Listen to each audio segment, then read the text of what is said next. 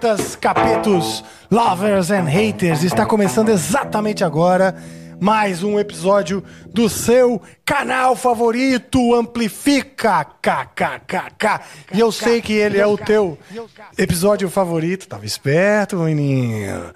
E eu sei que ele é o episódio, eu sei que é o canal favorito porque os nossos números só crescem, crescem, crescem por conta de vocês que estão aí apoiando, assistindo. Então não se esqueçam, deem o like, aproveita já dá o like agora, já se inscreva no canal se você não está inscrito e sejam todos muito, muito bem-vindos. Abundem-se em número, quantidade, modo, gênero e etc.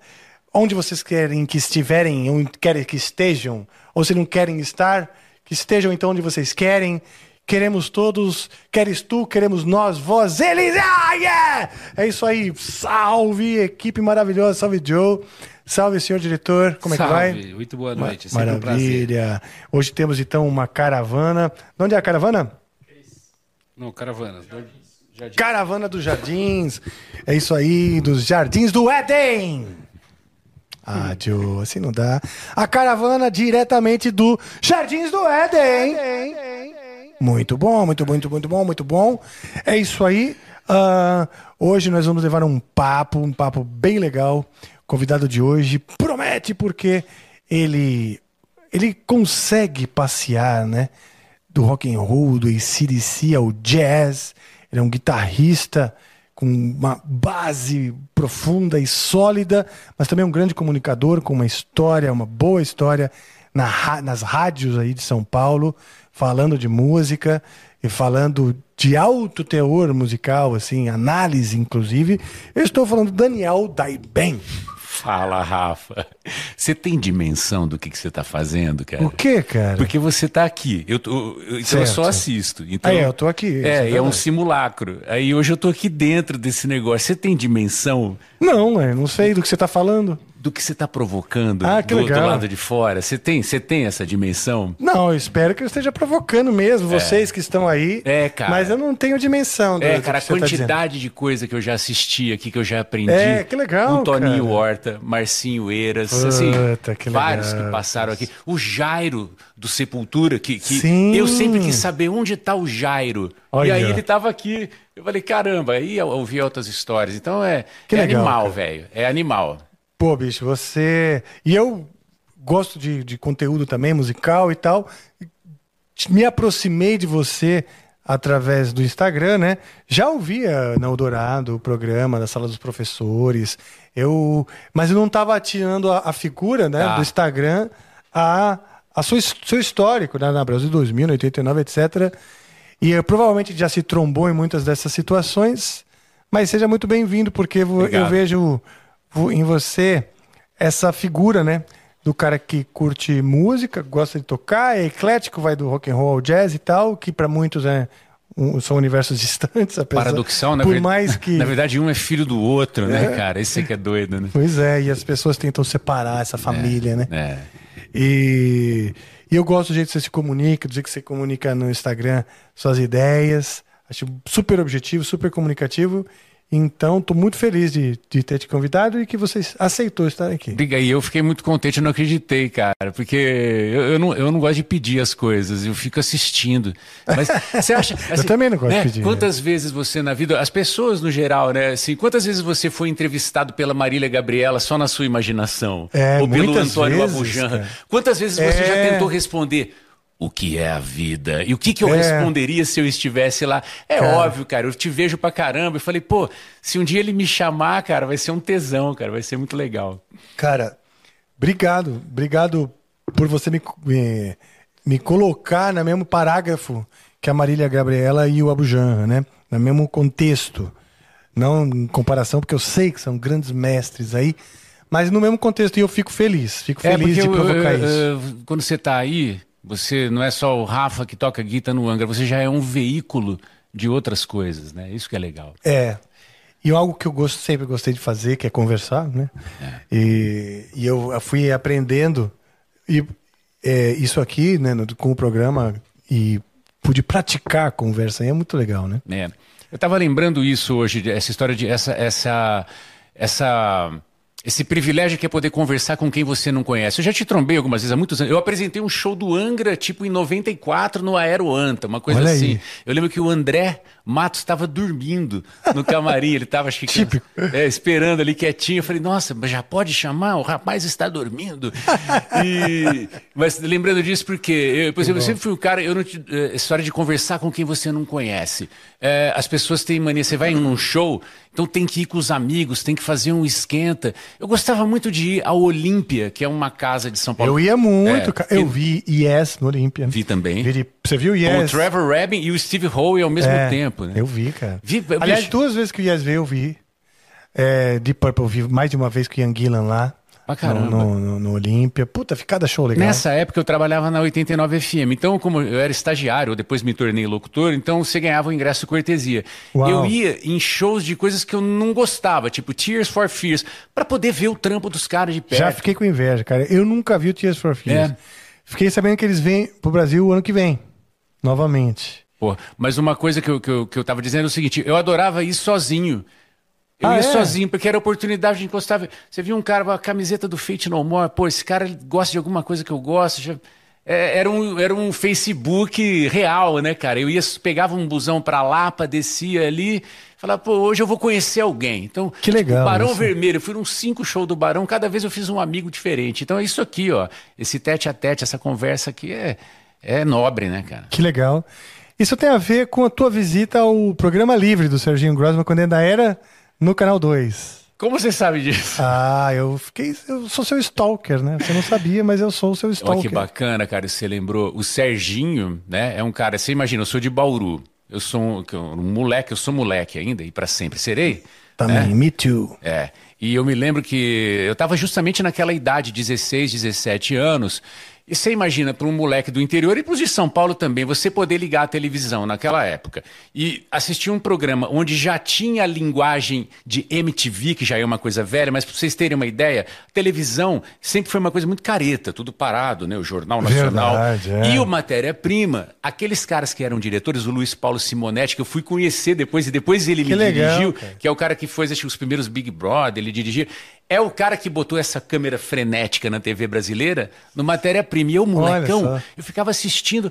Falei, cara, que programa legal. Eu adorava Então, também. É, porque é um programa que você tinha assim, o Sepultura com a turnê do Arise de um lado, o Dominguinhos no outro púlpito, o Júlio Medaglia É, criticando é. todo mundo e o Ombuds manda a folha. Porra, pra um adolescente, cara. Aí eu lembro que eu falei, pô, eu preciso conhecer esse programa. E foi por causa do Serginho que eu vim fazer rádio e TV na, É em São mesmo, Paulo. olha né? só que legal. Falei, olha que bacana você poder fomentar num estúdio de TV um, um- um encontro quente como era, né? Depois, quando foi pro SBT, aí a coisa ficou um pouco mais limitada, né? Mas foi muito empolgante mesmo, cara. É... Isso que eu acho interessante em você, que é, é ter essa mistura raiz, que é tanto o rock and roll do ACDC com o jazz, que bem ou mal é raiz, né? É, e a visão do entretenimento, mídia, TV e rádio, e que tudo isso no fim das contas tem que se transformar em comunicação, né? Isso eu acho legal, porque geralmente o jazzista é mais erudito e não quer nem saber de entretenimento, morre de medo dessa palavra. Ah, sim, o Não, ranço, né? É, do- fala, pô, cara, rádio e TV tô fora e tal. Ah, É que- uma pena, porque eu vejo o contrário, e na verdade os. Não existe isso grandes, mas os no, Herbie Hancock. Essas Sim, pessoas, Gilberto. Gil, eles não têm problema com isso. Eles Claro. usam esses veículos a favor do propósito. Porque eu falo, co, co- o- chama, por que, que chama veículo? Isso aqui é um veículo, cara, um É pedaço um de madeira, que agora tem não, o jacarandá, então ó, troca o nut de grafeno, então vira uma apagação de pau.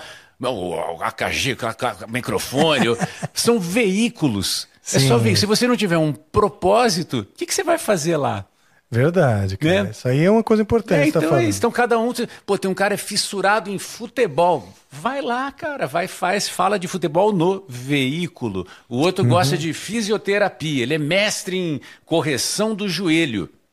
Mas- E Vai. é legal que hoje, com a internet, você tem espaço para todos esses nichos, para todos os entusiasmados, cara. Esse é o barato. Sim, e eu sempre gostei de televisão. É, quando eu era criança, eu acho que estava aprendendo a falar ainda. Eu já gostava de música, eu gostava de ouvir música, né? E eu me lembro direitinho, quatro, sei lá, cinco anos de idade, claro que eu já falava, calma, é, assistindo orquestras para juve, orquestra para juventude, concertos, concertos para, a juventude. para a juventude. Domingo de manhã. Domingo de manhã, acordava cedo. Normalmente as crianças acordam cedo é. para atormentar, né? É. E meus pais amavam que eu não ia atormentá-los num domingo de manhã. Você assistia o... E ficava ali é. quieto, né? Olha que interessante para as pessoas que são mais novas. Era uma época que a televisão, primeiro que para você mudar de canal, você tinha que levantar e ir até Sim. o aparelho. Então isso já Sim. te limitava a disposição. Você focava num programa e ali ficava, porque levantar para mudar era um puta trampo, né? E tinha o que? Era Globo, SBT. Era TV Tupi. É, eu via Tupi os últimos anos colorida, é. né? Então um programa Eu vi de... a Vila Sésamo é. na TV Tupi. É, então um programa de música de concerto, né, que Acho era o Concerto para a Juventude, era no domingo de manhã. O que, que você tem domingo de manhã hoje na Globo? Programa de carro. É grave isso. Você acha grave? É grave assim, eu falo, cara, você ficar fazendo um... É tudo tem um sentido, mas, pô, você trocou. Claro que não é trocou, porque hoje você tem outros canais, então você tem um lugar que você pode só ver música de concerto, mas é muito estranho, né, que pro público, o público em geral, então a, a, troca nas décadas trocou um programa de música de concerto que a pessoa poderia ter a oportunidade de conhecer por um programa que fala de uma coisa que já é presente o dia inteiro né, no mundo, que é esse, esse quarto e sala que a gente gosta de ter, que, que, que solta combustível. Né? Então, tá bom, já tem bastante espaço para isso, né, cara? é, mudou os tempos e tal. Eu lembro que eu gostava muito disso aí, de manhã. E sempre curti televisão. Achava, sempre achei bonito as pessoas se comunicarem pôr uma antena e chegar para um monte de gente. Falei, pô, quero, quero participar é. disso, né? Então, mesmo no próprio heavy metal, que também tem seus chatos e eruditos que querem não querem que o heavy metal deixe de ser um segmento marginal, porque é isso que, que, que, que deixa isso, sei lá, uh, chique, sei lá, não sei o que, que eles sentem, mas eu quero mais é que a antena voe e leve para o máximo de pessoas a minha música. Exato, não é uma coisa que. Eu, eu sinto que você está falando de um outro ranço, né? E de uma cobrança que tem sobre a sua figura, né? De ser o cara, o guita do Angra. Então, ah, você não pode tem. flertar com a Ivete. Sim. Ah, agora os caras já se conformaram, né? Porque eu tô há dois anos praticamente aqui. Ah, é. Tipo, converso com todo tipo de, de, de representantes, né? De diferentes universos musicais e. E aprende, velho. Aprendo muito. É, quer ver? Então tá bom. Tem, não tem um álbum que chama Blizzard of Oz? Sim, sim. Bom, grande álbum.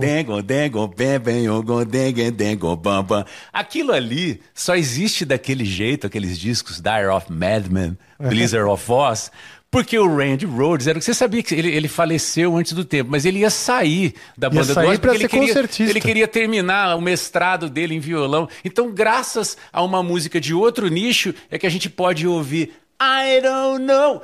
O que, que é Mr. Crowley, se não uma Sim. peça de, de órgão, né, cara? Muito doido, é. é Tinha muito essa, essa, essa, essa fusão, é. essa abertura para as fusões, né?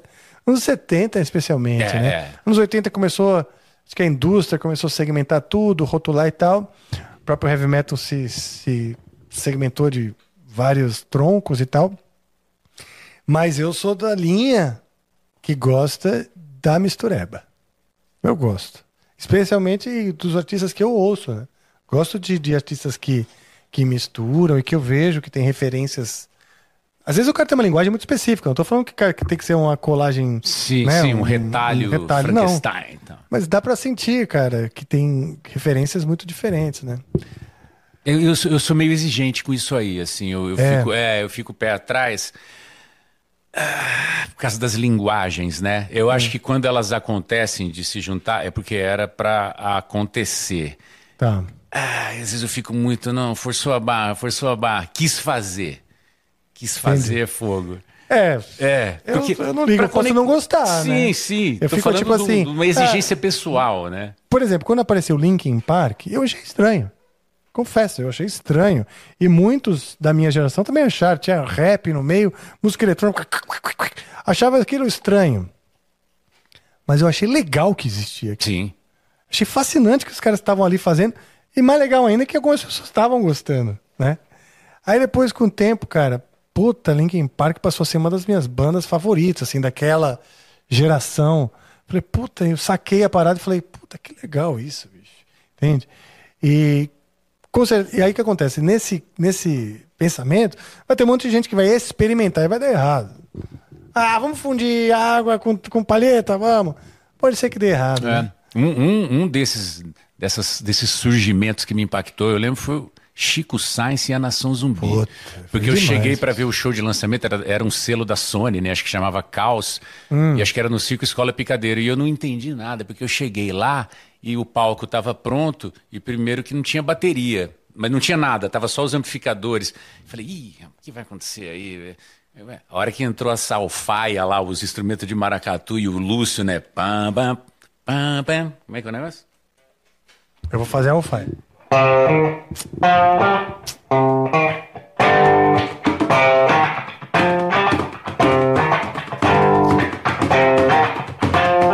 Né? Então tem. Então é. Tem, tem, tem um nexo, né? Sim, tem uma porca sim, encaixando na outra, não é uma forçação, é o peso da. Exato. Bicho. É o cara, o cara entender. Primeiro é o seguinte, hoje também eu estava conversando na Transamérica FM, que eu fui lá dar uma, uma entrevista, e eles perguntaram sobre o acústico do Como é que vocês pegam aquele negócio lá e fazem aquilo virar um acústico? Coisa. Ah, o né? repertório do Angra. É, Tá. o repertório do Angra. Falei, cara, os elementos musicais são sempre harmonia, ritmo, melodia, entendeu? Então, e ninguém é dono disso. Você pode pegar aquela- notas e acordes. Isso. Ninguém é dono disso, né? E fazer o que você quiser. Então, quando você vai despindo, né?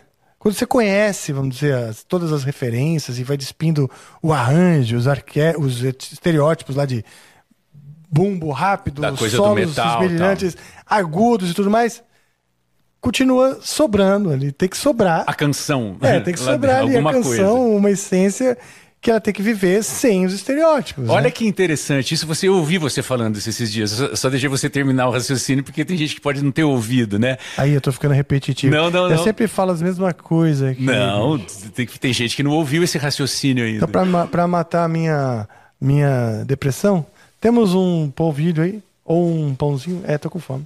Mas o que, cê- o que você falou que vocês fizeram com o Angra, olha que interessante. Um dia, há muitos, alguns anos, eu tava o John Anderson, do Yes, Sim. no, no Metrópolis, na TV Cultura, conver- conversando com o Cunha, acho que o Cunha Júnior lá, o apresentador. sim, e aí, aí eu falei, pô, mas o que ele tá fazendo no Brasil? Que ele é amigo Obrigado, Cris. o, o, o, o John Anderson está fazendo no Brasil. Ah, eram dois shows aqui em São Paulo, onde ele só tocava as músicas do Yes no violão sozinho. Olha aí, cara. De primeira mão, na maldade cerebral aqui que você não controla, você fala, ih, caça-níquel, tá querendo.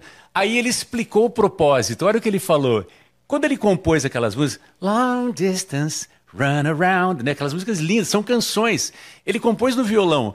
Como na época ele estava ligado aos colegas de banda, que eram aqu- aquela coisa do rock progressivo, então aquilo se deu daquela forma, porque era o que virava nos anos 70, o progressivo, e todo mundo né, mostrando as suas habilidades e os seus conhecimentos, o Rick Wakeman, o Howe. Então a canção ficava quase que escondida dentro de toda aquela parafernália melódica e harmônica, o Bill Bruford, aquele monte de coisa. Então era a oportunidade dele mostrar as canções peladas, só elas.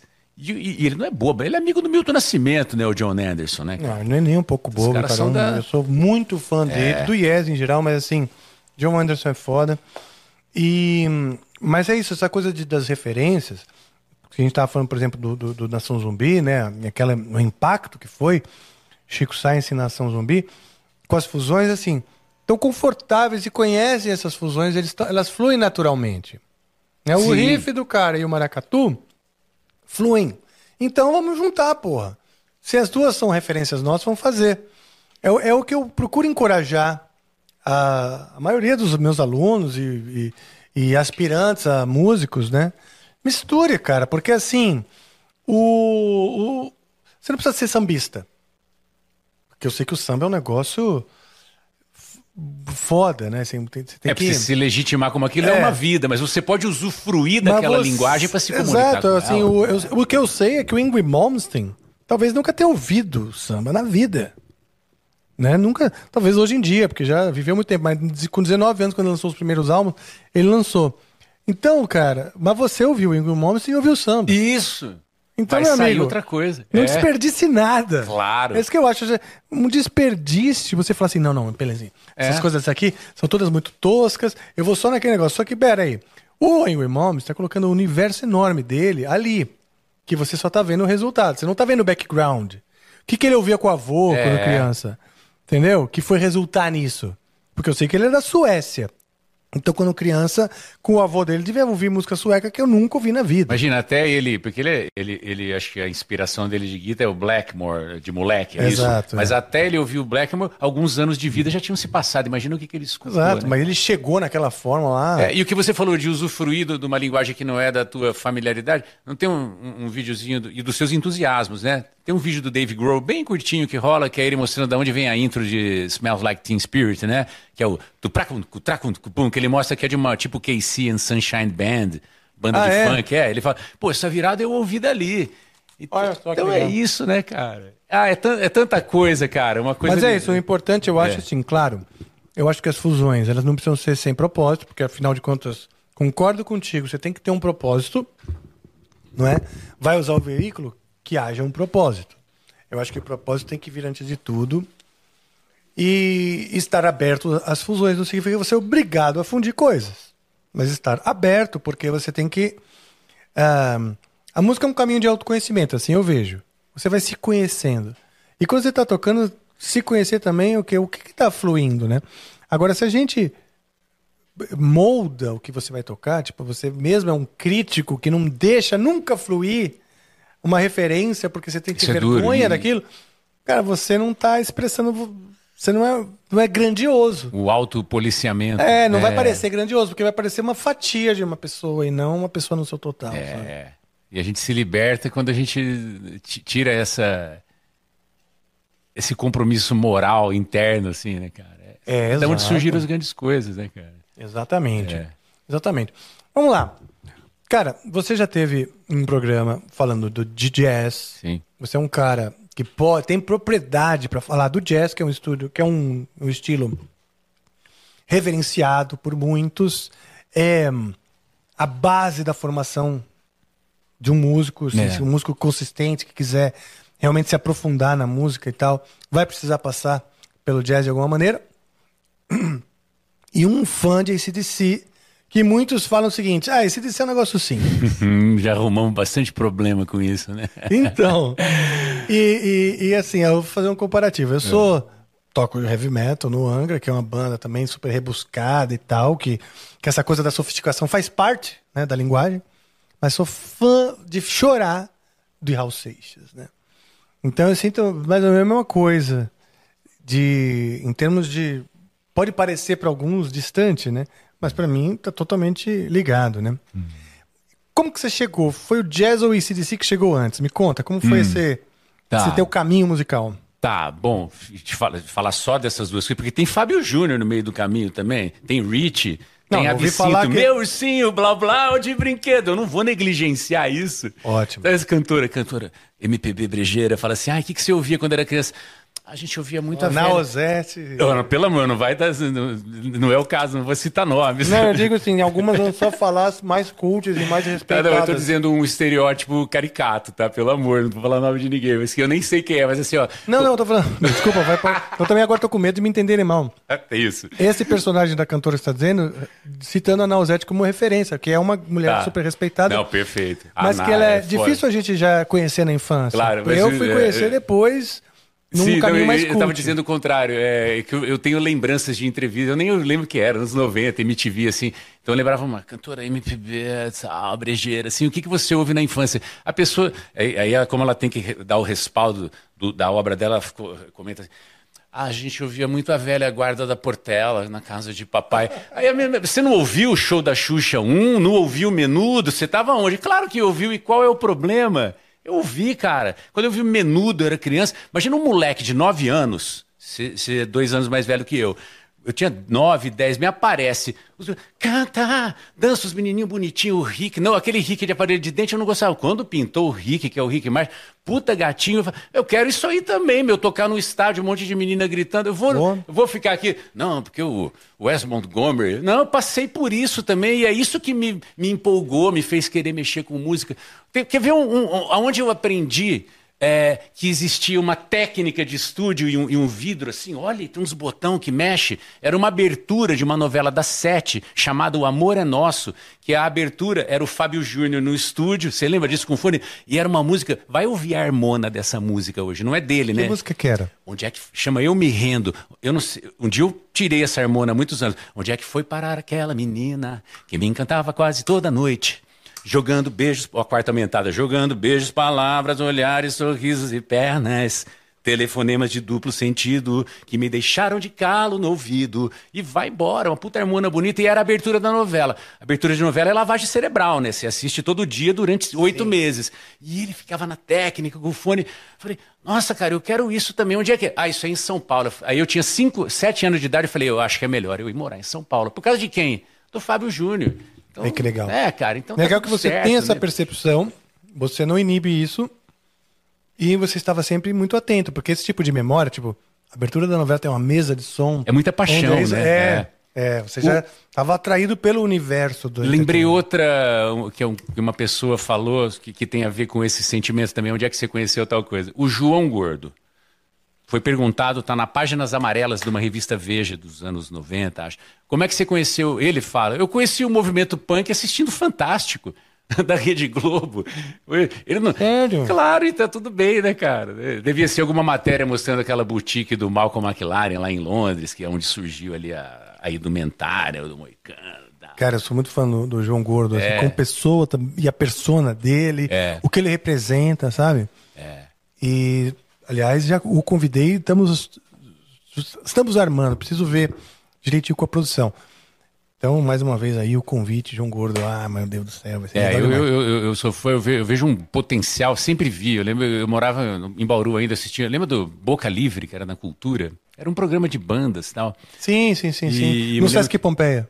É, eu, eu, acho que era no Teatro Tiradentes. Ou mudou, mudou pro Pompeia. É que no Pompeia era o do Tadeu Django, era o Fábrica do Som, né? Fábrica é, do Som. Mas era um programa que o Kid apresentava. E uma ah, outra... esse mesmo, era o Bocalipse. Eu achava que era no Sesc Pompeia também. É, e eu me lembro que era a época que o João já estava flertando com os meninos do Sepultura e fazendo o tal do crossover, que é quando surgiu a frase traidor do movimento punk, uma puta bobagem. Porque o, aquele disco Vivendo Cada Dia Mais Sujo e Agressivo do Ratos é meio thrash metal, né? Uhum. Já é mais elaborado do que os, os dois primeiros. Então a galera, os caras punk ficavam meio... E eu lembro dele no, no, no, programa, lá no fundo, fazendo assim, pô, os caras estavam xingando ele, mas eu lembro da lábia dele. Imagina, isso era 87, 88, e eu falo, Pô, mas o gordo, eu dava esse nome para as pessoas que tinham desenvoltura com a câmera, que hoje é uma coisa comum, todo mundo tem uma câmera no bolso, então assim, a gente aprendeu a ter desenvoltura, mas aquilo era uma virtude. Eu olhava o João, em 87, no Ratos, falei, esse cara é bom de televisão. Não deu outra, ele virou, ele começou a fazer matéria na MTV e virou o que virou, cara. É verdade. Ele já tinha esse, essa índole, né, cara? O, eu também eu tive a mesma sensação, primeira vez que eu vi o programa do Mion na MTV, que eu acho que era o de videoclipes, né? Que ele zoava. Piores vídeos, clipes. Piores clipes do mundo. Falei, esse cara vai é, bombar é, na TV. É. Assim, das primeiras vezes que eu vi, porque dá pra ver que o cara tem o trejeito da TV. Né? É, e, a, e, a, postura, aquela coisa hard de você ser amado ou odiado. Eu falo, quem é amado e odiado é lembrado. O cara que é meio, É. meio morno, Exato. você não, nem lembra que ele existiu. É, né? eu- É, o que, é, um, o que é, é um preço a se pagar também. Né? Sim. Você ter postura, tá pagando preço já. né? Verdade. Aliás, lembrando uma coisa, estamos tendo esse papo aqui muito legal, que o Daniel dá bem. E ao final, vocês que estão assistindo podem nos mandar, quer dizer, vocês vão mandar mensagens agora e nós vamos ler as suas mensagens ao final. Ler, ouvir ou assistir, porque as mensagens podem ser de texto, vídeo ou áudio. E vocês vão mandar isso lá na plataforma NV99. Enquanto eu dou essa mensagem, você quer um pouquinho de, de Polvilho. polvilho? Vai fundo. Eu, eu fui no médico, eu vou precisar reduzir o glúten. O, glú- o glúteo. É o glúteo, Reduzir o eu preciso aumentar o meu glúteo. Mesmo. Preciso fazer músculo no glúteo, porque eu passo muito tempo sentado e Hum, você falou do inflama, é, inflama o quadril. E, e reduzir o glúten, né? Não, mas pode segurar aí, fica Não, contigo um pouco. Tá noise, ó. Ah, não, não, mas ó, você corta um pouquinho o barulhinho aí. Depois eu vou comer uma bananinha. Se, se começar a ficar muito barulho de, de, de, de comida, eles avisam. Mas o ponto é, pessoal, que vocês estão assistindo aí, mandem-nos mensagens aí que nós vamos. Você, sua oportunidade de interagir conosco, de perguntar, de acrescentar, criticar, elogiar, o que você quiser, que ao final nós leremos essas mensagens, tá certo? Lá na plataforma nv99.com.br barra amplifica barra live, tá? Tem lá uh, como você vai fazer para mandar essas mensagens. Na verdade, você precisa adquirir Sparks. As Sparks são as moedas intergalácticas do tesouro universal do Studio Flow. E lá, com pouquíssimas Sparks, você então adquire essa oportunidade imperdível e inesquecível de participar da conversa aqui. Não é isso aí, senhor diretor? Ah, e nós temos uma mágica maravilhosa e que vai acontecer aqui agora. Sim, Salabim, senhor Salafrim, quero que esta imagem apareça para mim. Oh, olha só, esta imagem maravilhosa, você reconhece? Eu me olho e falo, como eu sou bonito, né, mãe? Você é, cara. Você é, cara. Você é um pedaço de mau caminho. E este lindo pedaço de mau caminho está hoje ilustrando o emblema do episódio 163, episódio de hoje. E esse emblema você pode resgatar também na plataforma nv99.com.br barra resgatar, tá certo? Este, este emblema vai ficar lá por 24 horas, amanhã mais ou menos às 8 ele some de lá e então apenas no universo da Deep Web e dos escambos é, mais escusos é que você vai conseguir então fazer pagando um preço altíssimo para sua coleção de emblemas Código do Amplifica. é Soul Jazz. Ah, Soul Jazz S-O-U ou S-O-U-L? S-O-U-L Jazz. S-O-U-L. Que é, o, que é uma, uma vertente do jazz, né? Ah, é? No final dos anos 50, 60 ali, que é o que eu mais gosto e que tem tudo a ver com... A gente abriu vários parênteses aqui. Você terminou já o, a função aí de explicar Terminei, a, mecânica? Sim, Você sim. perguntou aonde é que veio a conexão de ACDC com jazz na minha vida, o que, que veio primeiro. Vamos entrar nisso aí? Por favor, Vamos. por favor, seja bem-vindo. É muito bom, é aproveitar, cara. É, é, é, é muito importante. Você que está ouvindo, que está assistindo, tenha maturidade de, de, de, de esperar antes de torcer o nariz. Porque não é você que torce, é o teu cérebro, é a tua história. O cara falou, peraí, o que, que esse cara vai falar? Você já torce o nariz. Tenha calma. Primeira coisa, eu não sou jazzista. E eu nunca vou ser. Porque eu não, eu, eu não nasci naquele contexto. É brabo aquilo ali. É uma responsa, é uma vida. Mas eu fui estudar porque eu era entusiasmado com essa linguagem, com uma pessoa que entende disso aqui no Brasil, que é o Leive Miranda, da Groove Escola de Música. Ah, que legal. É um carioca. Onde é a Groove? É, o, ele foi na Oscar Freire ali, foi na Alves. Guimarães por anos, por quase 20 e poucos anos. É, mês passado, como Pinheiros está virando um, um canteiro de obras a céu aberto, né? Então eles foram para. Estão atrás do cemitério, atrás do Pão de Açúcar ali da, da Serra Corá, na Lapa. Sim, sim. Eu ainda não fui visitar. Então, é, bom, as conexões, ou seja, eu já ouvi esse de si quando eu fui ter contato com esse estudo. Eu estou falando isso porque o, o próprio César Camargo Mariano, pianista, da, é, marido da Elis, o César uma vez ele falou, quando eu entrevistei ele num programa, ele com o piano e tal, eu pedi para ele exemplificar algumas células de jazz e frases de blues no meio do samba, esse contexto. Ele tomou esse cuidado de dizer também, calma, eu não sou jazzista. O que, que ele quis dizer? Imagina o César, com 17 anos, ele tocava Nat King Cole, tocava tudo, Sim. Errol Garner, mas ele disse, eu não sou jazzista, mas essa linguagem é a linguagem que eu uso para expressar a minha música. E ele faz questão disso. E e eu também me, me vejo assim. E o que significa essa linguagem? mas se o César Camargo Mariano não é jazzista também, é Exato. enganou-se, né? Mas, O é, filtro- mas é, é- é- é curioso e é, e é sensato ele dizer isso. O que que tá em jogo no jazz, antes de mais nada? Porque é fogo, cara. Eu sei que quando o cara vai estudar e, e esse modelo mercadológico de enfiar um, a- um apostilado de tramas harmônicas e modos e o cacete em muito pouco tempo para um cara, eu falo, é o equivalente a você dar uma Ferrari para um moleque de 14 anos e fala, vai até Santos. Ela, ela não chega em Santos, ele capota antes. então, Coitado. Ele morre, né? é, exato. E, e a gente faz isso com harmonia e melodia, com conhecimento de, dos chamados modos e tudo. Você dá na mão do cara e, e ensina ele e- aquilo no dedo. Você toca, não toca? Se eu passar pra você, ah, primeira, segunda, terça menor, sexta, não sei o que, e aí o outro modo é não sei o que. Cara, cada modo daquele tem, um- tem uma história, uma região do mundo, é uma coisa que quando o cara ouve. É engraçado, eu nem sei o nome dessa escala, mas eu sei essa sonoridade. Eu não ouvi estudando os mods, eu ouvi na 89 Offspring. O que, que é isso aqui? Que escala que é essa? aí? É, Sei que lá, tem a segunda indiana. menor, né?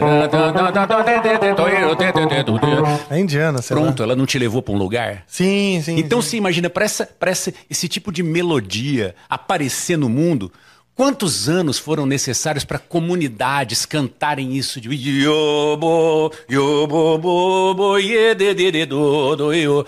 Aí me conta, você tá falando que você mata isso em 10 anos de vida, que você toca todos os... Pra quê? Tudo isso. Pra que essa volúpia de comer todos os danoninhos da- do, do Carrefour de uma vez? Escondido. É, então é o seguinte. Furando com o dedo assim, É, cara, porque eu sempre fui temeroso com esse conhecimento todo. Eu falei, imagina, eu nunca vou mexer com isso. Só que o Leivão mostrou isso de uma maneira tão honesta e bacana. Que legal. É, que foi assim, cara, a primeira coisa, ali era. Eu estudei música na Groove, eu fui lá pra ficar seis meses, eu fiquei oito anos. Pô, É, eu legal, digo que o, e não tem fim. Eu falo lá na Groove você não se forma, você tem, você se dá alta, né? Porque ele nunca vai falar que você tá pronto. Igual quem? Igual o Antunes Filho. Sim, Quem diretor fez- de teatro. É, quem fez teatro no Antunes sabe disso. Você era despido do seu ego ali e você ia De aprender imediato, é. tudo de novo. Ah, tem uma história legal com o Antunes Filho, depois que. Pode continuar. o eu raciocínio. gostando, é. Tá, eu vou ser sucinto aqui porque a gente Não, vai, não, não, vai não. falando. Você não precisa ser sucinto. Tá bom. Pode enrolar É, bem. Primeira coisa que o Leivão falou, por que a escola chama Groove, escola de música? Hum. Porque ele fala é tudo relacionado ao sapateado. O jazz, é um, um sapateado, a- a, motivos rítmicos. Porque se você tem aí, os caras falam, mas Ah, só, nossa, só toca a penta, só toca, só toca a penta, dá a penta na mão do Wes Montgomery, o sapateado que ele faz. Então você tem aqui... Isso. Isso aqui, isso aqui Ah, não é isso é nada. muito isso, é, isso é só a marcação de tempo, né? Que tem um acento no Uhum. segundo e quarto tempo. Isso eu já, já tá dito pro ouvinte que o cara tá batendo a, a célula de swing jazz. Agora, dentro dessa célula, que é uma pista de corrida, você vai ter o vocabulário. E agora?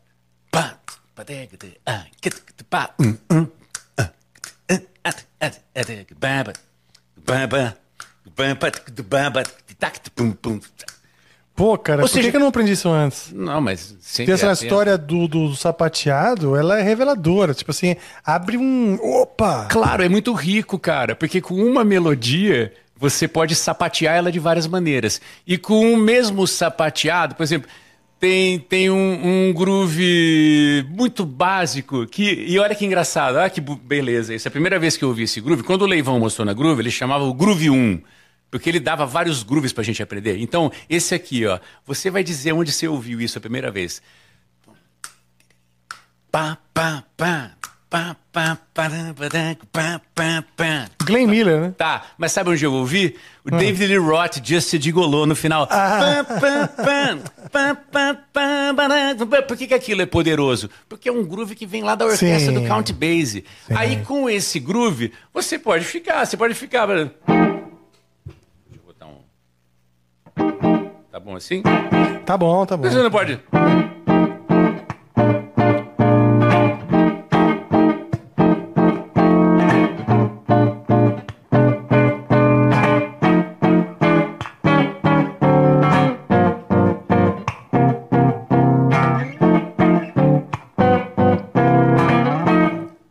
tô o tempo todo fazendo pá, pá, pá, pá, pá, pá, pá, pá, pá. Tá bom. Aí, aí o cara aí fala, ah, então aí ele vai improvisar nisso, improvisar na blues. Se você ouvir os solos, os solos dos caras, é tudo virada, é como se fosse virada de bateria. Então, com um groove desse, o que, que você faz com um groove desse? Pega o violão, você faz. Quer que eu toco a base?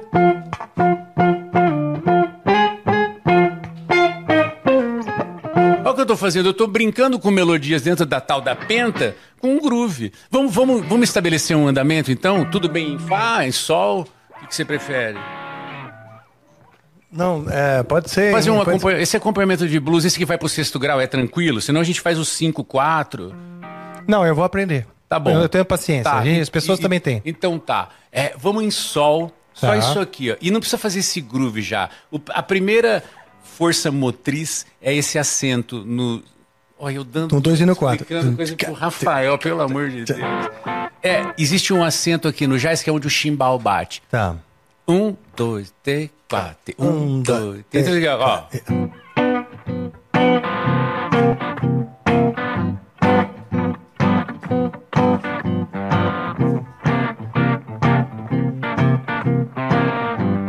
vai pro sexto grau agora.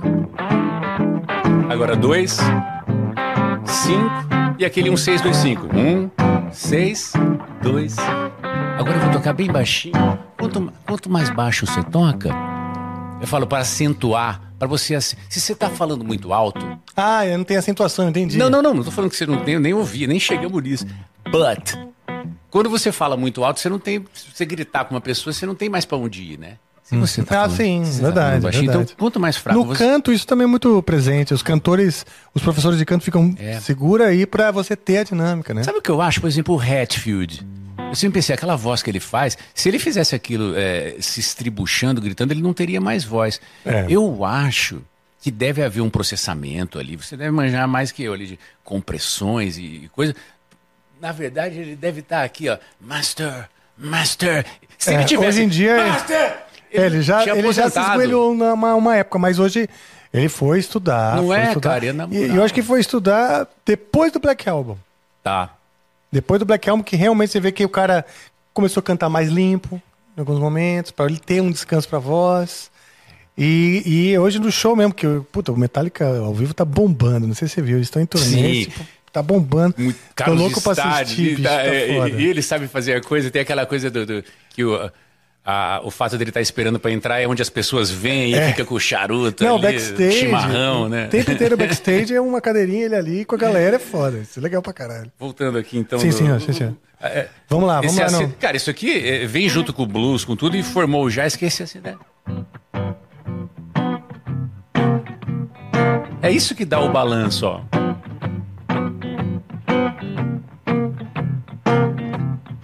Discretamente, né? Eu tô exagerando aqui só pra ficar enfático. Seis, dois, dois menor e cinco. E agora, correndinho. Um, seis.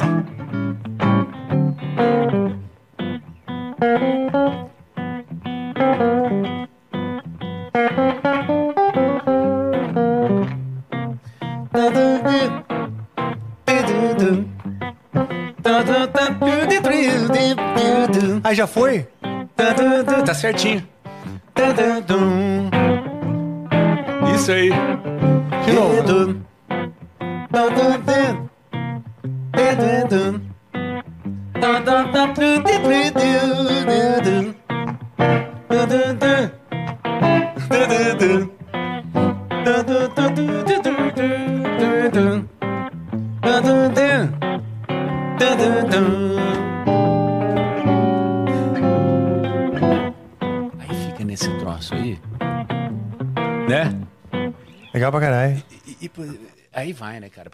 Os, os motivos rítmicos é que vão sustentar o solo. Hum, isso é muito legal. Porque a gente fica na volúpia de querer conhe- de conhecer os caminhos melódicos, mas o que tem, o que tem lá é. Pô, você viu o Wes Montgomery, cara? Ele só tem bola dentro, cara. Ele o- Verdade.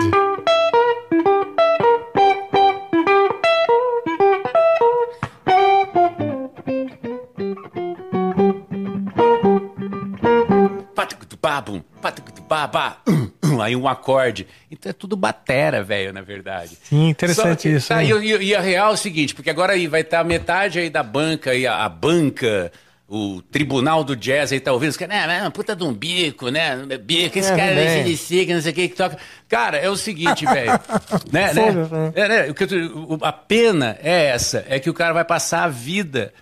Eu, eu tava refletindo uma coisa esses dias. Por que, que o Wes Montgomery, que é esse guitarrista falecido já, vocês já viram os vídeos do Montgomery? Tá Só com o polegar, né? É, é. Tipo, é só com o polegar. Os caras acham que ele tocava com a banda Polegar, né, do Rafael. Ele, que ele, tocava, ele tocava com o dedão, né? Né? Por que, que os vídeos do Wesley tá tudo assim, ó? Aquela cara marota dando risada. Porque ele enxerga simples. Aí uns puta solo. Mas por que, que todo mundo que transcreve o Wes Montgomery e aparece tocando no YouTube, a pessoa tá assim, ó? Porque ele enxerga difícil. Ele, ele decora um texto grande e acha que aquilo é um troço grande. Ele só tem movimento pequenininho. como quando você fala, você- você só fala palavras que você conhece, né? Olha lá, Sim. você só fala palavras que você conhece. Sim. Se você se meter a botar uma coisa que você não sabe nem o significado aqui, a tua fala foi pro brejo. Verdade, cara. Então tem um monte de movimentinhos.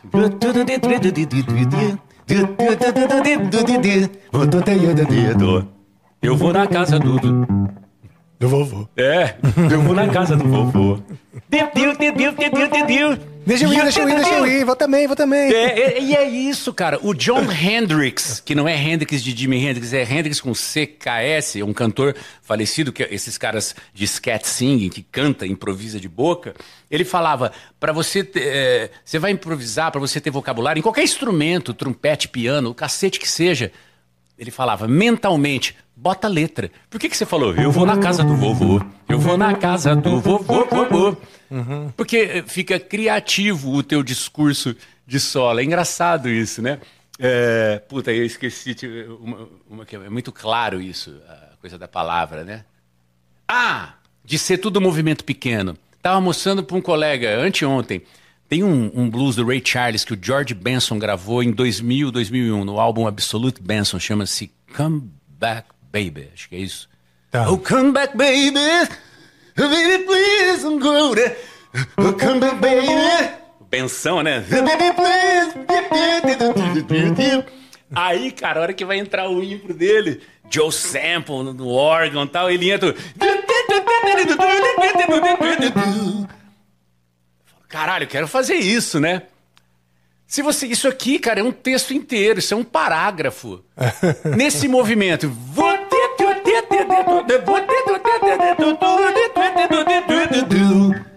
É muito grande, eu não preciso tomar, comer toda essa bandeja de danoninho. Pega o primeiro movimento. Pega o primeiro movimento. Ele tá em Qual dó. é? aqui. Qual é? Ele tá em dó, dó 7 aqui, né? O primeiro, se eu falar em intervalos, fica claro pra você? Fica, então tá fica. bom. Então nós temos, temos uma quinta aqui, né? Então ele faz assim, ó. 5, 8, 5, 7. Tá? E com essa digitação que vai soar diferente, que é uma outra história. Depois nós vamos chegar nesse assunto. Se você tocar. é, vai ter outra pronúncia. Que, é- que aí é uma outra seara Sim, já. é eu fiquei muito receoso de tocar nesse assunto com você. esse Por quê? Que, que é a questão da digitação. Por quê, hein? Porque a digitação é o, é o sotaque do cara, né?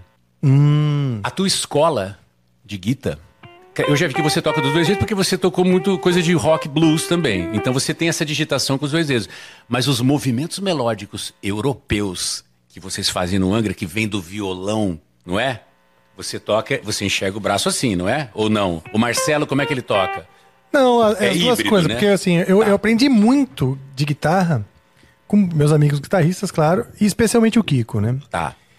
Que é E- dessa linhagem, né? Da- da- Das dessa- duas. As que, duas. que é o tá. que é aluno do Moza, também fui, fui aluno Tá, do tá. Moza, que é o lance de você juntar a penta com, com escalas de duas, de duas notas por corda com três notas por corda, quatro notas por corda, né? Então, você enxergar o desenho dentro da penta. Eu, então, pra mim, Tá, eu sempre então- então enxergo... é natural pra você tocar. Pra mim é, tipo, você faz... Ó, mas Se você eu tem faço isso aí. isso, exato, eu tenho isso, mas se eu, se eu faço isso... Tá, já lá, já, já mudou, mudou de É, país, porque, né? eu, Muito- porque eu enxergo a escala dentro da penta.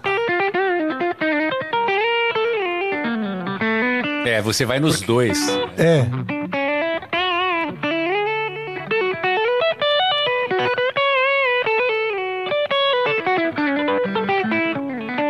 Eu vou enxergando a penta e, os- e o tal do, do sistema 5 do Moza, que pra mim foi um, um grande Que é uma ferramenta divisor que serve de águas. para a guitarra, Pra né? guitarra, enxergar, é. é, interessante. E aí eu vou.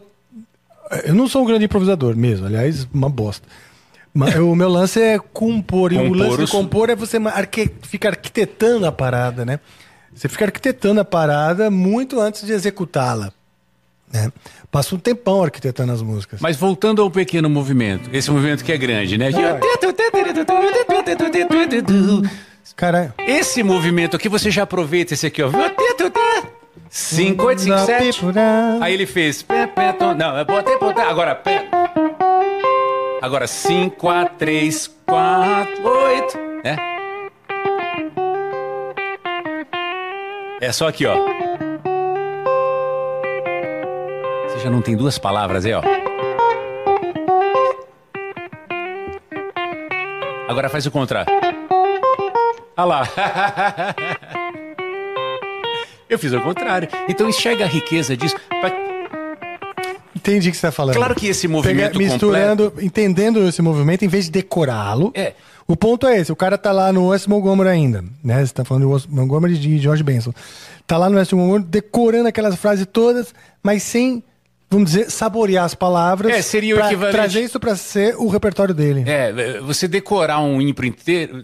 Claro, a serventia do impro inteiro é, vamos supor, pô, eu vou substituir o rabo. Não teria condições, eu teria que parar para fazer isso, anos, pra, porque é outra linhagem aí. Vou substituir. Ah, é muito interessante o que o Kiko fala na entrevista com o Rick Beato sobre como ele, às pressas, teve que resolver os solos do Marty Friedman para entrar no Megadeth. Aí, o, aí o Rick falou: você tirou igualzinho? Ele falou: os motivos sim, mas quando tinha às vezes uma corrida extensa de, um, de um- região para outra, ele falou, ele entendia que, que, que escala era aquela e ele fazia meio a moda dele, mas os motivos estavam lá. Ah, legal. Interessante.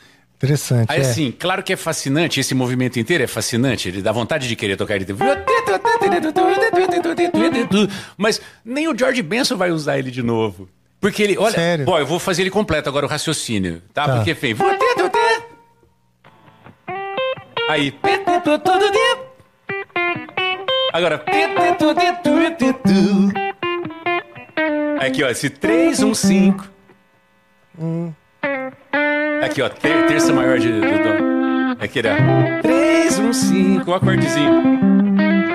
Isso aí. Agora, olha quantos movimentinhos tem. Aí já.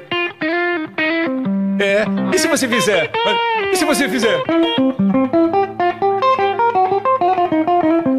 Você tá brincando ao contrário, tá usando um pedacinho de um.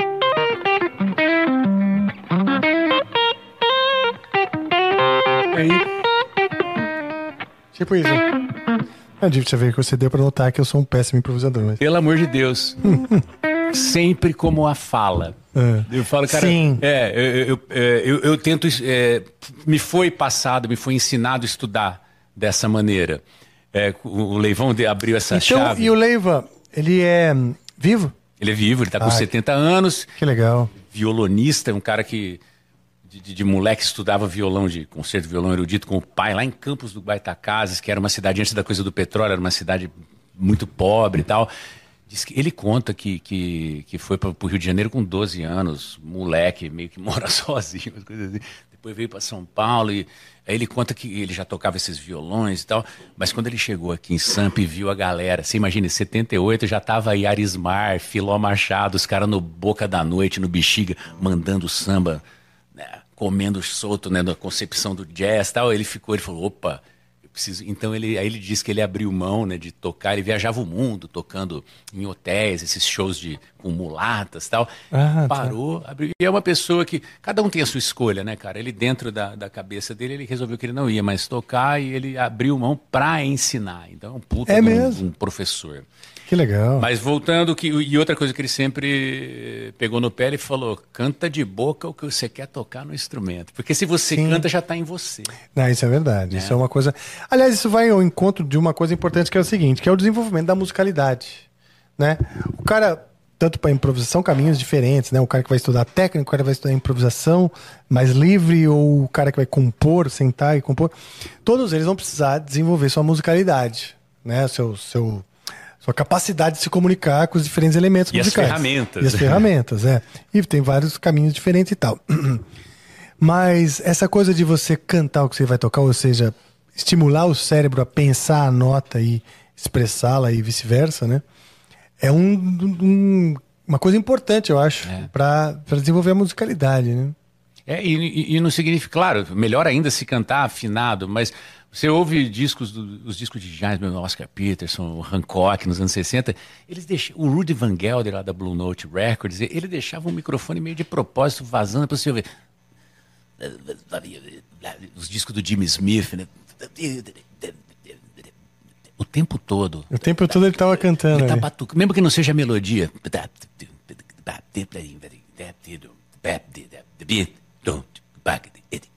E contem o Michael, velho. Quem que veio aqui terça? O, o Sim, o? Rodrigo de Teaser, o grande grande, vamos dizer. uh, que faz o espetáculo né, de Michael. Eu me lembrei brasileiro. dele disso porque, porque as pessoas brincam com aquele, aquele maneirismo. do- É. Por que, cara? É o ritmo. Ele está batucando o tempo todo. Tempo Posso me todo, estender, cara, numa coisa aqui? Diretor, ele pode se estender? Aí, Obrigado. peraí que foi eu aqui, ó. Ô, velho, e é tudo. Isso é o mais bonito e o mais foda. Aí nós estamos falando de uma música que é um funk, né? Que é, o- que é, que é o Don't Stop Till You Get Enough do Michael, mas que tem o, o respaldo da música afro-americana e do jazz, que é ali todo mundo, né? Quincy Jones e tal. Sim. Pega essa música só. Como que é o baixo dela? Não sei. Toca. Quer usar o bagulho aí? Usa, usa o loop. Boa, Faz só cara. ele, assim, ó. Pum, pum, pum, pum, dá. Pum, pum, pum, pum, pum, pum, pum, pum, pum, pum, pum, pum, pum, pum, pum, pum, pum, pum. Isso aí, tá? Peraí, peraí, que eu preciso do óculos agora. É, Ele vai- Pega, pega, pega, pega a lupa. Estou aqui com o Loop Station, que é o. Abaixa o volume? Isso é fantástico. E quando você vai arrumando, quando você vai arrumar um andamento, né? Quer achar um andamento? É isso? Então, ah, ah, ah, ah,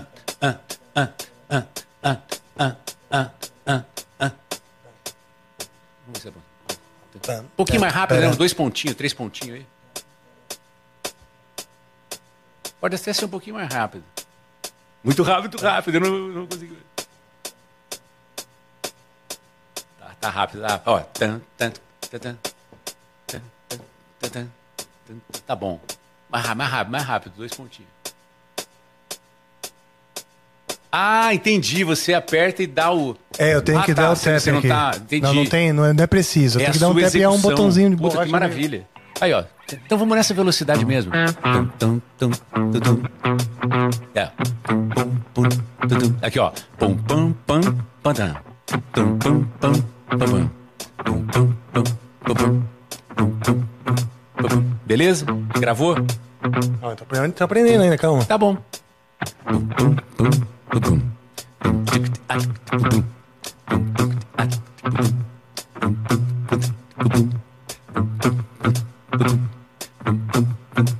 Gravou? Não, tá muito cru.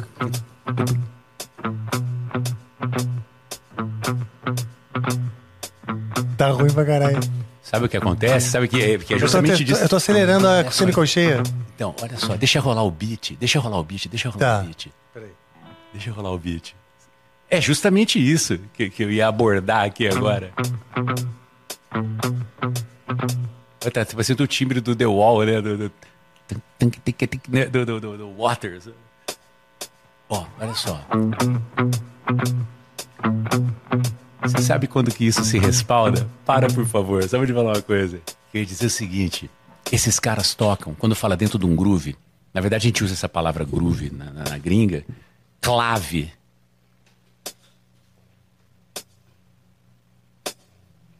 Quer dizer a mesma coisa. O que a gente chama de levada, faz uma levada. Levada, Né? Faz uma groove, levada, um groove, uma clave, clave, pro cubano. ou Uhum. Na música brasileira também. África também, a clave. Não é clave disso, é, é coisa É, eles- rítmica, sim, né? Eles trouxeram essa, essa, essa nomenclatura do, do- dos cubanos.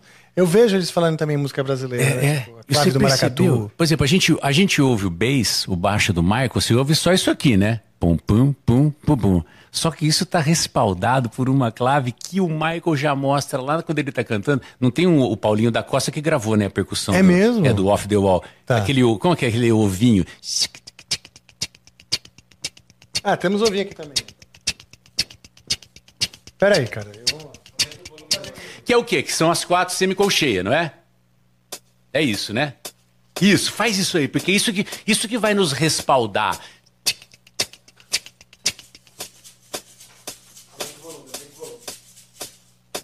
Peraí, peraí.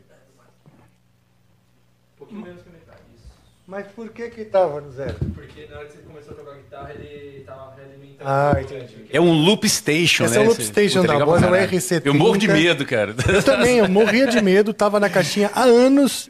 E hoje eu falei pro Joe, Joe, vamos usar esse negócio que levar, acho que vai vai ser ser legal. útil pra caramba. E que, com o seu exemplo tá sendo perfeito. É, é muito legal. Aliás, eles faziam assim, né? Depois do o thriller, né? O 83, aquelas drum machine, né?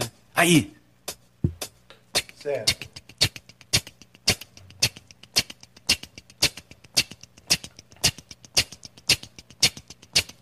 Isso aí, Porque né? ainda tô aprendendo, peraí.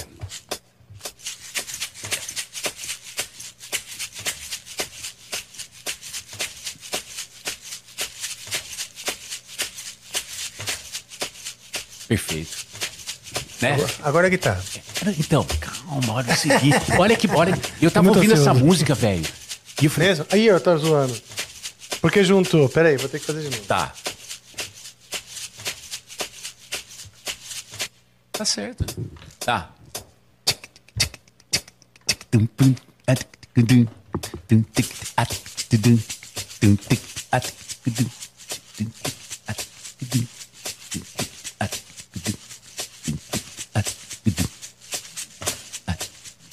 Maravilha, deixa rolar. Então, por que, que o Michael fica, né? Olha, essa música, qual é a clave dela? Tem, tem, tem uma edição de aniversário do Off the Wall que tem o Michael com a, com a irmã, não é a Latoya, é a Janet. Janet e o Randy Jackson, um dos irmãos, o cara tocando bass no synth, né? Mas os caras estão em casa com colbel, garrafinha, e eles mostram qual é a clave que rege todo o arranjo de Don't Stop Till You Get Enough, que é isso aqui, ó. Tic ah, tic ah, tic ah, tic ah, tic ah, tic ah, tic ah, tic Tic, ah. Por que que o baixo é isso aqui, ó? Por que tem esse acento aqui, ó? ó. Então, de posse dessa clave. Vamos cantar esse negócio.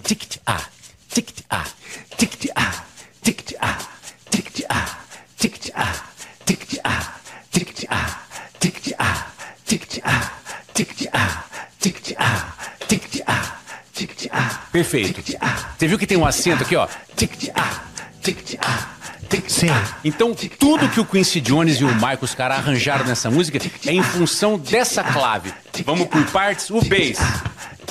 O bass é isso aqui, ó. Toca você. Agora vamos tocar orgânico, meu.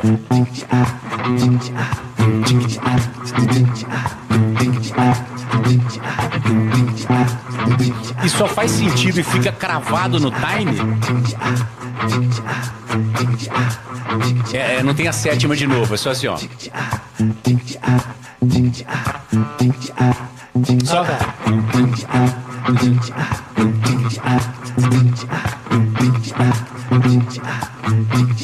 Vou gravar. Depois. É isso aí? é tudo em função dessa clave aí, ó.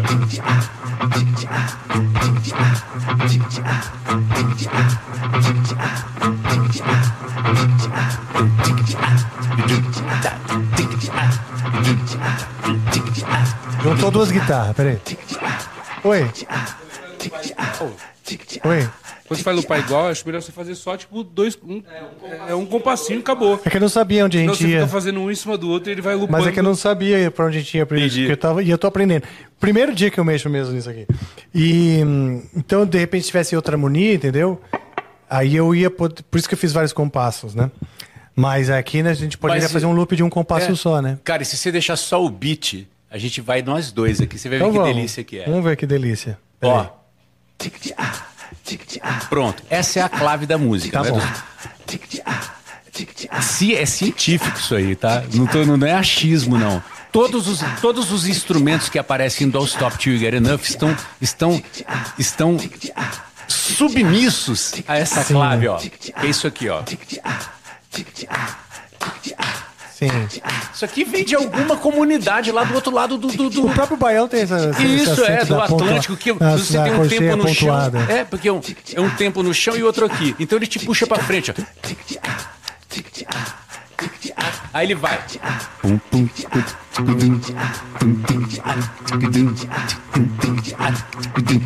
E, e a única maneira disso ficar cravado é se você estiver internamente pensando todas as semicolcheias.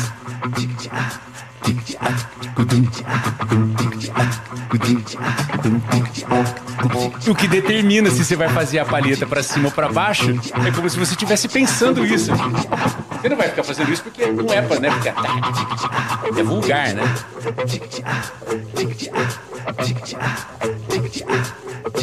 Vai parecer uma cuíca uma hora. E a, e a outra guita que entra? It is. Ne? Ne? Ne?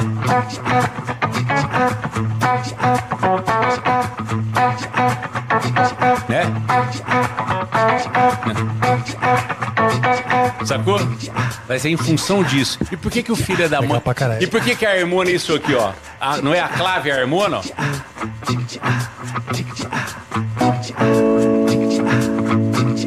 É a clave, ó.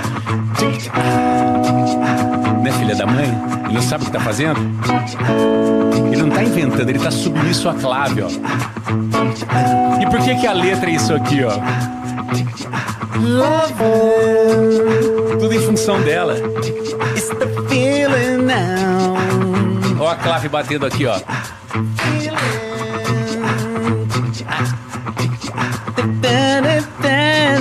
Até os violinos que vai. Você viu ele falando sobre esses violinos aí? O Ah, Quincy vi, Jones? vi, vi, vi, da- que da- legal. da- do que ele não queria. É. O Michael, o Michael Eu não vi. queria de jeito nenhum esses violinos aí. Mas o Quincy Jones forçou e falou: não, tem que ter. É. E, porra, é, foda, o. é brabo, né? É. E ficou, Mesmo marcou a música também. a- a- aquele especial que tem no meio lá, aquele, aquele bridge, né? Aquela que, é que, que a gente conheceu ouvindo, assistindo aqui o video show, não era? A abertura Uhum. do video show. Pam, pam, Sim, sim, um especial, né? Então tudo que acontece nessa música está tá, tá em função de uma assim. clave. Ah, Se você pega o Thriller, o álbum Thriller, cada música daquela tem um groove para cada uma. Aquela Wanna Be Started Something que abre o disco. Como é?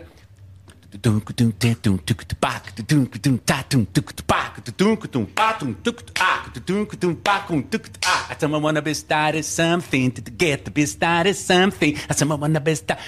É uma clave, né?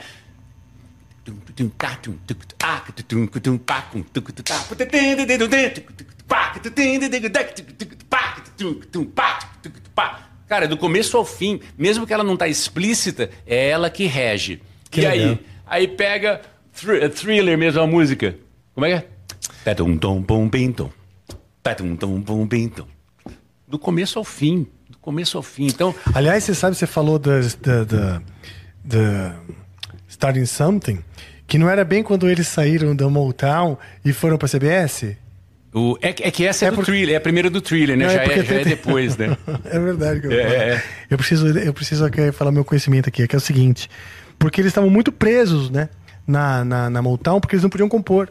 Ah, é. Aquilo é Aí uma s- factory, né? Uma indústria, né? de- Então eles saíram, foram pra CBS, que daí eles tinham a liberdade de começar esses grooves aí. Ah, sim. Porque eles eram tipo quase E eu funcionários. aprendi né? isso com o Rodrigo Teaser aí no último episódio. Ele falou, é, é, é. Eles eram tipo. O, artista era quase um funcionário. É, ali, a né? maioria dos artistas lá tinha essa parada. Eles tinham um corpo de compositores que compunha e pá, pá, pá, pá, vamos aí, soltava coisa pra caramba. E foi do caralho também, né? Porque, É, puta, tem muita um, coisa um foda. puta, você falou isso, é mesmo. É, num doc do, do, do Michael mesmo, da Motown, explica que a, a ideia da Motown era, é, como é de Detroit, que é uma cidade de indústria automobilística, era o Fordismo, né? Ah, então tinha tá, só faz sentido, compositor, só os caras do, do Play. Tinha, tinha um, um senhor lá, um cara que ele era um tutor, porque o Michael Jackson era menor de idade. E, e- e quando ele chegou, os caras, puta, mais um, porque dava maior trabalho, né? Você botar menor de idade em indústria fonográfica. Porque já tinha o Steve Wonder, que era menor de idade. Puta, mais um. Então tinha um cara que ensinava ele a dar entrevista, a se comportar em público, né, cara? É industrial o bagulho. É bom, a indústria do entretenimento lá é foda, sempre foi, né? Os caras praticamente inventaram essa coisa do entretenimento em massa e, porra, aí teve uma época áurea onde a criatividade ela era muito humana, assim, precisava de pessoas, né? Depois a gente foi adequando as calculadoras e samplers de síntese e hoje computadores para e loop stations, né? É. Para não precisar pensar tanto, mas Mas mesmo assim, ela, ela, ela, só, ela só impacta e- a- a- o ouvinte quando tem algum elemento do fator humano, né? É, Ah, é, isso É a é coisa verdade, da, da é. IA, aí, que né? ter- da, tá. da inteligência Verdade. artificial, né, cara? É, é doido, não né? inventa nada, né? É. Ela compila, né? E... Falando que agora inventa, né? Mas aí fala que não, né? Não, Porque né? não, não inventa. como. Ela precisa ter repertório para inventar. Claro, o dia né? que ela inventar um negócio lá numa língua de, de, extraterrestre. sim. Esperanto. É, sei lá, não tem como. É, tem elementos sempre que. Uma, da- uma a database é de coisas que aconteceram na história do ser humanos aí, né? Não é verdade? É cla- claro. É, então. E a gente, a gente funciona assim também, né, cara? A gente só Sim. funciona com o repertório do, do- do que foi, do que você injetou aqui, né, cara? Sim. Cara, isso é muito legal isso que você estava exemplificando aqui, cara. E eu acho que é para as pessoas também uma aula de composição, porque ah, você estava comentando assim, o menino, é, porra, mas às vezes o cara vai estudar, vai estudar um monte de coisa, aquilo. Essa noção de profundidade, né? Essa, essa audição, primeiro você tem que aprender a ouvir. É importante você aprender a escutar os detalhes da música e aonde está a riqueza musical, não é? Então essa coisa da- da- dessa trama, Dá, né? dá tempo a si mesmo de se fascinar com a coisa, né, cara? Ouvir, mas tem a ver né? com a maturidade, cara. Não É. tem jeito. Mas é engraçado que, tem, ge- gente. É, mulher, se Tem você gente, falar é óbvio, tem que é gente que já novinha, nasce né? Já com, com essa maturidade musical, ou seja, uma sensibilidade para perceber os elementos musicais é, verticalmente. Não horizontalmente, assim, mas verticalmente, se aprofundar né, em cada torre, sabe, de segundos de música, assim, você pode ainda se aprofundar mais, né? E é nessas que você tem que desenvolver a música. É, escolher, porque, bicho, o Paco de Lucia não vai tocar igual o, o- o Jeff Hanneman nunca. Porque não é- então você não Sim. vai abraçar tudo, né? E tá tudo bem. Verdade, verdade. É que eu isso acho- é uma- se conformar com isso é um lance louco, É. né? Você se conformar é o que te dá força. É. Você se conformar com, com o teu universo. Fala assim, não, esse é o meu universo, eu vou aprimorá-lo. Claro. Mas esse é o meu universo. Você tem a vida toda, né, cara? É, porque Imagina- realmente dá vontade. Dá vontade de ser o Toninho Horta e o Nuno Bittencourt. Claro, mas isso é, é- isso é. Qual, qual, fala, qual é o pecado capital que mais parece? É a gula, né? É a gula, não é? O pior pecado capital existe. Não, não, não. Qual, qual, qual que se parece mais com esse comportamento? Acho que é a gula, né? Você querer É, engolir a- tudo, né? A ganância, né, também. É, é eles todos. Cara, eu tava na, na, na- na Avenida Angélica, do lado. Sábado passado, do lado oposto ao Parque Buenos Aires. E eu ouvi assim, de longe, num volume educadíssimo. Eu falei, se isso aí for gente tocando, porque parecia gravação, eu falei, é algum fera, filha da mãe. Sim. Se for, pe- se, se for ao vivo, eu, eu vou. Paro para o, para Para- o carro. Parou, é. parou, a pé, não tenho carro. Ah, você estava a pé. Aí atravessei a rua tive que descer ainda pra atravessar na faixa que ali é brabo. Voltei falei, era. Bicho, Era os caras estavam cara. fazendo uma passagem de som pra uma pecinha de teatro que explica o baião, tava, eles estão rodando as praças. Então era um fim de semana do patrimônio Puta, cultural. legal. Mas você entendeu, cara? O cara fez eu atravessar a rua porque eu ouvi o baião no ponto certo. Agora, aquele senhor, ele só toca aquilo. Agora vai fazer. Aí tinha o outro no triângulo, né? Você imagina? É, você- a gente tem que ser. é, como, como chama isso, cara? A gente se satis- Indiferente. Se satisfazer Ah, com sim, pouco, cara. Porque não é pouco. Não, é Não, que não, nem- não, não, exato, eu entendi o que você está falando. e é aí que pronto, aí que entra, a- aí que eu vejo a- a- o meu entusiasmo e a minha paixão, tanto quando você ouve um- um- um- um- uma coisa do celeiro do jazz que é calcada num groove ou no outro, e o ACDC, cara. Porque é a mesma Entendi. coisa. O cara tá, ele tá preso a uma trama e ali fica. Quando o Sim. Malcolm faz. Cara, ver. pode ficar. Manda ver, manda ver, manda Pode? ver. Tá bom, tá bom.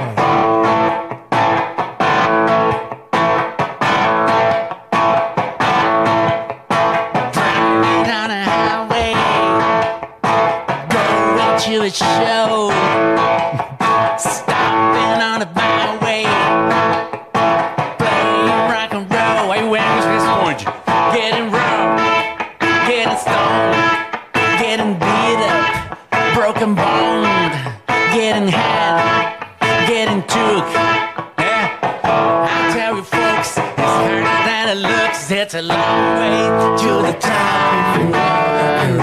mais que eu quero? Que mais que eu quero, velho? É, então, você E você entendeu. viu um elemento de pergunta e resposta? O, Sim. o Malcolm faz. E o Angus. Por que que ele canta It's a long way to the top if you wanna rock and roll? E o Angus. It's a long way. Ele perguntou. O cantor pergunta e o guitarrista responde. Isso é procedimento do jazz, cara. Big Band, Count Basie, Ah, sim, Duke sim, sim. Ellington. Você Como- sabe que o termo riff, o termo riff vem do, da, Big da, da- Band. da Big Band, é, É. cara. Eu descobri, quando eu descobri, eu falei, pô, olha só que interessante. Quer dizer, o rock se achando o inventor das coisas, né? O heavy metal se achando revolucionário, É. na verdade, é uma transformação de coisas. Tem- existe um riff da orquestra do Count Basie que você ouve em impros. De caras, Ah, é, os dois é. compassos, o Montgomery usou bastante, mas se ouve no Jimmy Smith, até hoje. Eu mesmo peguei na manga, tirei que ele faz isso aqui, é o blues em, tá em falha.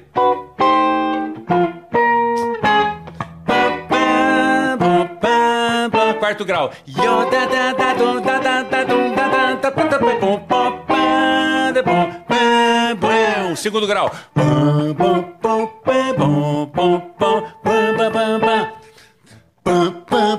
pam, né? Pam, pam, pam, pam, pam, pam, pam. Brum. Depois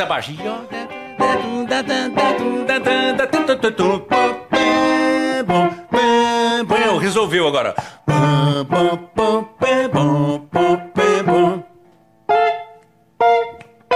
Jô Soares, né? Jô Soares, é. Então esse é um, é um riff. É um riff. Sim, é um riff. É a repetição. O riff é a repetição. de Basicamente uma, um motivo melódico harmonizado. É. Tem essa coisa de estar Isso. harmonizado, né? E aí quando o cara faz lá em... Quando eu entendi isso, eu falei, ah, então é isso que é um riff. Eu pensava que o riff era você pegar um bordão e fazer um negócio com power chord. Não. Na sua essência, o riff é você criar um motivo melódico harmonizado e que vai E- e- e ser... repetido. Repetido, exato. Repetido. E, e vai- e, claro, não, não- há demérito nenhum no- no- na outra versão de riff que você acabou de falar, que é, o que é um power chord. Não, ou- o power chord né? com bordão, mas é porque assim, quando você entende que, que a essência da parada, você faz um riff que não tem o power chord, você faz um riff que não tem um bordão. Sim, Você sim. entendeu o que eu tô falando? É, é, é. Você sai da, da, da casinha e fala, ah, então tá. É, fazer um outro, um outro Faz tipo aqui de riff aí, cara. Você toca, você deve tocar um monte. Velho, eu mas tenho uma o- curiosidade sempre de perguntar pra vocês, pros, Vai lá. pros, Angras, é, a, a- a linhagem de moleque. Você é um cara que ouviu Judas Priest, ouviu o quê, cara, com 12? Iron. Cara, é o seguinte. co- Comecei a gostar. Me apaixonei por música muito cedo, muito antes de tocar. Comecei a dizer pro meu pai, com 9 anos, que eu seria músico profissional. Que eu seria Nove? músico. Com 9 Nove. anos. Mas eu não tocava. Tocava, tipo, flauta, piano básico, assim, né? Até que uma hora meu pai falou: olha, eu continuei repetindo isso até mais ou menos uns 11 anos, né? Com 11 anos, meu pai falou: você fala isso, só que então você tem que estudar um instrumento, cara. né? Você precisa aprender um negócio, porque você quer ser um, um músico profissional, o músico estuda muito. É uma carreira muito difícil. O João Gilberto estuda, sei lá, 12 horas por dia. Meu pai tinha umas informações, assim, tipo, não sei se é lenda, né? Mandou essa. Provavelmente era lenda, mas eu digo. O que ele queria dizer é, cara, é uma carreira que você tem que começar a estudar agora. Não adianta ficar sonhando e quando as pessoas forem escolher fazer faculdade, você achar que, que é hora de estudar música. Mas que entendeu? privilégio poder ter um pai com essa. Com É, esse porque a mãe incentivo. dele, a minha avó, foi concertista. E ela é concertista mesmo, ganhou prêmios, estava muito nova, com 12 anos de idade, já estava ganhando prêmio de piano. E estudou com Rachmaninoff. Lá- Ela, ela se mudou para Alemanha, ganhou uma bolsa, estudou Tua com avó. Minha avó. Mãe da, Do meu pai. Mãe do pai. Adelaide. E isso, isso, tipo assim, realmente levou a parada séria. E ela queria que todos os filhos estudassem e criou esse pânico também, porque foi um pânico. Os três filhos dela, meu pai e meus tios, minha tia e meu tio, tinham pânico, porque música era um negócio tão foda que, puta que pariu, não sou capaz, né? E a minha avó tinha essa coisa, ela era austera, estudou na Alemanha, né? e olha coisa louca, aí eu fui viver o meu primeiro trauma profissional na Alemanha também. Que foi quando a gente foi gravar o primeiro álbum. Então é tipo, parece karmas, né? De família. Buscou. É, e ela tinha essa coisa. Então, meu pai já veio e passou um pouco por mim. Falou assim, cara, você tem que ler música, você tem que. Que era uma coisa que veio da minha avó. Você tem que estudar de verdade, você tem que ralar e babá. Porque senão vai ser super, super difícil. Você Então, antes da adolescência de pertencer à tribo do heavy metal, do hard rock, você já estava envolvido nesse estudo Não, eu, formal. eu, eu já, não, eu já Ou gostava é de tudo meio, Maiden, é tudo já- meio junto. No caso, do, quando eu comecei a estudar mesmo, quando eu escolhi a guitarra, eu escolhi a guitarra. Aí meu pai falou, não, você vai primeiro estudar violão, depois a guitarra. E... Que era comum na época. É, é, claro. Era difícil, Não, não tinha, instrumento. caro pra caralho, inacessível e tal. A aula era complicada, aula de guitarra e tal. Enfim. E, então eu comecei no violão, mas já querendo ah, o Iron Maiden. E a minha primeira aula já.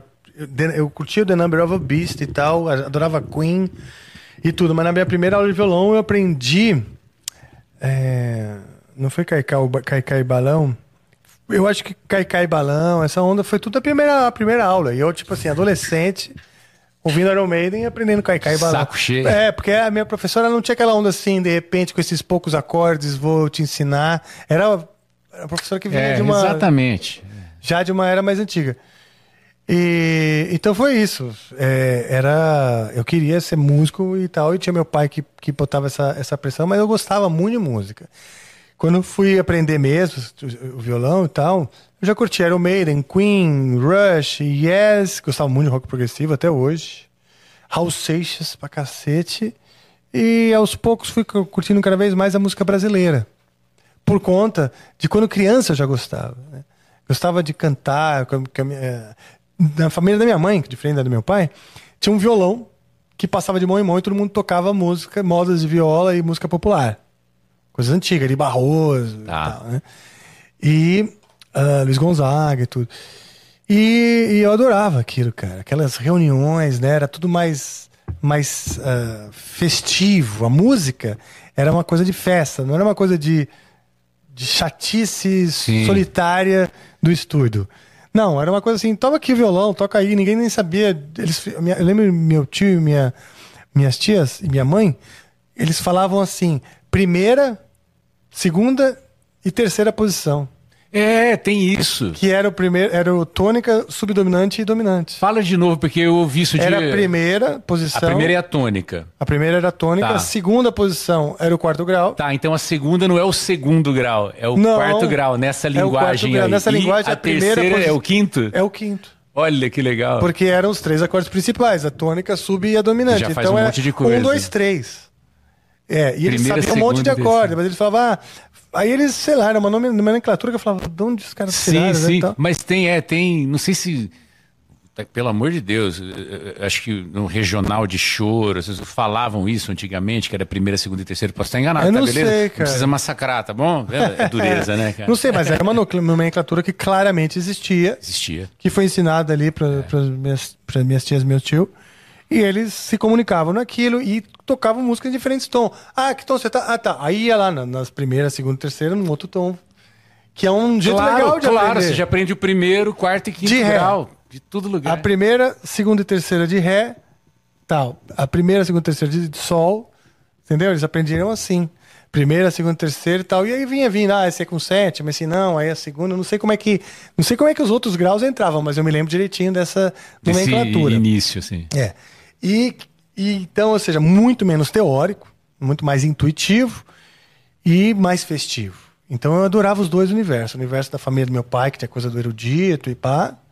E o universo da família da minha mãe, que era o violão de mão em mão, tocando Que Ari Barroso. essa e- tranquilidade e... o respaldo, né? é, e contando Massa. as histórias sobre a música. Por exemplo, né? Eu adorava quando criança, eu ouvia, por exemplo, o Assum Preto. Furaram os olhos do Assum Preto. Eu perguntava pra minha mãe, né? Mãe, mas como é que é? Ah, o passarinho, é porque quando fura, ele vai cantar melhor. Eu falei, meu Deus. Tudo que- em que- volta é só tristeza. beleza, Céu, de anil e a mata em flor. E o Assum Preto, cego dos olhos, podendo assim, ai, cantar Cantar de de dor. dor. Aí fica dominante o terço é maior. Ah, Preparando pro quarto, né? Preparando pra Essa segunda é posição. Eles falam que essa é, é a asa branca menor, né? Porque, Ah, ó, é, né? quando ia a terra ardendo, Ah, tu- tudo em volta. É, Exato. Já saí do exatamente. tom. Eu também, eu te atrapalhei. Não, eu- Mas o ponto é que, que, que na- na- tinha esse amor pela música, essa paixão pela música, antes de ter uma paixão por tocar um instrumento. E pra mim tinha uma coisa assim, eu sempre quis aprender a fazer música. Porque eu achava, quando aquele violão passava de mão em mão, e eles contavam as histórias, ou, por exemplo, o Assum Preto, né? E o Assum Preto, Luiz Gonzaga? É, O Então, deve ter a parceria com. Eu esqueço o nome dele. Eu não lembro, mas até um assim. filme e- então, essas histórias todas, ou então o Ari Barroso e tal, ou aquela. É, felicidade foi-se embora e a saudade no meu peito ainda mora. Tinha um momento que falava: A minha casa fica lá de trás do morro, onde eu vou num segundo quando começo a pensar. O movimento. pensamento parece uma coisa à toa, mas como é que a gente voa quando começa a pensar? Eu ficava pensando: Pô, é mesmo. Se você pensa que você está atrás do morro, o pensamento voa para lá e você se transporta para lá. Então, essas insights que a música, que, essas, que as composições traz, todas, é tipo Lulu Santos, que, que tocava na rádio, o Caetano, que, era, que tocava na rádio, o João Bosco e tal, sempre tem um insight interessante e eu ficava, nossa, que legal, eu quero aprender a fazer isso, sabe? Pra mim era muito importante entender a música, entender qual era a arquitetura da parada, porque eu queria um dia saber fazer. Fazer. Então eu fiquei com essa, com essa obsessão. Aí quando eu peguei no, no violão, fui aprender cacá e balão, já comecei a fazer música, sabe?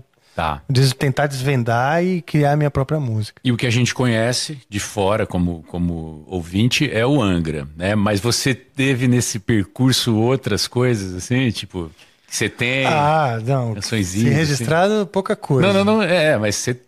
Não lembro nada. Não, Não. tem, tem uma outra coisa que eu lembro. Tem uma música É. que eu nunca gravei. Aliás, eu tenho um grande amigo que começou o Angra comigo, o André Bastos. E às vezes são essas que estão esperando pra ser gravada, né, cara? Pois é. E ele fala, Rafa, você precisa gravar essa música. É uma música que chamava Flores de Mármore. Tá na mão, tá fácil. Puta, bicho. É assim. Quem vai ficar feliz é o André mesmo. É. E ele lembra até hoje. Isso eu acho curioso. Toquei poucas vezes na vida pra esse meu amigo. O André Matos. Ah, outro André. Esse é o André Bastos. O, o- tre- é, passou pelo Angra três, Andrés. quatro Andrés. Quatro Andrés no começo. Que são o André Bastos, com quem eu comecei. Comecei. O André Lichevitz, que é um amigo meu, que hoje mora em Jerusalém, ali é, é, em Israel, há muitos anos. O André Hernandes, né, que também participou, tocando guitarra. O Zaza, grande guitarrista. Aliás, quando ele vier para o Brasil, mora em Portugal, tem que passar aqui. E o André Matos. Então foram quatro, quatro Andrés, né? Flores essa- de mármore. Flores de mármore, bicho.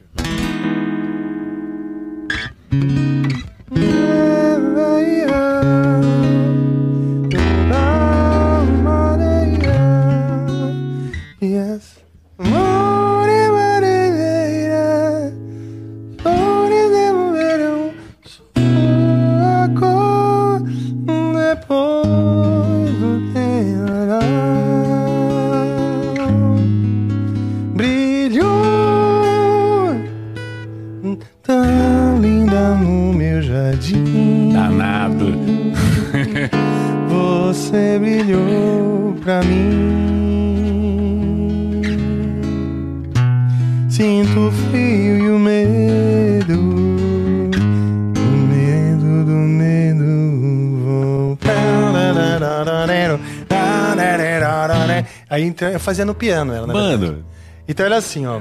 linda harmonia. Depois do temporal brilhou um dia de sol e as flores devolverão sua cor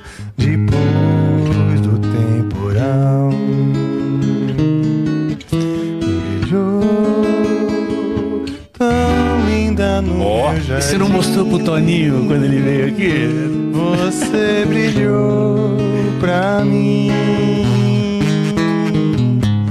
Sinto frio e o medo. Medo do medo voltar. Entrava uma coisa meio Pink Floyd. Quantos anos você tinha? quando você Aqui, mexeu? cara, essa música eu fiz com 16, Tá 17. brin... Nossa, cara, eu perdi muito tempo na vida, velho. Essas harmonas aí com 16 anos. É, assim, né? Caramba. Você tá vendo que é meio. Aqui, os graus. Não, mas né? modulando aí. Sim. Tinha uma Lindo. parte meio intuitiva, né? Do, no piano. Tá. O que acontece? No piano, eu dava umas fora que ficavam boas. Que nem quando, esse, quando entrou esse menor. Não, nada tão linda no meu jardim. Você brilhou pra mim. Sinto frio e o medo, medo do medo vou.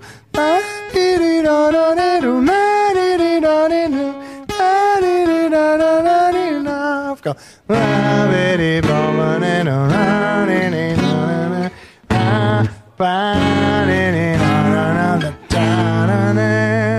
da da na na da da da da na da da na na da da da Oh. Era, modulava.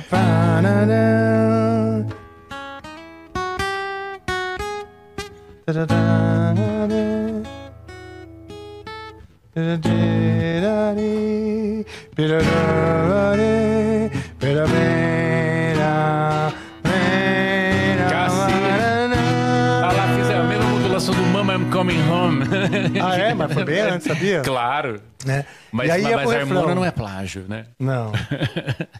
Não, né? Não exatamente é. né, esses caminhos harmônicos. Mas realmente foi bem assim, tipo, ah, nossa, eu sou o Mozart! Eu tava ali no, no Mas, piano. cara, tipo, 16 empolgado. anos.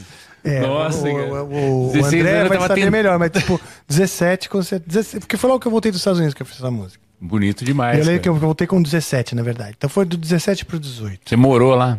Morei lá, fi- finalizei o colegial lá. Que cidade? Nebraska. Nebraska. No meio, Nebraska. no meio das plantações de, de milho. E então, mas exemplificando assim, eu sempre curti compor, sabe? Eu- Parar pra tocar é parar pra criar algo. né? E esse é um caminho realmente muito inspirado, é, claro, no Yes, mas se você for olhar o, o Guilherme Arantes, É, pelo amor. não é? O próprio Lulu, cara, tem umas harmona louca assim e pop pra caramba, É, né? ali. Então, assim, como eu ainda não amarrado, né? mergulhado no heavy metal, eu fazia de tudo. E até hoje eu componho muita coisa que nem eu gravo. Esse tipo de coisa eu componho todo dia, assim, sabe? Eu- legal, cara. Eu, eu pego o instrumento pra compor. Então eu fico.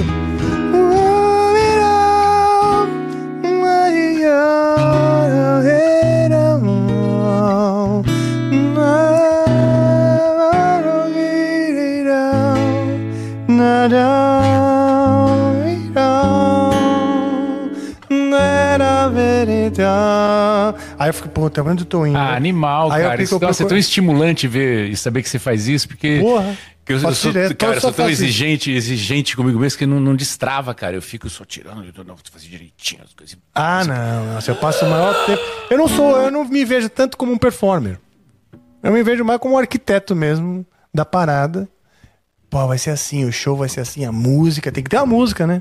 É. Todo mundo quer fazer solo, cantar, tá, mas puta, a música tem que fazer o time ganhar, né? E e o argumento para essa música.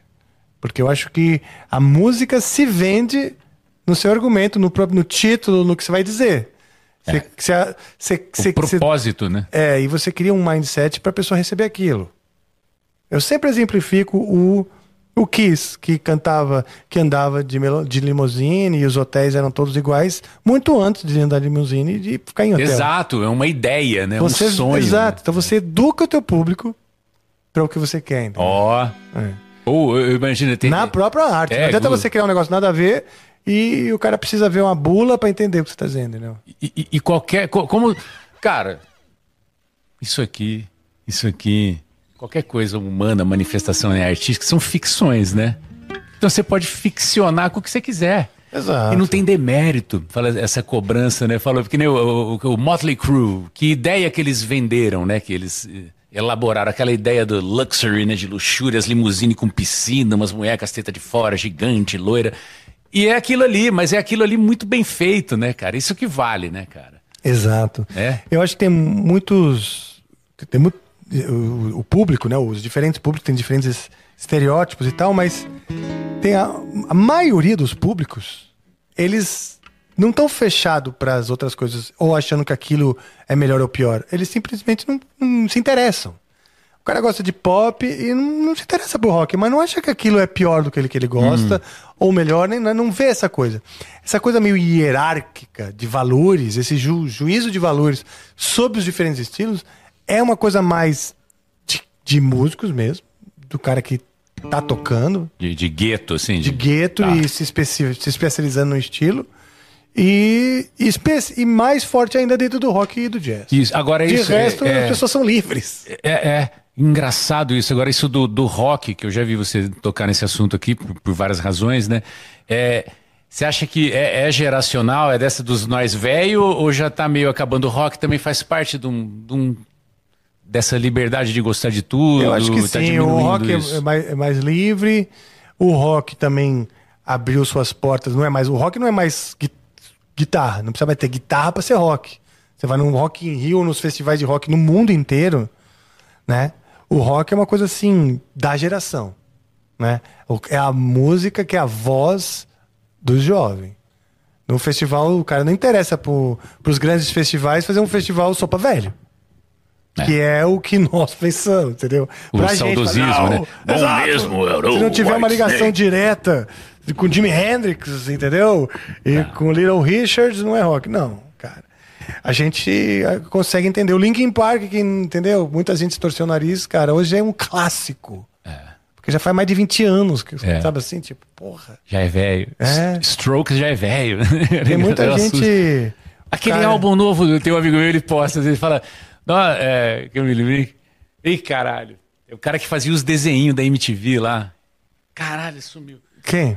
O do, do, do Beavis e Butthead? Não, os brasileiros, os desenhos brasileiros, Liga de VJs, aqueles desenhos brasileiros da Ah, sim, sim. Quem é o cara? Não é o cara que. Sim, peraí, peraí. Não é o o pessoal que fez o nome o, também o. Ai, meu Deus. Que teve aqui, caralho. Não é o Gaveta? Não tava envolvido o Gaveta nisso? Era uma turma lá do promo, né, da Do- MTV. Do, do garoto enxaqueca, aquelas é, coisas. é. Bruno Galan, só os doidão. Mas ele fala. O Mas Gaveta ele fez. Caralho, tá me faltando. Pavão, Marco Pavão, é Tá. o cara que fazia os desenhos. Ele briga, ele posta, às vezes ele fala: pô, o, o, o novo do Chili Peppers, o Californication, tá completando 21 anos. Ele fala: é o no... pra ele é o novo do Chili Peppers até hoje, né? Porque É, então. é engraçado. Então, você vê, cara. É, é essa relação que a gente começa a perder. Porque a gente acha que porque a gente não envelhece no espírito, É. nós nós não somos vistos, somos vistos, somos jovens para a sociedade, não. Nós fazemos parte de uma geração que tem essa coisa de síndrome de Peter Pan, simples assim. Mas a gente é, nós estamos 50 anos, É. fato. Então quem tem 16, pra gente, os pessoas de, de- os velhos de 50 anos têm síndrome de Peter Pan e acabou. Entendeu? Esses velhos, Peter Pan aí, que gosta de parecer jovem o resto da vida. Os molecão. Beleza. É. Mas olha só, você falou do, do, do, do Red Hot. Quando eu falei do, do, do Linkin Park, eu acho que um cara que tem hoje 16 anos, o Linkin Park foi lançado tipo uns seis anos antes dele nascer, Sim. né? E aí eu fui Santo eu nasci em 71, então seis anos antes de eu nascer, era, tava, sei lá, bombando Yard- Yardbirds, Mamas and Papas. Que pra mim parece uma coisa assim, meu Deus, remota. Muito longe. Cara, Muito eu fiz essa longe. relação ontem, seguinte, com o brother. Eu falei, é, vou pegar então. Nós temos dois, dois anos de diferença. Quando eu era moleque, lá em Bauru, e, sei lá, em 87, 88, a gente ouvia The Doors. Era uma coisa muito longe o The Doors, né? Era lá longe. Só que era mais perto do que o, a- a- o, o tempo que o Kurt Cobain morreu, de hoje para o dia que ele morreu. É. Faz muito mais tempo que ele morreu do que quando eu era moleque o Jim Morrison tinha morrido. Mas eu tinha a impressão que era um. Pois é, um passado distante. Era perto. Porque eu acho que a gente hoje tem Tipo, um ó, olhar. fazia 12 anos que o Beatles tinha acabado. muito pouco tempo. O Strokes é mais velho do que esse tempo de 12 anos na época que era então, moleque. É muito entendeu? louco, né? Essa relação é porque a gente começa, a gente para mesmo. É, é. A gente para, nossa, nossa cabeça para. E, e a grande verdade é que o mundo andou e o rock também mudou. A gente estava falando da coisa da linguagem do rock. Né? O rock. A nossa geração acha que o ro- nós somos mais puristas. Rock tem que ter guitarra e todos os estereótipos que a gente imagina pro rock. Mas pra nova geração não é bem assim, não, cara. O É. rock pode ter um beat, É. entendeu? E, e um e, quer dizer, e outra, se não for rock, foda-se. É, o cara não tem é. esse apego. É, a tribo, né? Ah, vamos falar que não é rock o que você faz? Foda-se. Cara, e é engraçado essas exi- exigências, né? Autoexigências de tribo que você tá contando. Você vai lembrar, olha só. Quando- as pessoas não têm noção, quem é mais novo. Quando saiu o Somewhere in Time, Puta, eu lembro foi direitinho. um rebuliço, né? Porque tinha eu lembro a primeira vez que eu ouvi. Ah, sim, né? É, eu não, eu adoro é animal, mas na época eu lembro amigos compraram só pra completar a coleção e lacraram. Não, ou- imagina, Wasted Years, puta som bonito, né, cara?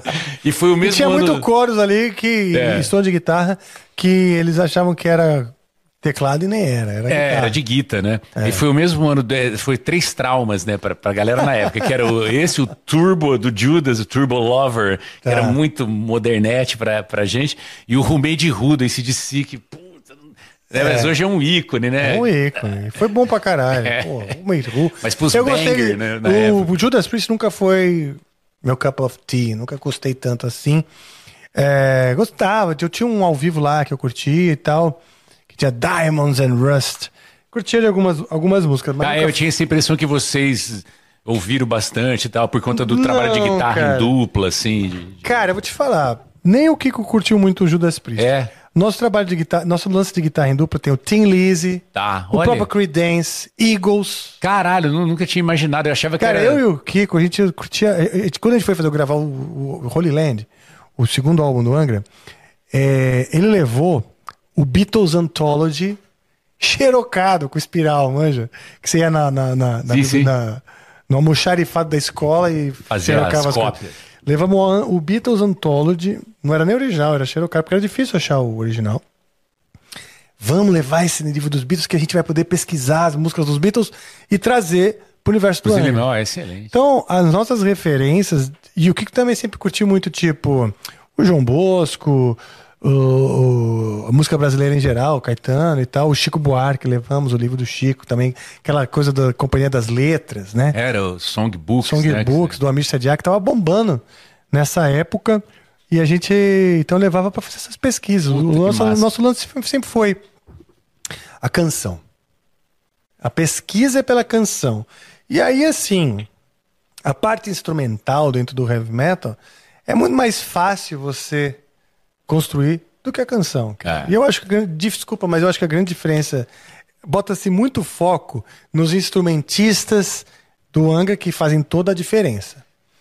Mas o, Por causa da performance, Essa a destreza, de né? A criar- destreza chama atenção, é. Exato, Olha vamos criar louco. um arranjo É. sofisticado. Vamos, vamos criar um arranjo sofisticado. Que você falou da clave, né?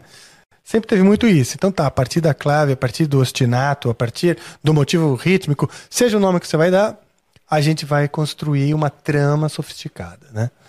E sempre foi essa brincadeira, mas ela tinha que partir de um, De uma um- canção. é, e de ideias que são que convencem na sua simplicidade. Então a gente é muito assim, tipo, o cara vai mostrar uma, uma, uma parte, ele tem que mostrar assim, né?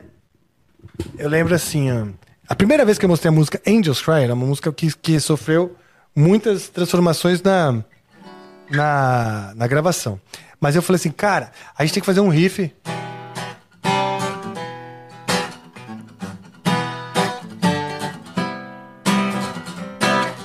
E eu queria fazer uma melodia longa, na nona.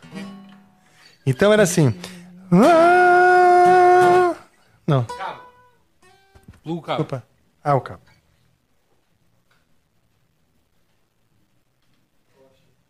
Aço. É. Então ela, ela tem uma melodia no, no álbum que ficou legal, que é não é essa melodia. É. Era na terça, desculpa. Achei que era na, na, na, na nona, não era.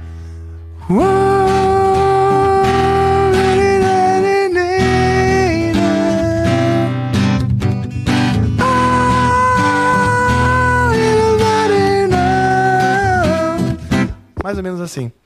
E, e, e você tinha que convencer os caras que aquilo era legal. O André Matos, o grande vocalista e compositor, eu tinha que falar pro cara, ouve esse negócio e ele falar, pô, gostei.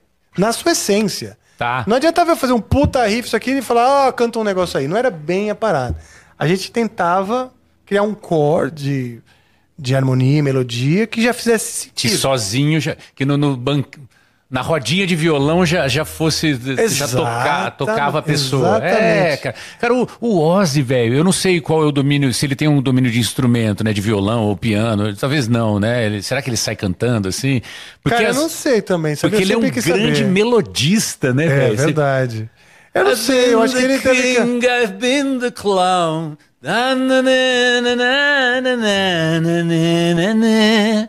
Né, o Goodbye to Romance. É. Mama, como, tô, mesmo as porradas, é tudo com melodia, né? Sim, o sim. Bark at the Moon, né?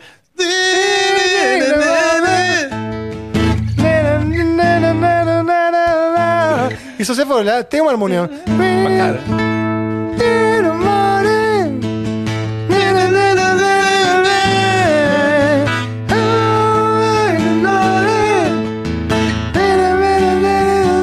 Aí vai pra subir. Cara, é o formato do blues, né? É, Você cara. pode ver, o heavy metal é o blues modal. É, Mo- cara- Mas modal assim, no- dentro do... Um blues eóleo. É, e- Mas e- vai sempre pras, pras, pras funções semelhantes à do blues. No final das contas, é o que você falou. As que pegam, mesmo que ficam na lembrança, são as que tem canção atrás. Eu tava Exato. ouvindo o dia, a gente até faz. Eu tenho, eu tenho duas frentes de trampa, né? Que é o Wanda and the Youngs, lá que toca os- as versões de. CDC.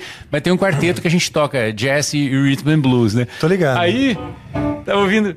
O Paul Anka gravou um disco só de rocks, né? de- gravado mesmo? em versão de jazz, isso nos anos 2000. Aí o cara não me faz o jump. E, que, que é quase um rhythm and change, né? que é- né, é. É, é, a- a- ele faz entra, né? I get up! De Big Band. de- du- du- du-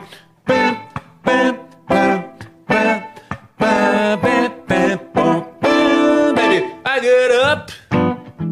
Funciona. And nothing gets me down. Vai aí. And Got I a know... I've seen the toughest around. Ah, que legal, com essa voz de crooner, né? And I know, baby, baby, just how you feel. Vai dividindo. You gotta roll with the punches and get what's real. Aí chama o B aqui, ó.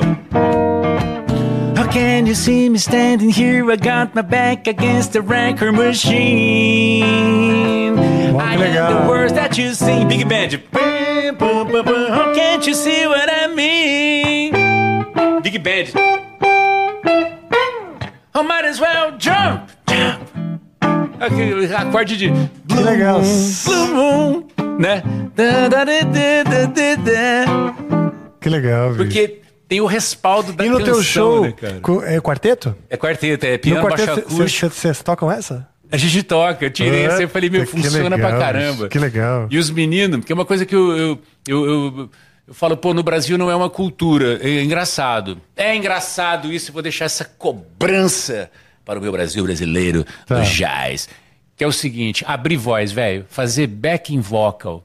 Por que, que É. vocês não fazem? Parece que o instrumentista brasileiro, dentro dos ranços, ele tem o. Não, não, eu não canto, porque eu sou música instrumental. Como se cantar fosse um demérito. e eu fico querendo tanto, mas o menino Sato, e os outros estão indo na cola dele agora, então, might as well jump, jump. É tão bonito, né? Jump, aquele, aqueles coros igual o Big Band dos anos 40. Puta, eu né? gosto pra caramba. Sabe, de- de cara, é um coros trampo, cara. E, e música vocal, adoro vozes em geral. É. Vozes de mulher, vozes de homem. É, puta, adoro. Música vocal pra mim sempre foi. Senhora, É. E na faculdade estudei bastante corais e E tal. qual né? faculdade que você fez? Fiz na Santa Marcelina. Ah, você fez Santa Marcelina. fiz, que, fiz. que, que período, que ano? Eu entrei em 89. Tá. Saí em 96. E era um curso recente da Santa Mais ou menos, mais ou menos. Era, na época, você, estu- você podia estudar composição e regência juntos. Ah. Hoje eles separaram. Não, é- acho que o MEC separou todas as faculdades. Tá.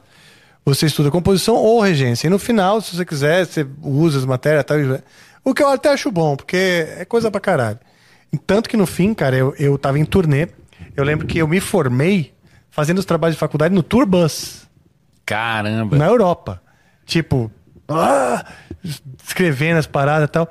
E aí anexei um, os- as músicas do Angra tinham saído em, em partitura no Japão.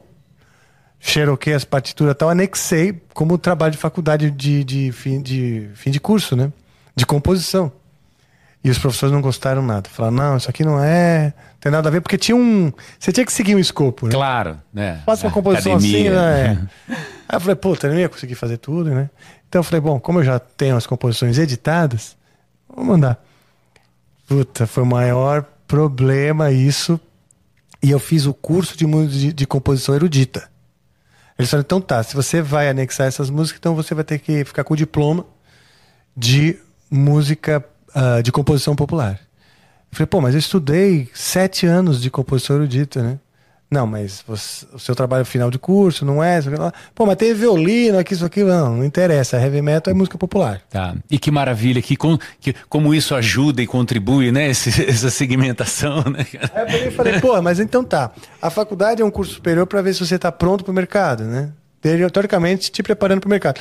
Se eu tenho um livro de, de, de partituras editado no Japão, significa que eu devo estar pronto para o mercado. É, né? talvez, né? Quem Talvez, sabe, né? Eu- Ah, não, mas então beleza. Então você está pronto para o mercado de música popular. A gente Tá não bom, pode. tá, tirar. tá, Eu tá, falei, tá então, bom, tá é isso bom. que vocês querem, então Mas eu fiquei beleza. chateado, né? Engraçado, é, é uma loucura. E eu desencanei, né? Falei, bom, tudo bem. Cara, e uma coisa que eu sempre eu, eu observei no Angra, porque eu trabalhava em rádio, na época era moleque, né? Tinha, era estagiário da 89 e virei e eu observei, falei, cara, esses caras tiveram um êxito mundial sem precisar tocar é, é, do- do- da, rádio como veículo, porque eu me lembro que rolava só o, o Wandering Wuthering Heights. Heights. é. Por quê? Ah, porque é balada, porque passa, Sim. aquele medo de tocar uma coisa que é muito pesada. E vocês superaram, igual o Bezerra da Silva E nunca cá. tocou em rádio, velho. Sério. É, ele fez a vida sem precisar. Olha só. Então, vocês fizeram um trampolim Que sem legal. passar por esse, esse crivo, né? E esse ano teve uma escola de samba que homenageou. Foi a primeira homenagem ao Bezerra da Silva numa escola de samba, acredita? Caramba. Em todos os anos tal. Que ele é, um- que é uma lenda, um- uma sumidade e tal. Mas é, aquela coisa, as pessoas às vezes a gente esquece, normal, a gente esquece, se não tá na nossa cara. Eu mesmo, às vezes, quando. Ah, quais são as suas referências? Eu começo a listar as referências, beleza, aquelas que eu lembro mais fácil. Depois eu vou pra casa e falo, puta, por que, que eu não falei? Não falei Rush, cara. Rush é uma grande referência pra mim. Mas eu esqueço, sei lá por quê, sabe assim? Porque eu tô acostumado a falar, ah, Queen, Hal Seixas e Iron Maiden. É, é, é, repetindo, é, tá no automático. É. Pra Caramba. É, é. mas é isso, entendeu? Eu acho que a gente tem que sim é, se libertar dos medos, cara. Se você faz uma coisa que eu tô falando, ah, não, vou misturar. Não, não misturo porque eu não quero, mas não deixe de misturar por medo. Não deixe de seguir um caminho por medo. Não, Eu tenho que fazer rock, se eu não fizer rock, não tem valor. Não, isso é mentira. Sabe? Eu, eu- muitos compositores que estiveram aqui, que são mais do pop, têm um background rock. E eles, alguns nunca tiveram o compromisso de fazer rock. Eu vou fazer uma música e quero que as pessoas gostem. Em alguns casos, teve o drama de fazer, puta, eu queria fazer rock, mas estou fazendo outra parada. Pô, como se aquilo não fosse tão legal. E não tem nada a ver, cara.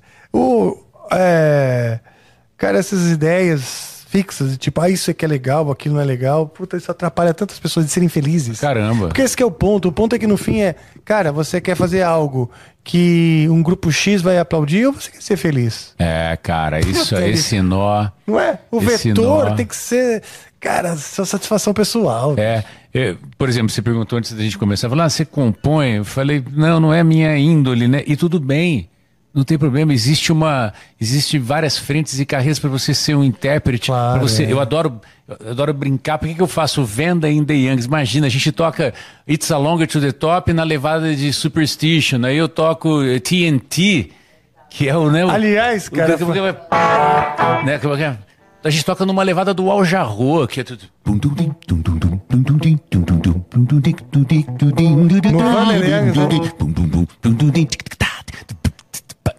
TNT. Parece um funkeiro. Eu tô louco pra ver o show, cara. Eu Isso vejo os pedacinhos no, no, no Instagram. é. Tô louco pra assistir. E, e como, como que abriu isso depois? Toda essa autocobrança. Um dia que eu acordei, eu falei: peraí, velho, eu tô negligenciando o Angus Young que mora aqui no meu estômago. Pra quê? Pra, pra dar satisfação pra quem, cara? Claro. Aí, engraçado Pelo que de hoje, no quarteto de, de jazz lá que eu faço, jazz e rhythm and blues, eu, eu, eu tenho muito mais segurança porque eu libertei o roqueirinho que estava guardado aqui dentro. Que bom. Porque ele que é... pau, pausudo. Sim, porra. o- o restante- Falando em pausudo, tem duas Minha mãe tá coisas. assistindo, ela fala, filho, não precisava falar Não, não. palavrão. Falando em pausudo, eu vou mostrar uma coisa. Não, não tem nada a ver com o que Oh. vocês estão pensando. Não, eu queria que você, primeiro de tudo, toca uma aí do, do, do Wanda É. Eu acho que vai ser legal. É, mas será que é aquela história? né? É coisa Pode que é tocar feita alto, pra não tocar com. problema. Não, que, não, que tocar com banda, né? Mas, Ah, é? mas toca comigo, toca comigo. Posso tocar com, com o djembe, você prefere? É, quer ver o que, que dá pra fazer? Porra, cara, sabe uma que a gente faz que é super obscura? Você conhece o Jailbreak, o álbum, né? O, o EP, né? O- a segunda música dele chama You, you and Got a Hold on Me, né? Ah, E a gente fez em cima do Harlem Shuffle. Lembra Tá. dos Stones? Não é deles, né? É um. Ela é um. É, ela é um. Não, mas ela vai ter muita mudança. Vamos fazer o It's a Long to the Top. Tá bom. Só reset aqui, ó. Entra a bateria tipo, tipo Steve Wonder, né? O Superstition. Tá, tá, tá.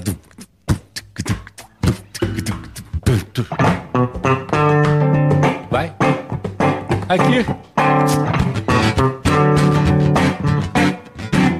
Isso.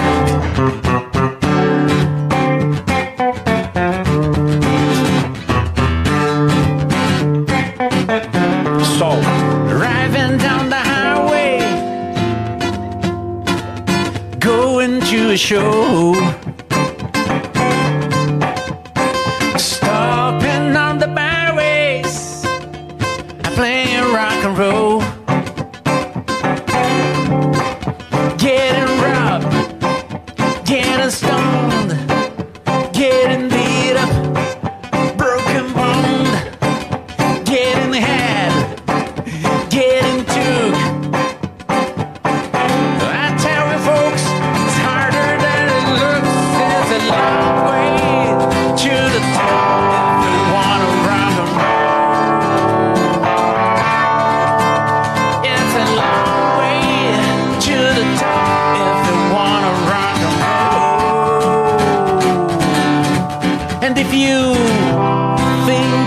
It easy doing one night stands.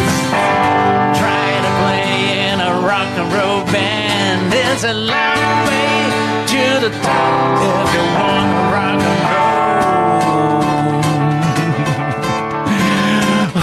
Hotel, motel, I make you wanna cry. Ah, desculpa. That's we had. Laid to the hard cells. You know the reason why. Getting old, getting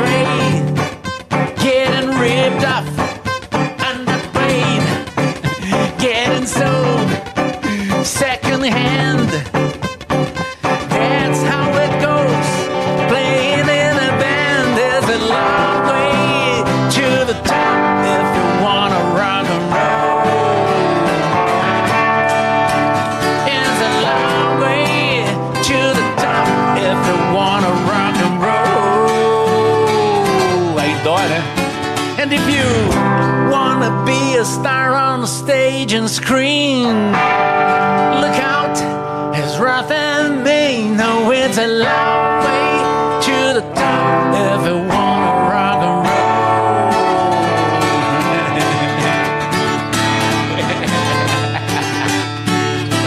Ó, já meteu um. Meteu um folk. disparada no Jair Rodrigues. Como que era a disparada mesmo? Não, não, apareceu. Ah. Mas essas Legal, levadinhas, a gente faz tudo meio. Pô, bom demais. Funk só tem um dirty Mais um, mais um, mais um. Eu Vou tentar lembrar um aqui. Tocar qualquer outra coisa, posso? Fico Pode. constrangido. Que Não, essas, vai a essas coisas do Wanda funcionam com. Mas posso falar? Tá legal pra caralho. Tá legal, eu tô, tá tô adorando, é. Que legal. É, faz outro então. Ó, O que você quiser tocar. É, você faz terapia? Faço. É uma delícia, né? Sim. Terapia é um presente que você se dá pra pra si mesmo e o material didático é você, né? Tô falando isso Sim. porque em terapia tem uma, não sei se é lacaniano ou Não, freudiano. eu faço uma terapia super livre, na verdade. Enfim, mas tem uma coisa que se chama associação livre, né? Que é deixar você falar de qualquer coisa. Sim, né? De sim. qualquer coisa aleatória, porque as coisas vêm na cabeça. Eu me lembrei que tem uma figura em Sampa, não sei se você conheceu, o Edu Viola. Esse cara, ele mora na rua Leme, ali né, no Paraíso. Tá. Ele é da turma, eu conheci esses caras por causa, lembra do Raízes de América? Lembro, Aquela banda. então ele é lembro. colega desse povo. E o Tá. Edu, cara, ele, ele fez FAO, acho que na mesma época do Chico Buarque. Ah, que legal, E bicho. ele, e ele compõe umas coisas malucas. E ele tinha uma música que ela tinha só metade, né? Aí o Luiz Paulo, amigo meu de Bauru, ela, ele, ele completou a letra. Olha que interessante. A gente, Que morava, legal. a gente morava aqui em Sampa, chama Bela Velhinha. Bela Velhinha. É Sampa. Sabe aquela harmona que o Portishead usa, que é assim, ó? Você sabe isso aqui? É, é. Só isso. Puta, a gente lá no Angra usa direto essa porra. É o Não Existe Amor em SP do Crioula, isso aqui, né? Aí ele canta assim. Bela velhinha que disputa de manhã com a vizinha do apartamento 171. Quem é que fica com o melhor pedaço da alcatra boa e velha respeitada vizinhança?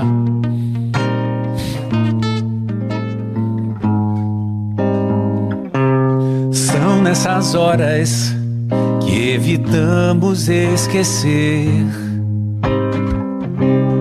mesmo na vida paulistana multinacional, mais importante que saber falar inglês é aprender a se viver de modo bem tradicional. Me manda abraço aí, bicho.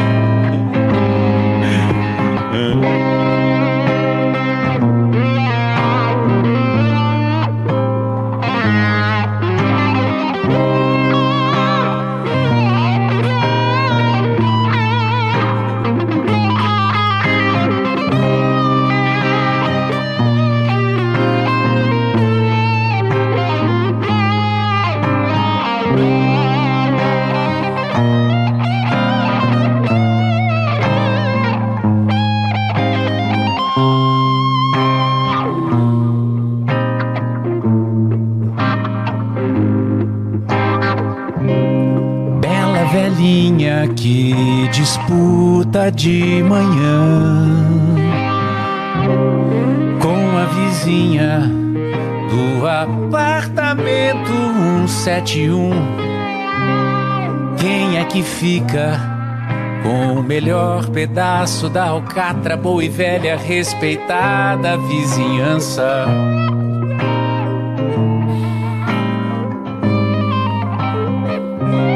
São nessas horas que evitamos esquecer que mesmo na vida paulistana multinacional, mais importante que saber falar inglês é aprender a se viver de modo bem tradicional.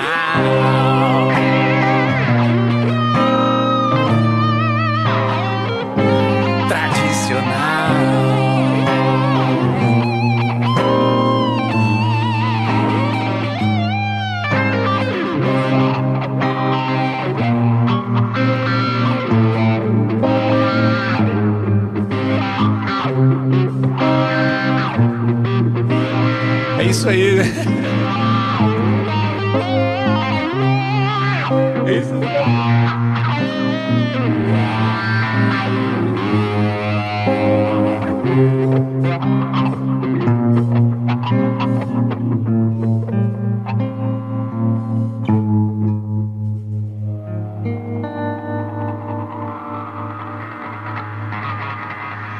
O Jimmy Page no Seaside Below no Madison Square Garden.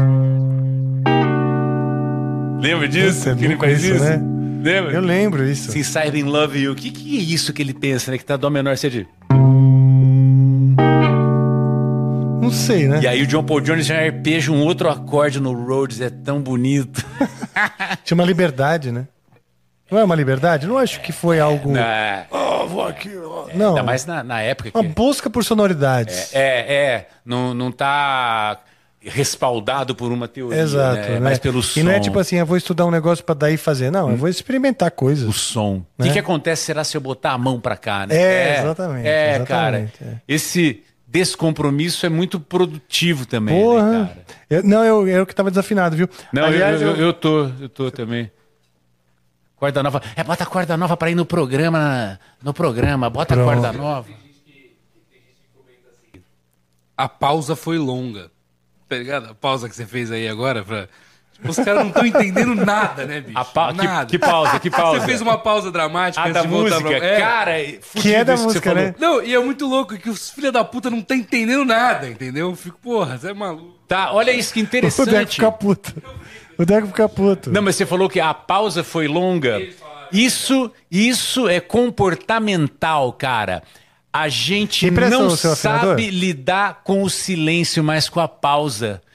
Olha isso, isso vem, vem. Eu falo, eu tava ouvindo rádio vindo de Uber pra cá hoje. Eu falei, puta que pariu, o rádio continua com a mesma. li- Até hoje, não há, não há, não há espaço para o silêncio. Aí você não sei o que liga pra cá agora. É aquele otimismo, a obrigação do otimismo. Liga pra cá, não sei o que que agora. E vamos, não sei o que. Tá assim ainda. E sabe qual é o problema? Todo, todo, todas essas instruções comportamentais para Instagram, para rede social, que você tem que. que é a retenção. O, o cara se equivoca, ele acha que para você conseguir con- convencer o cara a ver um vídeo até o final, que você tem que ficar enchendo ele de coisa. Mas se você tá falando uma coisa que é interessante, você pode falar na velocidade que você quiser. É foda isso, né, cara? Então eu, eu, eu fujo tô, tô com o Cris aqui, que sempre me orienta, a gente conversa sobre isso, de, de, de- dessa a linguagem, né? É música, velho. Claro. Porque falar, tudo. é- só vejo a música como a fala e vice-versa. Sim. É, é, você só cria expectativa se você tem dinâmica, silêncio. Verdade. Então um, um garoto fala, é compreensível, porque o cara nasceu num mundo já que é tudo. Não pode super ter pausa, não estímulo, pode ter super pausa. estímulo. Você não ficar parado é Como quando? chama? Super estímulo. Super é. estímulo, é. Precisa de estímulo o tempo inteiro. Sabe É. que eu me lembro, há muitos anos, você chegou, você chegou a ir à Rádio Brasil 2000, na casinha da, da Pedro Soares de Almeida lá, né? Sim. Tinha um estúdiozinho ali, enfim. Nós estamos falando ali da Travessa da Heitor Penteado. Heitor Penteado, exatamente. Sim, do lado de uma outra antena, que era bem Era na frente de uma antena. Eu Era vivi demais. é. quatro anos ali naquela casa e, e de viu? Eu ia muito domingo à noite. O Vitão, backstage. Vitão, é. Velho, eu, eu vi os caras do Manowar num domingo à noite paramentados. Eu falei, puta, eles se vestem assim na domingo à noite pra ir na... O Merlin Manson só de, de sobretudo e tanguinha. Eu- Sério? Eu, eu, eu vi o Dave Murray de papete e meia. Eu falei do caralho, cara. O Bruce Dixon esqueceu a. A letra? esqueceu, não, ele esqueceu a carteira dele na rádio. E os caras tiraram o xerox de todos os documentos, a brevê, ele tem brevê de, de, de avião. Na época já, É, depois porra. a mina da gravadora buscou. Mas eu lembrei da Brasil 2000 porque tinha o estúdio das bandas lá. É, Ah, sim. é, eu me lembro, por exemplo, a primeira, eu eu vi uma banda lá chamava Charlie Brown Jr. Eles estavam lançando o primeiro disco. Olha só. Aí eu olhei pequenininho o estúdio, eles tudo. Cacete, velho, esses caras sabem o que eles estão fazendo. Não deu Olha outra, só, né? é, que Mas me legal, lembrei hein? disso porque o Arnaldo Antunes foi tocar uma vez lá, essa história do silêncio, né? De dar uma pausa. E não tem a música dele que é o silêncio? Sim. Foi a primeira coisa que existiu. Aham. O silêncio que ninguém ouviu. Astro pelo céu em movimento. E o som do gelo derretendo. O barulho do cabelo em crescimento e a música do vento. A matéria em decomposição. Tudo barulho. A barriga digerindo pão. Explosão de carvão. ah, Batedeira, liquidificador, não sei o que. E aí ele fazia o silêncio. E no disco, o silêncio é grande. Quando eles foram tocar, tava o Escandurra, Pedro Ito no- no- na bateria. Ninguém Eu tem paciência. Na hora de fazer o silêncio, ele mesmo falou: É, mas é, é, mas é no rádio, não vamos poder fazer. Eu falei: Faz, cara, subverta, dê silêncio ao rádio. Não é, É. possível, cara. E ele deu? Não. Olha só, cara. Cara, as poesias, especialmente dessa época antiga, porque eu tava mais. Na época que eu estudei, na, tava na faculdade, Santa justamente. Eu, eu me inspirava muito em alguns livros de poesias do Arnaldo Antunes, né? Eu fiz uma música na faculdade com. Ela chamava. O som é. Era, era assim. Não lembro se era assim. Era, era tipo assim. As cores são verde, amarelo, azul, verde, blá, blá, preto, blá, blá. É, sei lá, o que são? Os animais são galinha, blá, blá, blá. Os sons são. Dois pontos. fudido. Cara, achava aquilo legal É, pra ele é caralho. todo amigo não dos- tinha, não tinha como descrever o som. Era só dois pontos e ouça, porra. né? Aquela- é, o Então, Arnaldo. ele, essa- ele tinha essa É, não coisa de brinca. você de, intera de, de, de, de botar você pra interagir, né? A sua imaginação interagindo com a. Isso com a dele é vem do- dos legal. irmãos, o Haroldo de Campos, lá dos caras concretistas, que eu não sabia. Uma vez eu vi o Haroldo era vivo, ainda vi uma palestra dele no. Que é a família dele, não é? Ou nada a ver? É, não, não é parente, mas você sabia que o, o Haroldo de Campos, ele ia. Os irmãos, um dos dois, ele ia na turnê dos Black Blonde, dos Titãs, dentro do ônibus. Com eles, imagina, com coroa, né, cara? Que legal, não sabia tão disso, bonito. não. É, e o Arnaldo tem disso, né, cara, no trampo dele, né, cara? Pra caralho, né? Concretismo ali. E muito, É. muito legal. E então essas coisas, por exemplo, parte de texto, eu sempre escrevi muita letra no Angra. E quem sempre. os- e a minha inspiração por letra sempre foram os artistas brasileiros. Não posso falar, nunca me inspirei numa letra, tipo, em artistas eh, gringos do rock. Que é o que. Se- te- é, Sempre foi o Vinícius, o próprio Caetano, o Chico. Essa foi, cara, se eu, se eu chegar nesses caras aí. E o Arnaldo, né, que era um, porra, um puta de um letrista e poeta, era o cara também na época ali, tipo, né, hypado. E pra não dizer que nenhum, claro, Pink Floyd eu gosto, sempre gostei, mas assim, mais pela coisa das, das, das sinestesias, né? som ali. E, hum, e o Newport, do, do, do Rush, que é um letrista, Letrista, né? É. foda. Aquelas músicas do, do, Ex- Hemispheres, é tudo letra Tudo dele, letra né, dele, cara? cara. Tudo letra dele. Ele também tinha alguns outros caras que, que escreviam, ah, e às vezes com ele e tal, mas, puta, ele era. Ele era o letrista foda lá mesmo. Tipo, que, que, que, que pegava pra si a parada. Às vezes pegava outros textos de outros caras também, mas assim, com o crivo dele, né? Aí era um cara que tava. E são muito legais as letras. Hoje agora eu tô revisitando o Rush, agora já que já passou tanto tempo. Mas nessa época eu não, não, não tinha influência dele, porque eu não prestava atenção Eu nessas também, eu ouvia- Não prestava atenção. Agora eu tô revisitando olhando, ainda mais que ele morreu, dá uma saudade do cara, sabe? Engraçado, você Você, fala. deixa, você vê as palavras que ele deixou quando ele estava vivo, né? É aquilo que eu falo da composição, é, é uma carta pro infinito, é uma carta pro, pro, pro tempo, assim. Você vai deixar, né, o seu legado. E, e a palavra é muito forte. É, eu, carta, eu ouvia né? também quando moleque, o Rush, botava o vinho inteiro, o disco, sem me ligar nas letras. Então, ou seja, eu, eu- eu- não que eu, eu perdi muita coisa, né? Que, que tá ali, que eu já me encantava só com o som, já bastava. E- É, a música já é foda. É, eu já achava A legal. música já é foda. É fogo, né? Isso, né, cara? Mas os letristas que me inspiraram mesmo são os letristas brasileiros, cara. Os caras escrevem bem pra caralho, né? E no rock, você falou de Judas Priest aqui, para, vai. Né? Iron Maiden, para, né? As letras são legais, mas, pô, a comparar com o Vinícius, e com o Chico, Chico, né? Os caras é tá brabo o louco, negócio, né? É. Entendeu? O Aldir Blanc. Meu samba é casa de marimbondo, tem sempre enxame pra quem mexer. Música de protesto sem, sem dar na cara, né? Pois Meu é. samba é casa de marimbondo, tem sempre enxame pra quem mexer. Não sabe com quem tá falando, nem quer saber, nem quer saber, nem quer saber. Tá lá o corpo escondido, no ch- estendido no chão. Em vez de um rosto, a foto de um gol. Por que, que em vez de um rosto, a foto de um gol? Porque tava morto com um jornal em cima. Né? Em, A vez, foto de um gol. em vez de um rosto, a foto de um gol. Gol do jornal. Um- tinha uma foto de um gol no jornal tampando a cara do morto. É, tudo, tudo figurado. O Bala com Bala é dos dois? o que Bala Elis com Bala, acho que gravou? é, acho que é, É. Aldir Blanc também, com o João O som na sala. Sabe por que fala? E o urubu? Sabe por que fala? E o urubu sai voando. Você sabe o que é isso? Não. O, a abertura dos filmes da Century Fox não tem um, um, um condor que Ah. voa? E por que que a abertura de Bala com Bala da Elisa o César faz naquela, naquele pianinho elétrico que faz... Vamos ver se eu vou levar. Pam,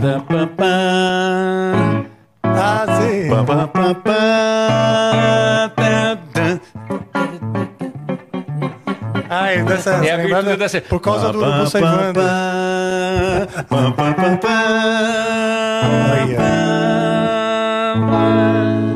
Essa, É. essa aí que eu tava falando, de frente pro crime, cara, é uma letra que se toda hora que eu ouço ou tento, toco, assim, toco de brincadeira, né?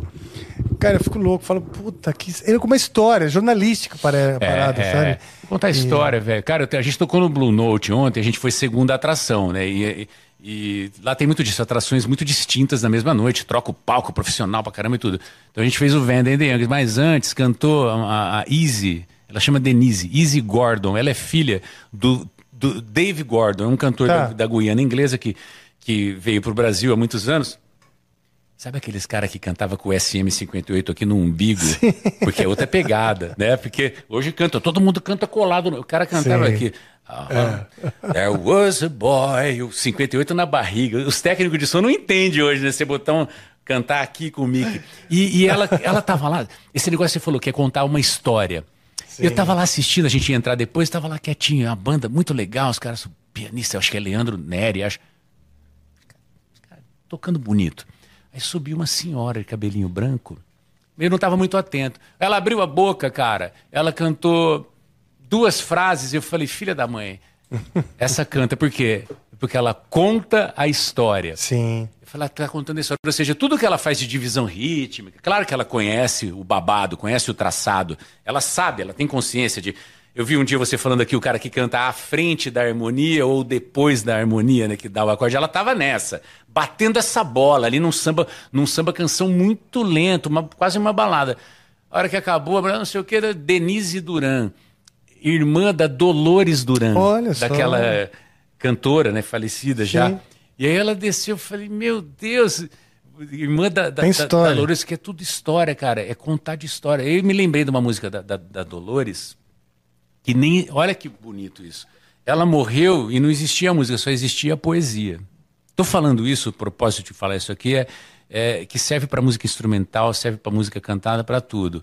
A música é você contar um caos, mesmo que seja um número instrumental. O que, que você quer dizer? É uma- um monte de ratinho correndo? É um trovão? Ou é um amor não correspondido? E essa letra da Dolores, que se chama O Negócio é Amar. Você já ouviu essa música? O negócio, lembrando, É, fala o negócio é amar, né? Olha aqui. Eu vou pegar a a cola aqui e falar que conheço. Porque ela não existia. Aí o Carlos Lira, que é da, da Bossa Nova lá, foi o na, negócio é amar? O negócio é amar. O Carlinhos Lira, né, esse poente da Bossa Nova, foi na casa da mãe da Dolores e ele sabia que esse poema estava guardado lá. Aí olha a responsa, velho. Você ar- é o que você faz. internet. É o que você faz, né? Harmonizar um poema. Uhum. Olha como os acordes da música têm a ver com cada frase. A responsabilidade que é trabalhar com harmonia. Não é o que você quer, né? Ela fez assim, ó. Tem, tem gente que ama. Não é? Tem gente que ama, não tem. um- E vive brigando. Não é tenso isso aqui? E depois que briga, acaba voltando. Tem gente que canta porque está amando. Quem não tem amor leva a vida esperando. Uns amam pra frente e nunca se esquecem, mas são tão pouquinhos que nem aparecem. Tem uns que são fracos, que dão pra beber. Outros fazem samba e adoram sofrer. Tem, tem apaixonado que faz serenata. Agora, tem amor de raça e amor vira-lata. Isso aqui, ó. Amor com champanhe, amor com cachaça. Amor nos iates, nos bancos de praça. Eu vejo iate, banco de praça. Tem homem que briga, agora é foda, ó. Pela bem amada. Mulher maluca que atura, atura porrada. Tem quem ama tanto, agora que até enlouquece. Ó, Puta, que legal. ele não fez porque ele quis, ah, vou entortar aqui, eu estudei na Santa Marcelina, eu sei que aqui Não, na, tá na hora que tá em grau, né? Tem quem ama tanto, tem a ver com a letra, que até enlouquece. Tem quem dê a vida por quem não merece. Não merece o acorde de Ray Charles, o acorde de. Oh, darling, né? Ele é texto. aumentando. E eu pensei isso aqui, por que, que ele botou esse acorde? Porque ele quer, não porque a melodia. Por quem não merece. Amores à vista. Amores É a prazo. Tá É, aqui. é. Amor ciumento que só cria caso. Tem gente que ju- jura que não volta mais. Mas jura sabendo que não é capaz. Tem gente que escreve até poesia e rima saudade com hipocrisia. Tem assunto à beça pra gente falar.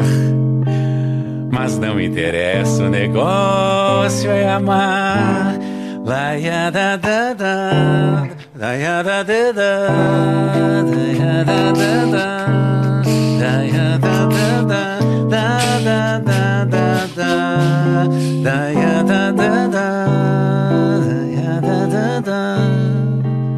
Mas não interessa o negócio, senão não dá, né? É amar. Legal. bicho. É Você sabe que. tudo em função da letra, Harmona. Não é quis fazer, né? Eu vou mostrar o conhecimento. Cara, eu já tinha. Bravo, fico bravo com essas coisas. Eu sei, meu, porque eu, eu te acompanho e eu já tinha visto essa paixão tua, essa entrega. É muito, é muito contagiante. Porque é um amor mesmo pelo material, pela música, pela descoberta, por. Pô, olha isso! Cara, que foda! Ah, Mas essa, é tudo, essa mas só os- tua é tudo foda. simples, cara. Só mexer. Eu, eu falo, só mexo com o que eu consigo. Senão Ah, você sim. fica, não é, cara? Senão você fica sempre no passo do outro. Ah, agora eu preciso saber não sei o que, agora eu preciso... Aí você não. Ah, exato, entendi. Você vê esses, que esses caras que a gente gosta, né? né? Tudo isso que nós Nossos falamos ídolos. aí, é, é, Eles só fazem aquilo com leveza porque eles estão lidando com o que é fácil pra eles. Sim, cara. Né? Senão a gente vai no circo é. de Solé, vê o cara segurando a bailarina com uma mão, guarda-chuva com a outra, pendurando em três trapézios, dando uma... Você fala, claro que você quer fazer aquilo. É fascinante. Agora, É. você já treinou rolamento no tatame, depois fez braço pra conseguir ficar no trapézio? É. Mas saboreie o rolamento no tatame, né, Sim, cara? o Você não fica, o, cara, o cara aprende esses acordes assim, ele acha que é. Isso Cara, eu aqui- lembro, eu lembro da primeira vez que eu. esse acorde é esse Me acorde deparei aqui, com 11 contrabaixo. imagens. É. Aí, aí fala assim, não, não. Aí você faz um. Não, não toco mais acorde natural, como se fosse. Pô, para. Eu falo, é, é igual o cara, ele conhece vinho de cinco conto, não tomam mais água. Você vai morrer, cara. Você vai morrer. Não, já vi um. Também não, não- vou citar nomes porque eu não sei se é verdade, né? Mas já ouvi dizerem que se for pra tomar um vinho de menos de 500 reais é melhor tomar Coca-Cola. É. Aí é demais, Ó, né? e, e- É e- muita petulância. É, e é burrice, sabe por quê? Eu, uma vez eu bati num papo com um cara que ele, ele é, é sommelier da, da Enoteca Fazano, Manuel Breaco. Mentira, Manuel Beato. Beato. Os caras brigam Manuel Breaco, aquele. Beato, expert em vinho. É, Ele Tá. fazia um programa na Rádio Dourado junto com o Zé Nogueira lá. E era um pouco antes de eu gravar. Então ele disse: Eu não tomo, né? Mas ele tinha lá uns vinhos. E ele falava: Eu falei, ô, ô, ô, Manuel, explica por que, que esses vinhos custam cinco conto, não sei o quê. É igual a história de Telecaster Custom Shop Relic que custa 50 mil reais. Ele fala: qualquer vinho no mundo, a produção daquele líquido dentro daquela garrafa não custa mais do que 50 dólares. O resto é valor de culto. É mesmo? É. Tá Que nem porra. essas Les Paul é, Murphy Lab, né? Que, porque o cara que encostou, porque o captador foi. Velho, é um fio de cobre com uma bobina. não é? Pensa, a parte. ele- Uma Telecaster, essa que a gente paga pau, que é de 1951, 50 54, né?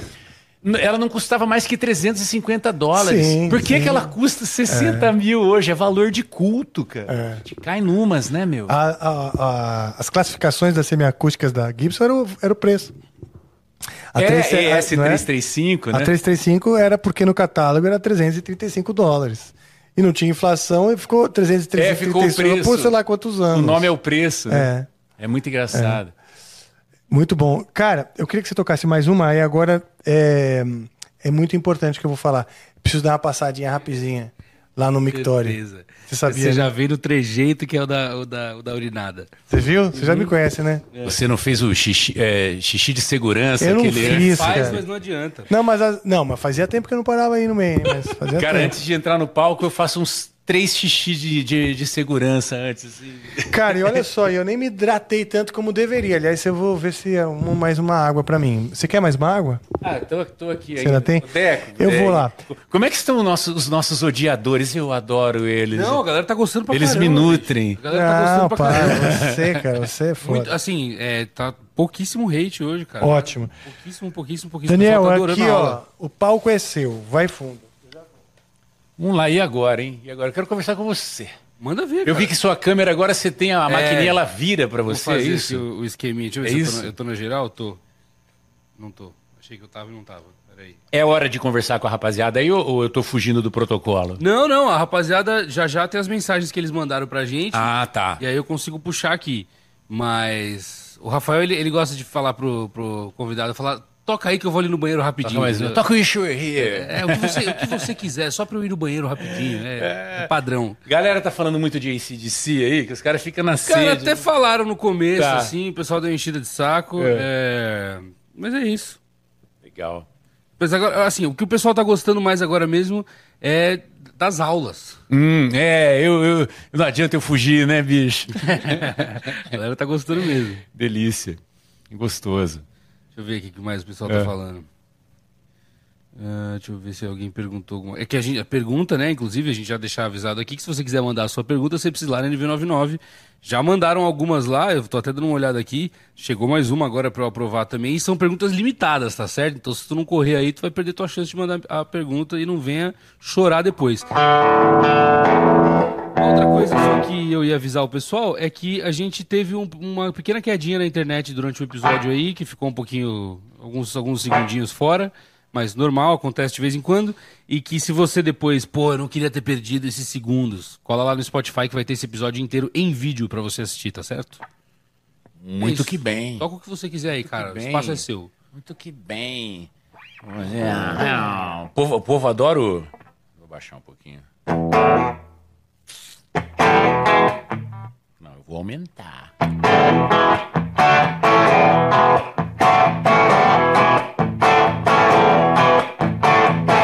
There was a friend of mine I murder, but just give him a out. Jury finding him guilty, giving out 16 years in hell. He said, I'm spending my life here. I was living alone.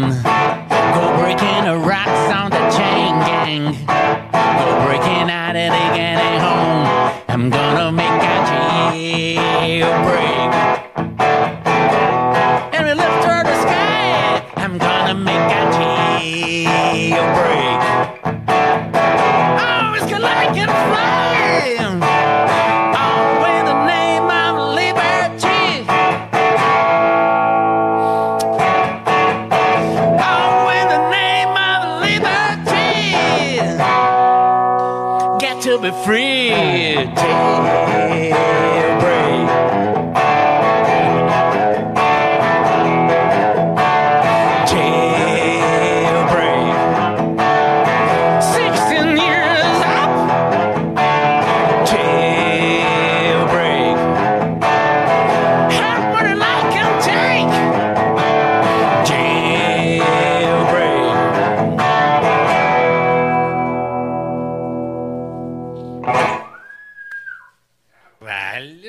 Tô testando ainda esse, esse, esse SV20 aí, esse ampli, bicho.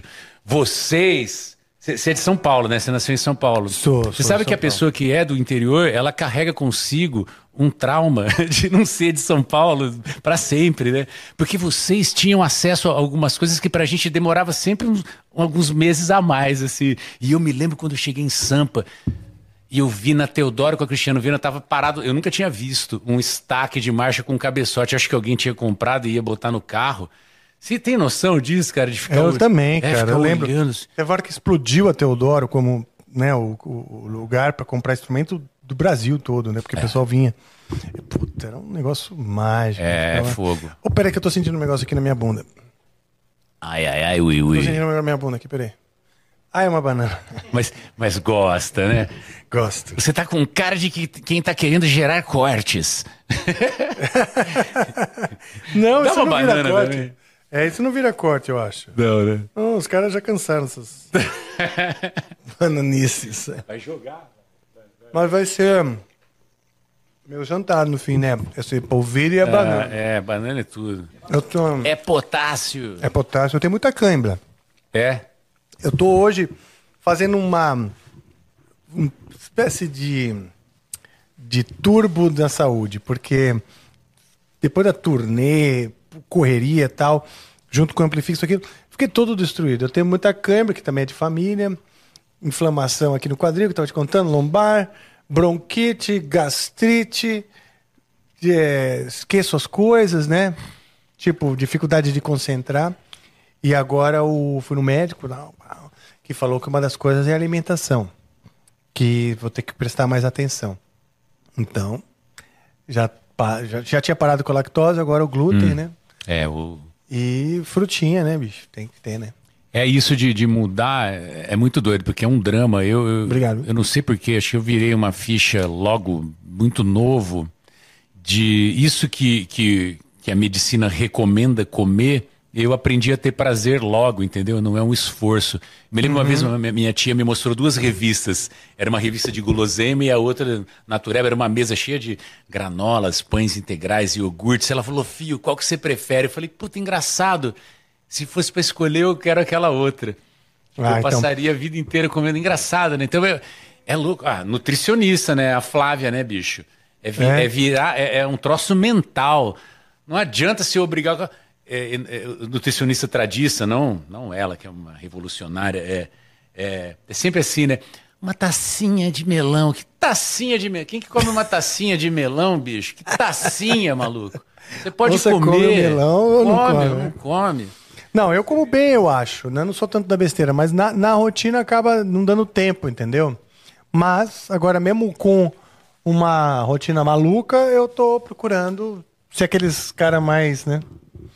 Você É. anda com marmitinha de nuts, essas coisas? Olha aqui, ó, o João pode falar, às vezes eu trago meu próprio almoço, isso, aquilo, mas nem sempre é de nuts. Eu trago um arroz, feijão, bife. Ah, boa. Opa, Ah. pera. Meu querido Marcinho Eiras tá por aqui. Aê! Ele, vai- ele escreveu Elo. É Aliás, isso? deixa eu te falar. Ele escreveu isso, ele falou. é, Deco, tá por aí? Tô sim, Marcinho. Ele falou: fala pro Daniel contar a história do Elo. e mandou logo na sequência, que eu, eu vou ter que ler, que foi maravilhoso. Salve galera, estou bem. Masturbar daqui a pouco e ir dormir. É, é, é, The King of Trocadilhos. Ele é foda. E, aliás, Marcinho, estamos sentindo saudade de você. Você vai ter que voltar aqui Ah, é ainda esse ano. É verdade, com a Nath Guarischi, né? Com a Nath Guareschi. É. Aliás, a gente comentou aqui, né? De, de trazer algumas pessoas que já estiveram. Agora com a Nath, né? Porque seria um, um outro olhar. O Marcinho, cara, é uma pessoa que. eu- ele é um daqueles que me lembra, sempre que você encontra. Opa, liberdade.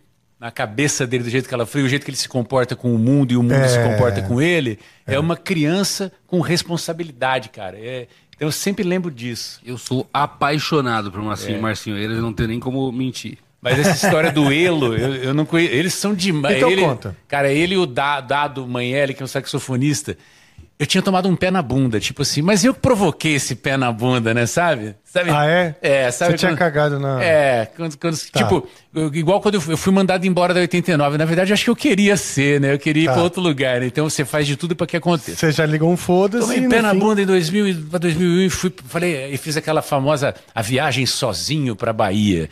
Eu tava triste, eu me fiz um mal de fazer isso, só que então eu fui de avião até Salvador, eu não conhecia a Bahia. Aí peguei um barco, fui para que ia pra ilha de Taparica pra pegar um ônibus pra ir pra Valença, pra Morro de São Paulo. É tudo Uau, indicação de legal. amigos, aquela trip, Sim, eu, sim. eu eu chorava na viagem. Sério? É. Enfim. Porra. Aí cheguei em Olivença, num esses hostel, era uma fazenda de cacau lá. Que legal. Aí entrei no quarto que eu ia ficar, eu olhei. Falei, caralho, é o Marcinho Eiras, isso 2001. Daí eu olhei, ele não me conhecia. Sabe que hora que eu falei? Ele falou, pô, mas você é o cara da rádio, você é o Daniel, não sei o que. Ficamos brother. Eu, Que ele e o. Dado. Entramos numa. Ele tinha um carrinho que não era pra andar na terra. é- Qual que é? Classe A. É, Classe A, Classe A, tá. é um carro baixinho. Sim. Velho, nós somos até Caraíva de carro. Sério? Marcinho. Mas essa história de Elo é porque ele brincava que eu era um italiano, ele contava pras meninas. Ele é italiano, era o Danielo. Elo, né? Tipo, Marcinho, cara. Nossa, foi muito bom. E eu lembro que em Caraí. Curou, amor? Ah, esse aí? Demorou, mas curou. Um- tinha um cara, um homeopata, ele falou: Você sempre vai lembrar dela, mas cada vez mais pequenininha. Ah, É tá, bonitinho que- isso, né? Que é o luto, né, cara? Como uma, por exemplo, você tem pais vivos? Minha mãe é viva, Tá. meu pai morreu. Então, dói, né, cara? Dói. Dói. Você fala. Tem hora que, É. que- tem hora que bate, assim. É, é, mas Não, hoje... você aprende a conviver, claro, é, né? é, mas ele morreu Mas em tem hora que dá uns 2013, vazios, é. assim. É, é, mas hoje tudo é tão... Eu só lembro coisa boa, cara. Não, isso sim, É. eu também. Um vazio, assim, saudade, né? Uma saudade que bate. É. E quando a saudade bate de alguém que você sabe que você não vai ver, que não está mais lá, que, que você lembra do vazio que deixa, é um pouco, um pouco, vamos dizer, mais dramático, né? O mais doido disso, eu estava lendo uma vez uma entrevista com um senhor, ele era um chefe de uma equipe que cuida, olha isso, ele cuidou das, da dinâmica terapêutica das famílias que, que perderam os familiares na, na queda do World Trade Center. Porque não tem, não vela o corpo, não tem corpo, né? É. Como que vai cair a ficha? Não, ele não está mais aqui, mas onde está? Pelo menos para enterrar. É. E ele trabalha, é tão imagina que bonito você trabalhar com isso. Difícil, né? É muito foda, né, cara? É, porra. E quando, quando cai avião, também fico pensando a mesma coisa, que eles Pelo amor. caem no mar o avião, Bum. tudo desaparecido, isso, aquilo. É a mesma coisa. Louco, né? É, Você tem que dar por morto, na verdade, porque você supõe a caixa do gato lá, como é que é o nome? A caixa... Schröd- Schrödinger, Schrödinger. Schrödinger. O gato morreu ou não morreu, né? É, tá 50% vivo e 50% morto. Só se você Na cabeça, só se só depois da verificação, é isso, é, né? na emoção. É, porque a, vamos lá, a caixa de Schrödinger, Schrödinger, eu nunca sei Schrödinger, falar. acho que é isso. Schrödinger. Gato de Schrödinger. gato de Schrödinger, que era um que assim, dentro do método científico, né? Se você for pegar o método científico como na lógica, né? Você só pode, é, che- Você só pode chegar a uma conclusão depois da depois de verificação. testemunhar, É. exato. Então um gato numa caixa, fechado numa caixa, por um mês. É, mas um dia eu vi é, essa teoria um pouco mais elaborada do que eu pensava. O menino desse ciência todo Ah, dia. Fim? É, que ele fala além de- nessa teoria, pelo menos o que ele mostrou lá é que além do gato dentro ainda tem uma tipo uma Veneno. pedra de É um césio. veneno. Tem um, ve- é se um É um veneno algo radioativo É. que tem lá num frasco, e, ou seja, a, a possibilidade Dele do gato morrer, é, é. quase que instantânea, mas você não pode provar isso enquanto você não estiver vendo que ele morreu de fato. É, esse é Então a conclusão dessa experiência é que o gato está 50% vivo e 50% morto. Que mostra também um pouco que o método científico tem seus limites, né? Até porque Em termos- não tem como algo estar 50% vivo e 50% Esse que é o ponto, É, esse é o exatamente. ponto. Esse é o grande ponto, né? Mas na emoção, aquele cara que não viu um ente querido morto, É. entendeu? Pro seu lado emocional, pro inconsciente, para aquela parte do sistema límbico, né? Aquela coisa que você não, não explica direito. Você sente que a pessoa tá 50% viva ainda. É como É. se, tipo. Ah, eu vou encontrar. Vou encontrar, Vou tem encontrar. sonhos loucos, tem uma sensação de que vai virar esquina e vai ver a pessoa. Dá, dá, um, dá uma pane. Tem um cara de sistema. uma banda, é uma banda eu nunca conheci, mas um amigo era muito fã, que é uma banda britânica chamada Manic Street Preachers. Diz que Ok. o, o vocalista eh, desapareceu. É mesmo? E aí tem uma regra do governo que é depois de busca, depois de tantos anos, aqui é dado como, como morto, mas ele sumiu do mapa. Doido, Estranho, né, cara? É. Mas não. Mas será que ele saiu de propósito? Tipo, ah, eu vou. Nunca acharam, mas assim, Estranho, né? é, sumir, né, cara? Você tem que sumir bem, né? Porque sempre fica um vestígio, né? Verdade, cara. Puta merda. Louco, né? Desaparecer, né? Desapareceu, tipo, sei lá, né? Caiu num buraco É doido. É, bom, que estamos aqui, então vamos aproveitar que a gente ainda não Pelo desapareceu, amor. né? É. E curtir. O que, que você tocou enquanto eu estava fora? Jailbreak do ACDC. Você foi no certo. É, é. Boa, boa. Ele é foda, jailbreak. Jailbreak, tudo, tudo você pega de alguma coisa. Sabe que jailbreak é a. É o- demais É, é. Gloria do, do, do Them, do Van Morrison, né? Gloria!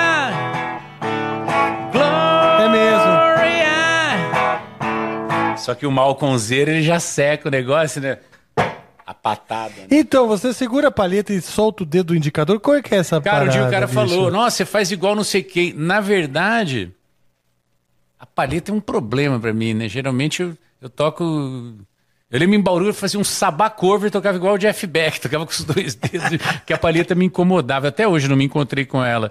Eu Talvez acho... você não tenha encontrado a palheta certa. Eu quero te presentear Ah. com a palheta do Amplifica. Obrigado. É duas delas que você vai ver qual que você vai se identificar mais. Mas, em todo caso, é, jabás à parte, é, conta aí a história. É, não, eu acho que é porque minha mão. Olha o tamanho da mão, da mão do bicho, cara. Pô, é grande Mão mesmo. de, é, de concertista, né? Duas Sim. oitavas. Mão, mão de proctologista. Oh! Não, Mas não é pro, eu, urologista. sabe o que eu acho, cara? Eu acho que porque eu, quando vou timbrar o Malcolm, o Malcolm, né? Ele toca. É muito interessante. Como minha mão é muito grande, se eu tocar, se eu tocar aqui, vai, a mão vai ficar aqui. O Malcolm Ah. bate aqui. Então acho que eu pego esse dedo aqui que dá uma liberada. Que se eu tocar aqui. Ah, entendi, eu pra acho que- voltar um pouquinho, alguns centímetros. É. E, e- é Interessante. É, você vê tudo leva. o- então, mas o dedo, que, o dedo indicador, ele, ele não tem função, ele tá solto. Ah, tá aqui. Porque eu solto. tava olhando aqui, será É. que ele bate com o indicador? Não. Ah, E é doido isso, cara. O, o, o AC é o seguinte: tem uma, tem uma guitar player de 96 que e- e- eles falam pouco, né? Aqueles dois irmãos lá. Pois é, Família bem cara. fechada, mas. Então eles quase não contam as coisas. Mas tem uma entrevista onde eles falam bastante coisa. E. e você pode ver que o Angus é uma guitarra muito mais saturada que a do Malcolm e ele toca aqui. Você vai ouvir, por exemplo, Rock and Roll Damnation, o Angus tá.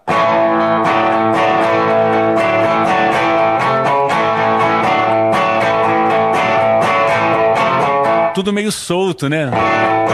Ele preenche. É. O Malco é aqui.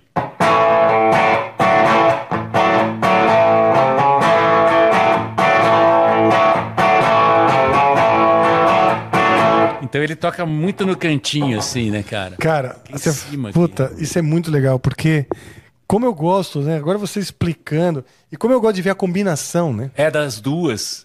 Das duas, cara. Tipo, cada um com o seu jeito e o groove que cria. Aliás, Regiões diferentes, né? Regiões High diferentes. voltage, o, o Malcolm toca aqui. E?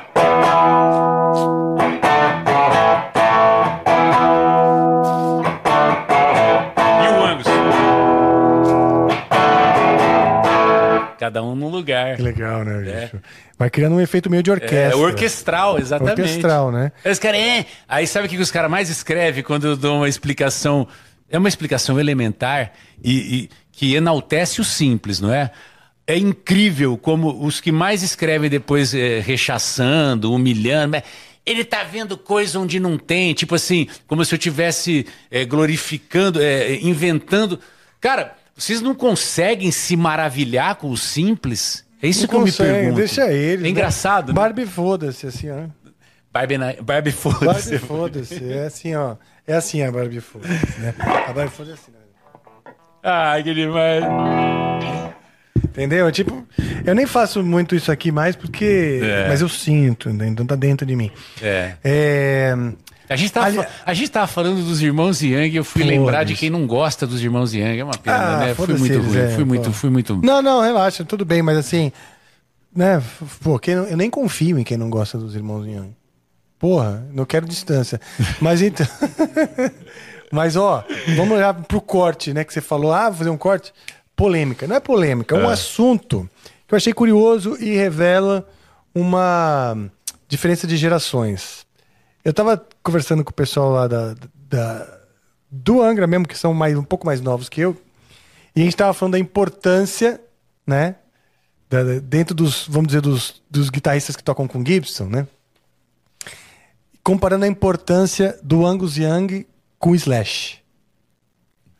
E quando, pra, pra mim, o Angus Young é Vocês o grande... estavam refletindo sobre isso. É, eu tava falando assim, cara, Angus Young pra mim é o rei da guitarra. Em cima dele, assim, cara, ele é, pra mim ele é muito foda. Mesmo, eu coloco ele no patamar do Van Halen e tal. Pô, os caras já começaram a rir da minha cara. Patamar do Van Halen, não, sim. tá louco.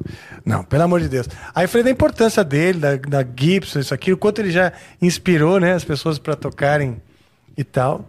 Falei, não, quem inspirou a tocar de Gibson, na verdade, foi o Slash. Mas ele veio. Pra mim, o Slash é um cara recente. É outra geração, é. Só que eles falaram, não, que recente e tal, mas eu fiquei pensando, É, é mesmo. mas tem um gap- Não é tão recente. É, mas eu entendi a percepção de passado ali. O cara esquece que 20 anos antes o Angus, pelo menos, né, é 15, Ah, a pessoa, não- 16. basicamente é o seguinte, a minha conclusão. Eles não viveram isso. Não viveram Sim. o Angus e a paixão e o É. quanto ele revolucionou. Cara, vamos falar então pragmaticamente, já que é para fazer uma, uma, audito- Uma análise. Uma auditoria. uma auditoria.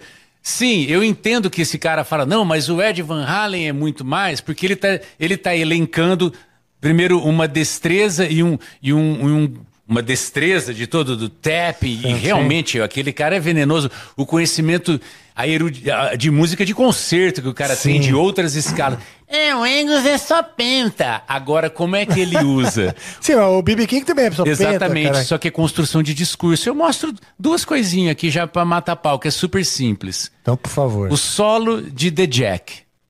Tá? O solo de The Jack, é um blues. Ela não é um blues de 12 compassos, porque por conta da letra eles fazem tudo meio. Mas o refrão e o solo é tocado num blues de 12 compassos. Tá.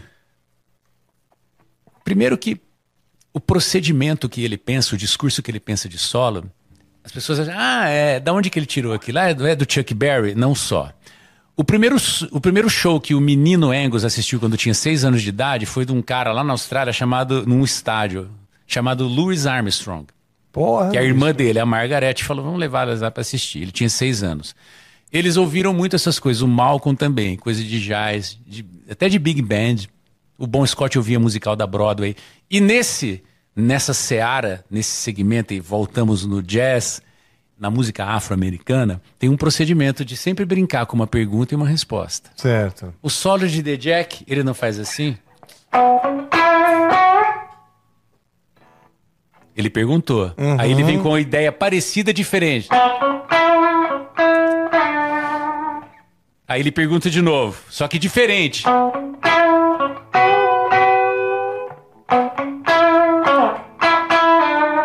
Ele completou outra coisa que ele sabe. Que é muito de fuder, cara. Quando você vai tocar um blues de 12 compassos, você pode ser o Charlie Parker, o Wes Montgomery e o Jimmy Smith. Eles dividem esses 12 compassos em três partes de quatro compassos, sendo que ah, mas eles estão pensando, não é que estão pensando, é da linguagem. Eles já jogam esse futebol desse jeito. Nos primeiros quatro compassos ele brinca com uma ideia, no outro com outra e no outro com outra, frases de finalização. Então o seu Orengos faz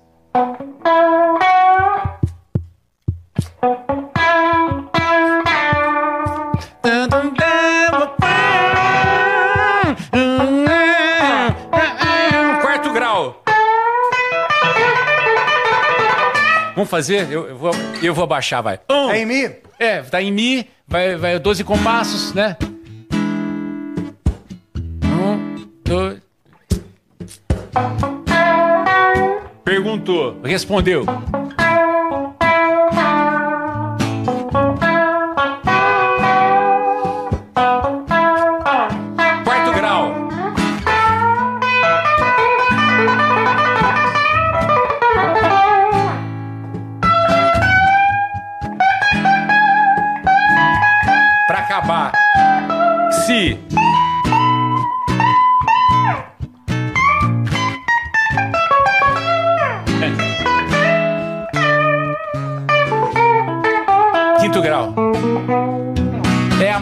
Ou não é com o discurso? Claro que é, bicho. É E, assim. o- e olha isso aqui, outra coisa que tem que eu falei lá atrás aqui hoje do- dos grooves das divisões rítmicas. Essa, eu tô batendo o pé aqui. Dá pra ouvir, né? Dá. Quando ele faz isso aqui, ó, ele faz isso aqui, ó. Essa, essa... É layback. Ele tá, ele tá aqui, ó. é. Pom, pim, bapapecoteque é doguebom. Bepepecoteque é doguebom. É lá atrás, velho. É Johnny Hodges, é Lester Young, Dexter Gordon. Os caras... To... O, o, o beat batendo e o cara... Pam, pento, bepeteco, pepedego, Isso tem... isso- é- é- Você sabe o que eu tô falando? Deslocar Sim, ritmicamente. sim, sim, sim, com Ah, certeza. eles- ele tá, é, não, de- não tá quadradinho, ele É. tá essa atrasadinha que dá a expressão claro, da parada. Que, que vem de, da onde vem? Que isso? vem do blues vem do, original, né? Vem lá do jazz também, né? Do, do blues, de tudo, do, do, que tá ligado. Right On, que é uma balada.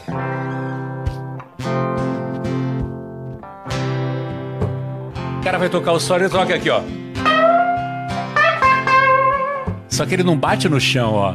Aqui eu vou bater no chão onde não é, ó. Vou entrar no chão. Nem fudendo. Ele entra. Um pouquinho depois. na- ele, ou antes, ele entra aqui, ó. De novo. Parece bobagem, mas é da linguagem, ó. ó. Agora.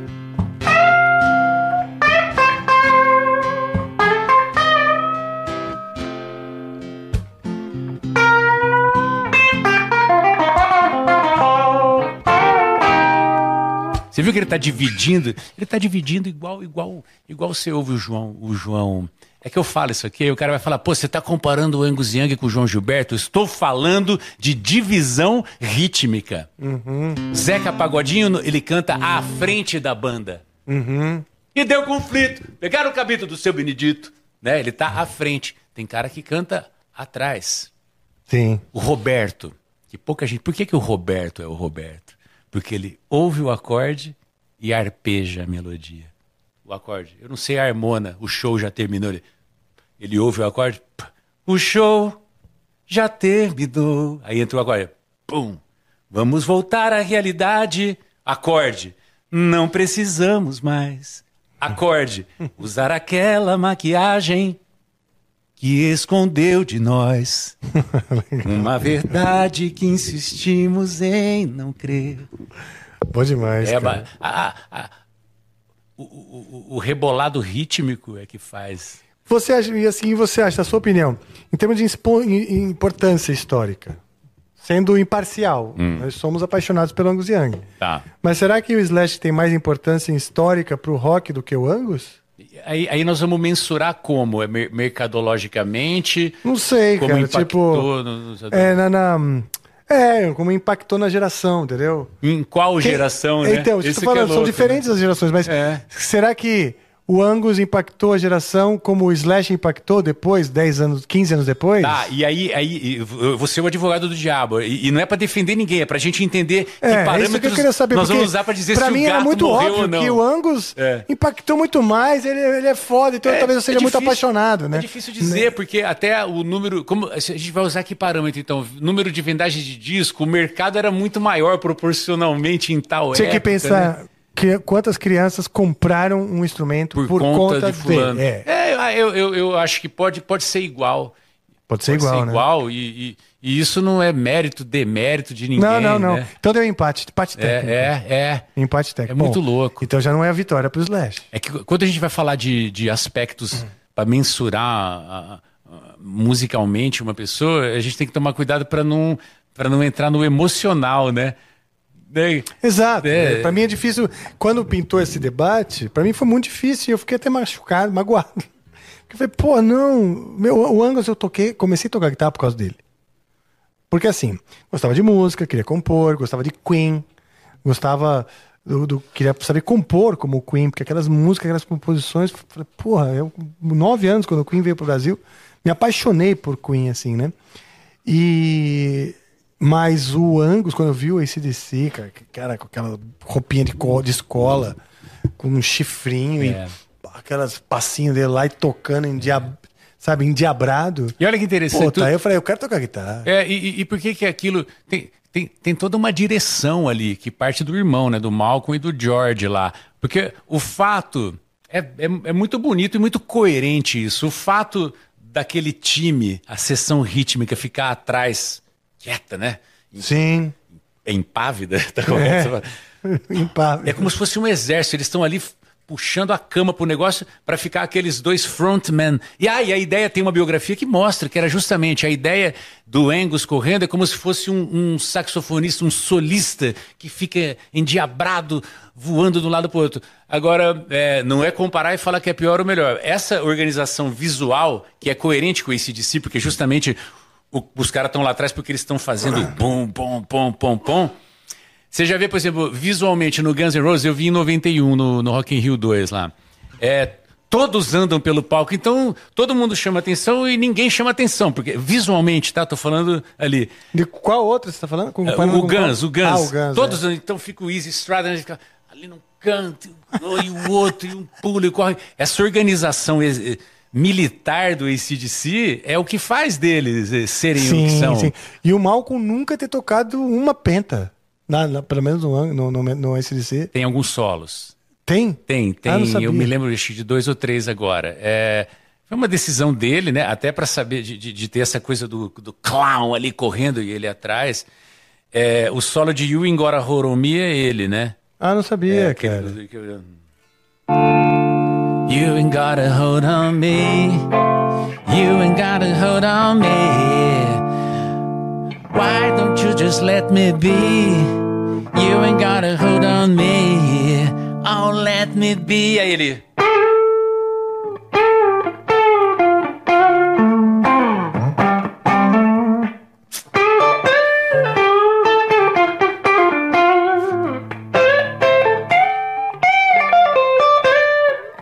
I get.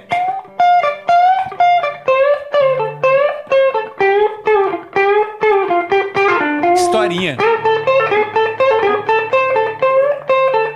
É o mesmo estilão, né? Mesmo estilão, né, bicho? É. É Puta, que ele. legal. Aí, Qual que é eu- mais velho deles dois? É o Malcolm. É, acho que é dois aninhos mais velho ali. Tá. E aí tem outro solo que é o de Ca- Can I Sit Next to You, Girl? Que é quase um Mamonas, né? Você conhece essa música? Não, não É o, é o cara na fila do cinema, ele viu a mina. Oh, damn not. Can I sit next to you, girl? Hum, can I sit next to you, girl? E o solo é. Não sei que tom que é. Faz de conta que é em, em Ré. Chuck Berry. É o Malcolm.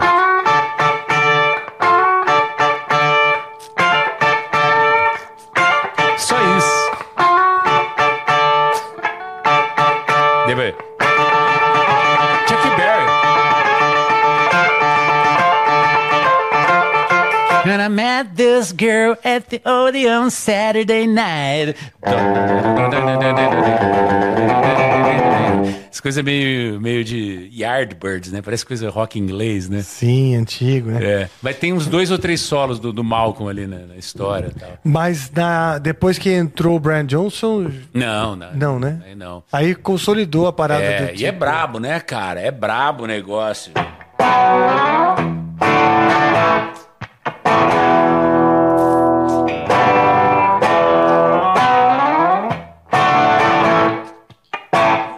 Agora Você tem... sabe que quando eu tô no palco, né?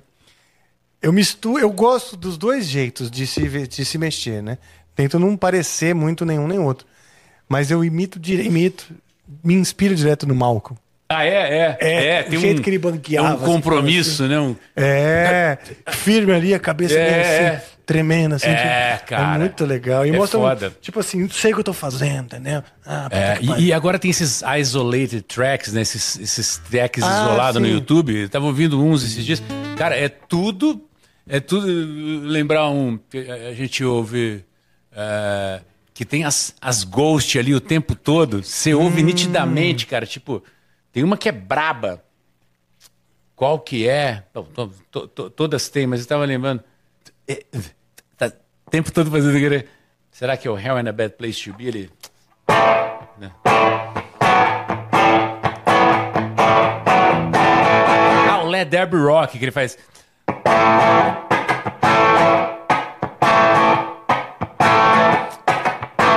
Ele fala que sempre pensou que aqui é o chimbal. Isso, um chimbal. Tá. Né? Então ele é TNT. TNT nunca bate na caixa.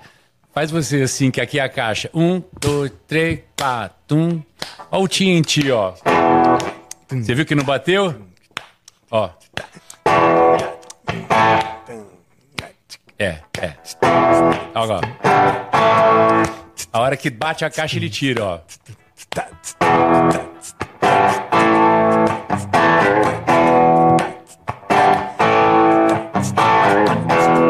Aí o cara vai tocar TNT assim. Já não é mais, o bagulho é. Aqui, ó. Chimbal aqui, ó.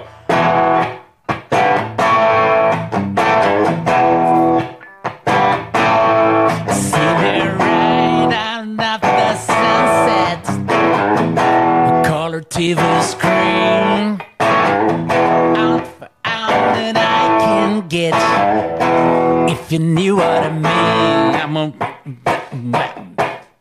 Se a pessoa não, não, não vê felicidade, é igual eu falo, a pessoa que não vê graça mais em ir no supermercado, ela morreu já. no mercado eu não vou mais, eu só peço. Eu falo, tão gostoso ir no supermercado, pô. As coisas triviais, né, cara? Verdade. Ai, ai. E aí, seu diretor, tamo, como estamos de perguntas? Só para eu saber. Aqui. É? Sim. Muitas? Seis. Seis? Seis perguntas. Ah, podemos começar então. Esse exercício é bom, hein? É. Acho que a gente vai desenvolver bastante essas Cara, esse lugar aqui, eu fico assistindo pra caramba, né? Fala- Eu sei que é comprido, né? Mas quando você tá aqui, você, você sempre acha que tá acabando e você não quer que acaba. é gostoso, né? Mas, por Ixi, exemplo, ainda tem chão. Vocês olharam o relógio recentemente? Não, não faço ideia. Pô, já foram três horas já. Cacete, é. Então é. Então é. Então, hora das perguntas.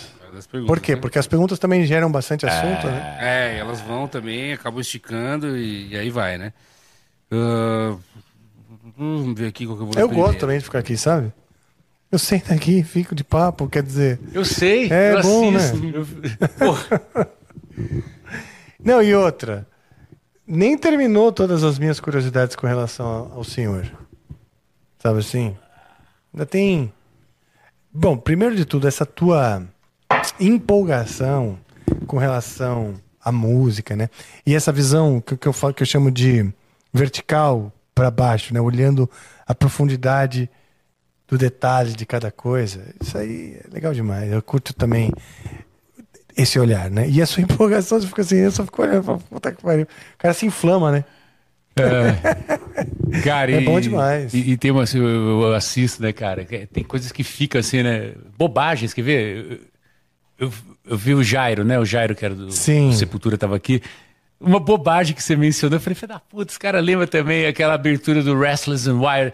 A vida da, da, É, da. né? A vida da, da. I li- I love- I love- ah, ah, ah. Né, cara, essas coisinhas. É, cara.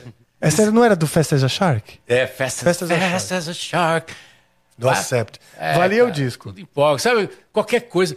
Porque música e, e expressão e fala é a mesma coisa, cara. Então, por exemplo, o, o, o Rob Halford, aquele inglês britânico dele, anunciando as músicas. Você tem esse registro? É que você não ouviu muito. Eu tenho esse equívoco. Eu não sei porque eu achava que vocês, pelo lance das duas guitas, não é que vocês tinham ali um, um E nós vínculo. gravamos um Judas Priest, né? A gente participou de um tributo ao Judas Gravou Priest. qual? Painkiller. Painkiller, cara, já é da. Já é, É, da. é, já é do geração novo, mais cara, nova. É, do novo, é o Judas Priest 30 novo. anos, é. né? A gente, na verdade, fez a homenagem a Painkiller quando ela estava recém-gravada. Tá, mas eu lembrei dele porque é, tu- tudo é música, a musicalidade tá na fala. Um, um imitador, um cara que já deve ter vindo aqui, um bom imitador. O que, que é um imitador se não um músico? O cara tem ouvido para timbre, divisão rítmica. O que, que Uhum. é imitar alguém? Você tem que imitar o quê? Melodia, vocal, timbre. Sim. Aí tem a outra sacada que é que eu falo, que quem imita o Silvio Santos. Tem cara que só imita a voz. É, "Bah, bah, oi", não sei o quê. Agora tem, é, o, o- auge, eu falo, é o cara que imita como o Silvio Santos responderia, reagiria a uma pergunta. Sim? Aí- cara, lembro. isso é música. Aí eu lembrei do Halford, do Judas, porque ele. Porque ele eu lembro quando ele anunciava. Lembra de um. Só tinha VHS, que era a turnê do Screaming for Vengeance. Ele, britânico, né? A bicha era foda, né? Ele- a roupinha, né? Roupa e tal. This is from, this is from the British Steel Album. Álbum. O cara falava álbum, era álbum. Also list. The Breaking the What? Breaking the What? Acho o máximo, já é música isso, né, cara, né? Verdade. Né, cara? É, é solene, velho. Não é, velho? Ai, que foda. É, bicho. E, eu, e você sabe que eu acho que essa parte da comunicação com a plateia entre as músicas, cara, é tipo assim. É, é, é- é muito importante para o sucesso mesmo do, do, do, do, do show, né? E pra, pra ganhar a galera mesmo. Né? É, eu observo muito isso, assim, é, não deve ser uma obrigação, né? Deve ser o teu, o teu espírito, a tua índole. Se você tem isso à vontade, faça. Sim. E, e- digo porque eu sou o cara que fala pra cacete entre as músicas e boto, né, boto no colo, vou explicar antes de tocar. É, e Porque teus shows, teus shows tem uma coisa meio didática no meio, né? sempre tem. E quando eu, eu- quando eu, eu falei, puta, isso aí pode ser maleta, e eu, e eu me privei de fazer isso, o show ficava uma bosta. Ah. Aí eu falei, opa, não. Porque tinha aquela coisa, não, o show de jazz, né? Aí, não, não abre a boca. Não abre a boca, cacete. E o Dizzy Gillespie? O Dizzy Gillespie era um palhaço no palco, era um, era um stand-up, era... E maravilha. Sim. Então, agora, por exemplo, você falou de falar, que falar ganha, mas, por exemplo, Keith Jarrett, Brad Meldau, esses caras não abrem a boca. Não abre a boca. E, e- e isso é um ato também Sim. né? O não abrir a boca também é um ato. Agora, se eu que não tenho esse espírito quiser fingir isso, vai ser ridículo. Exatamente. Da mesma maneira Tem do ser- contrário, se um Tem cara que ser quiser. natural. Não há regra, né? É. Tem que ser verdadeira. É. né? Muito bom. Senhor Deco, primeira pergunta. É... O João89 mandou aqui, oit- ou 89, né? Mandou aqui. Boa noite, Rafa e Daniel. Muito bom o papo. Gostaria de saber do Daniel o motivo de não tocar músicas no projeto ACDC da frase Brian Johnson. Caralho, da fase Brian Johnson. Perfeito. Você acha que a qualidade da banda caiu nessa fase? Grande abraço. Não de jeito nenhum. São fases distintas. A sessão rítmica, a ideia rítmica de guitarra, de bater de banda continua a mesma. É, primeiro que eu não consigo cantar igual o Brian, apesar de que não é uma banda cover, né? Eu não precisaria, eu não canto nem igual o Bon Scott. porque Se eu cantasse igual ele, tava no lugar dele. Eu não canto. Canto uma oitava abaixo. Mas simplesmente porque esse projeto, por que, ele se chama Vanda and the Youngs? É o, é o nome da, da dupla que produzia a banda é, nos cinco primeiros álbuns. É o Harry Vanda e o George Young. Atrás do disco do ACDC eu sempre via Van, Produced by Vanda and Young. Era o irmão George, né? E o Harry Vanda, que era da banda Easy Beats. Então o George Young também era da família. É, o irmão mais velho, né? São É cinco irmãos ou seis, acho uma família Olha grande, só. até de irmãos mais velhos. Eles eram os mais novos. Então o que, que aconteceu? O George e o Harry Vanda tinham um- uma banda chamada Easy Beats. Foi uma espécie de Beatles australiano que fez muito sucesso na É Austrália mesmo, não sabia. e relativo sucesso na Europa. Só que o George, né, no, no mundo do, do business ali, ele negligenciou a ideia do mercado americano, que na verdade para você conquistar o mundo, você teria que conquistar o mercado americano. Sim. Quando a banda fracassou, não teve o êxito esperado, ele voltou para a Austrália e viu que os moleques estavam tocando pra caramba. Falou: agora eu vou cuidar deles nós vamos fazer. Cara, e é uma trajetória de, de pedreiro, assim. de- os caras trabalharam de 75 a 79 sem férias, tipo assim, o quê? Então ia lá, fazia os programinhas de TV na Austrália, gravava, tocava, aí gravava mais um álbum, aí ia pra Europa, ficava depois States. Quando eles foram para os Estados Unidos, ficaram assim eh, mais de um, dois anos catequizando, fazendo clube legal, por cara. 500 dólares, pra assim, para poder como chama isso hoje, né, dessa coisa de sta- startup aí? Seed, né? Seed, né? Fazendo Ah, ah, CMA. é, semeando ali. Até aconteceu o Highway to Hell, foram ali uns quatro anos, né, cara? Então, esse projeto é uma homenagem a esses cinco primeiros álbuns. Por isso, só que não toca as coisas do Brian, mas eu, eu adoro, cara. Back in Black, For Those. Tem um álbum que pouco se fala, que é o Flick of the Switch. Eu gosto, hein? E é produzido pelos irmãos, pelo Angus e o Malcolm. Ah, é? Eles chutaram o balde, mandaram embora o Mutt Lang e falaram, não, e, e se lascaram fonograficamente, porque é um álbum que não, não foi para as paradas tal. É um álbum hard ali, né? Sim, eu curti esse álbum aí também. É. Aí depois eu acho que depois. Porque eu tenho, eu tenho um. Eu tenho um trauma de timbre dos anos 80, velho. Eu não gosto daquilo. Aquele som dos anos de New Wave, de. aquela coisa modernete dos anos 80. Mas você sente que nos álbuns deles tinha? Assim, no Fly on the no Wall, Made- no Who Made Who né? É bem, som. né?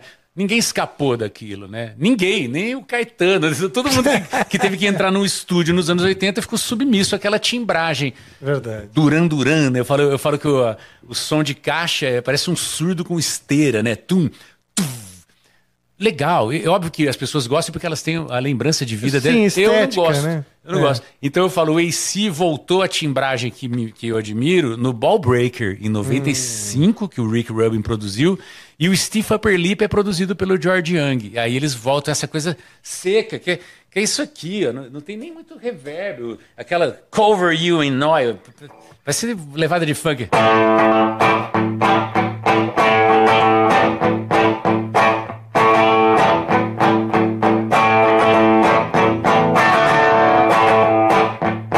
Esse acento. Não é tudo alto, não é? Não é? É.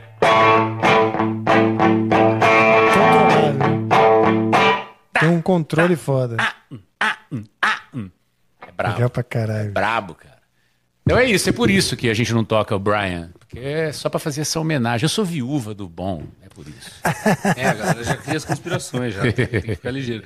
O Brunão Souza mandou aqui, salve, salve família Amplifica. Rafa, já me perdoou pelo ganso?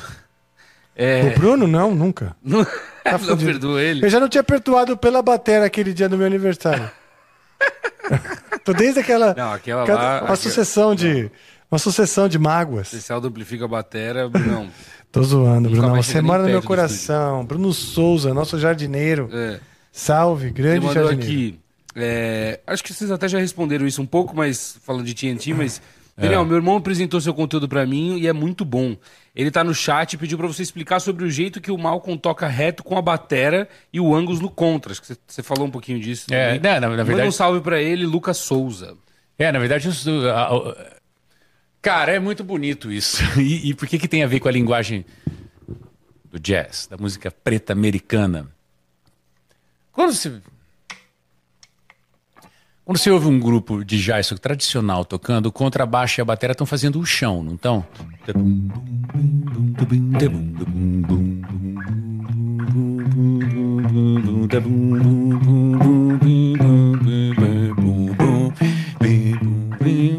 Estão contemplando isso aqui. Onde que, Firmando. onde que o acompanhante de jazz, seja um guitarrista ou um pianista, toca? Vamos continuar no bum, bum, bum, bum. É isso? Nos contras.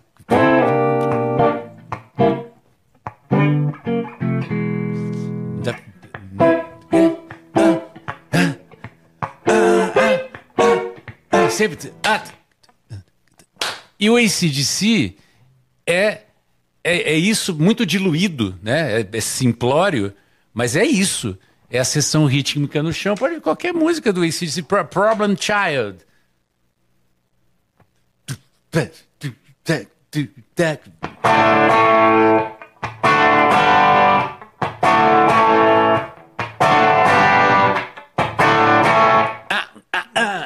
É sempre isso. Pode, pode, fala qualquer outra. Rock and Roll Singer.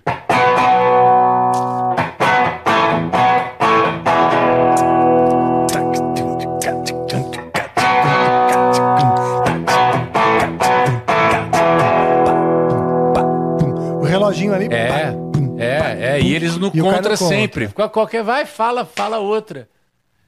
TNT você tocou? É, TNT, né? Que, a gente- que não bate na caixa. Olha que engraçado. Back in Black, que inaugura os anos 80, não é, é no chão. Parará. É, é na cabeça. No entanto, se preserva um elemento da linguagem do jazz e do rhythm and blues, que é pergunta e resposta. Você tem uma guitarra que pergunta a ideia. Aí ele. Ele responde com isso. E a segunda resposta traz uma surpresa. A primeira, a primeira. Vou responder. A hora. Então fica esse jogo de pergunta e resposta com uma, com uma novidade sempre. É um, é um raciocínio que vem lá de trás mesmo. Não sou eu que estou dizendo. Eles ouviam isso. Sim. E que tem na música erudita também, na música clássica. É, né? não é, não é uma exclusividade da música. É, não, é, é uma coisa da cultura ocidental e do discurso musical, né? Coisa da. Que, se, que eu aprendi e passei assim também, assim. Que tem a coisa da retórica grega, que era tese, antítese e síntese. Só que na quadratura musical vira pergunta, resposta, pergunta de novo e uma síntese Sim. né? É, esse é o puro caso de- disso daí. Você É. tem sempre uma, algo que amarre, né? Pergunta, responde, pergunta, amarra. Pergunta, É. responde, pergunta, amarra. Simplificando, falo na, na, na, na vida, no funcionamento cerebral do ser humano, o que, que nos impacta na vida? É, rotina e surpresa, não é?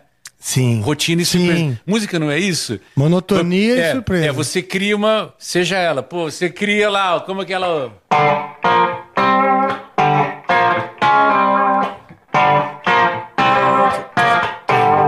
Aí fica repetindo isso. Aí o cara. pum, pum, pum. Então você criou uma, uma rotina. Aí, aí o cara vai cantar em cima dessa rotina. Quando isso se, se, se consolida, ele traz quem? Um refrão. Então você traz Ah, uma surpresa. sim, sim, Foi sim, perguntado, o Rick Beato perguntou pro Sting, primeira coisa na entrevista deles, o que, que, que você admira em música? Ele fala sempre uma surpresa. Harmônica, rítmica ou melódica. Uhum. Ele trabalha assim. O que quer dizer isso? É. Por que, que existe a forma AABA? Né? Porque o B dá o. Mamãe, eu quero. Mamãe, eu quero. Mamãe, eu quero mamar. Dá chupeta. Primeiro A, dá chupeta. Dá chupeta pro bebê não chorar. Mamãe, mamãe, mamãe, eu quero. Mamãe. Agora ele vem o mesmo mamãe, eu quero com resposta do, do público. Mamãe, eu quero. Mamãe, mamãe, eu quero. Mamãe, mamãe, eu quero mamar. Dá chupeta. Dá chupeta pro bebê não chorar. Já Dorme, deu. É isso que eu queria filhinho dizer. do meu Já deu, né, velho? Já Já fizemos. deu, já, é. já mostramos pro ouvinte ao que viemos. E A agora? proposta. Dorme, filhinho do meu coração. Pega uma madeira. Deita no colchão, eu tenho uma irmã que se chama Ana, de tanto puxar, eu já ficou sem pista. essa Mamãe, mamãe, mamãe, eu quero finalização. Aí Mamãe, você eu lembra aquilo, te, te traz pro, Pro chão de pro novo, chão né? de Pra, novo, pro, é pro, pro reconhecido. seguro, né? É, pro seguro. É isso. Pra aquele coisa, ah, eu conheço esse pedaço. É. Power Slave.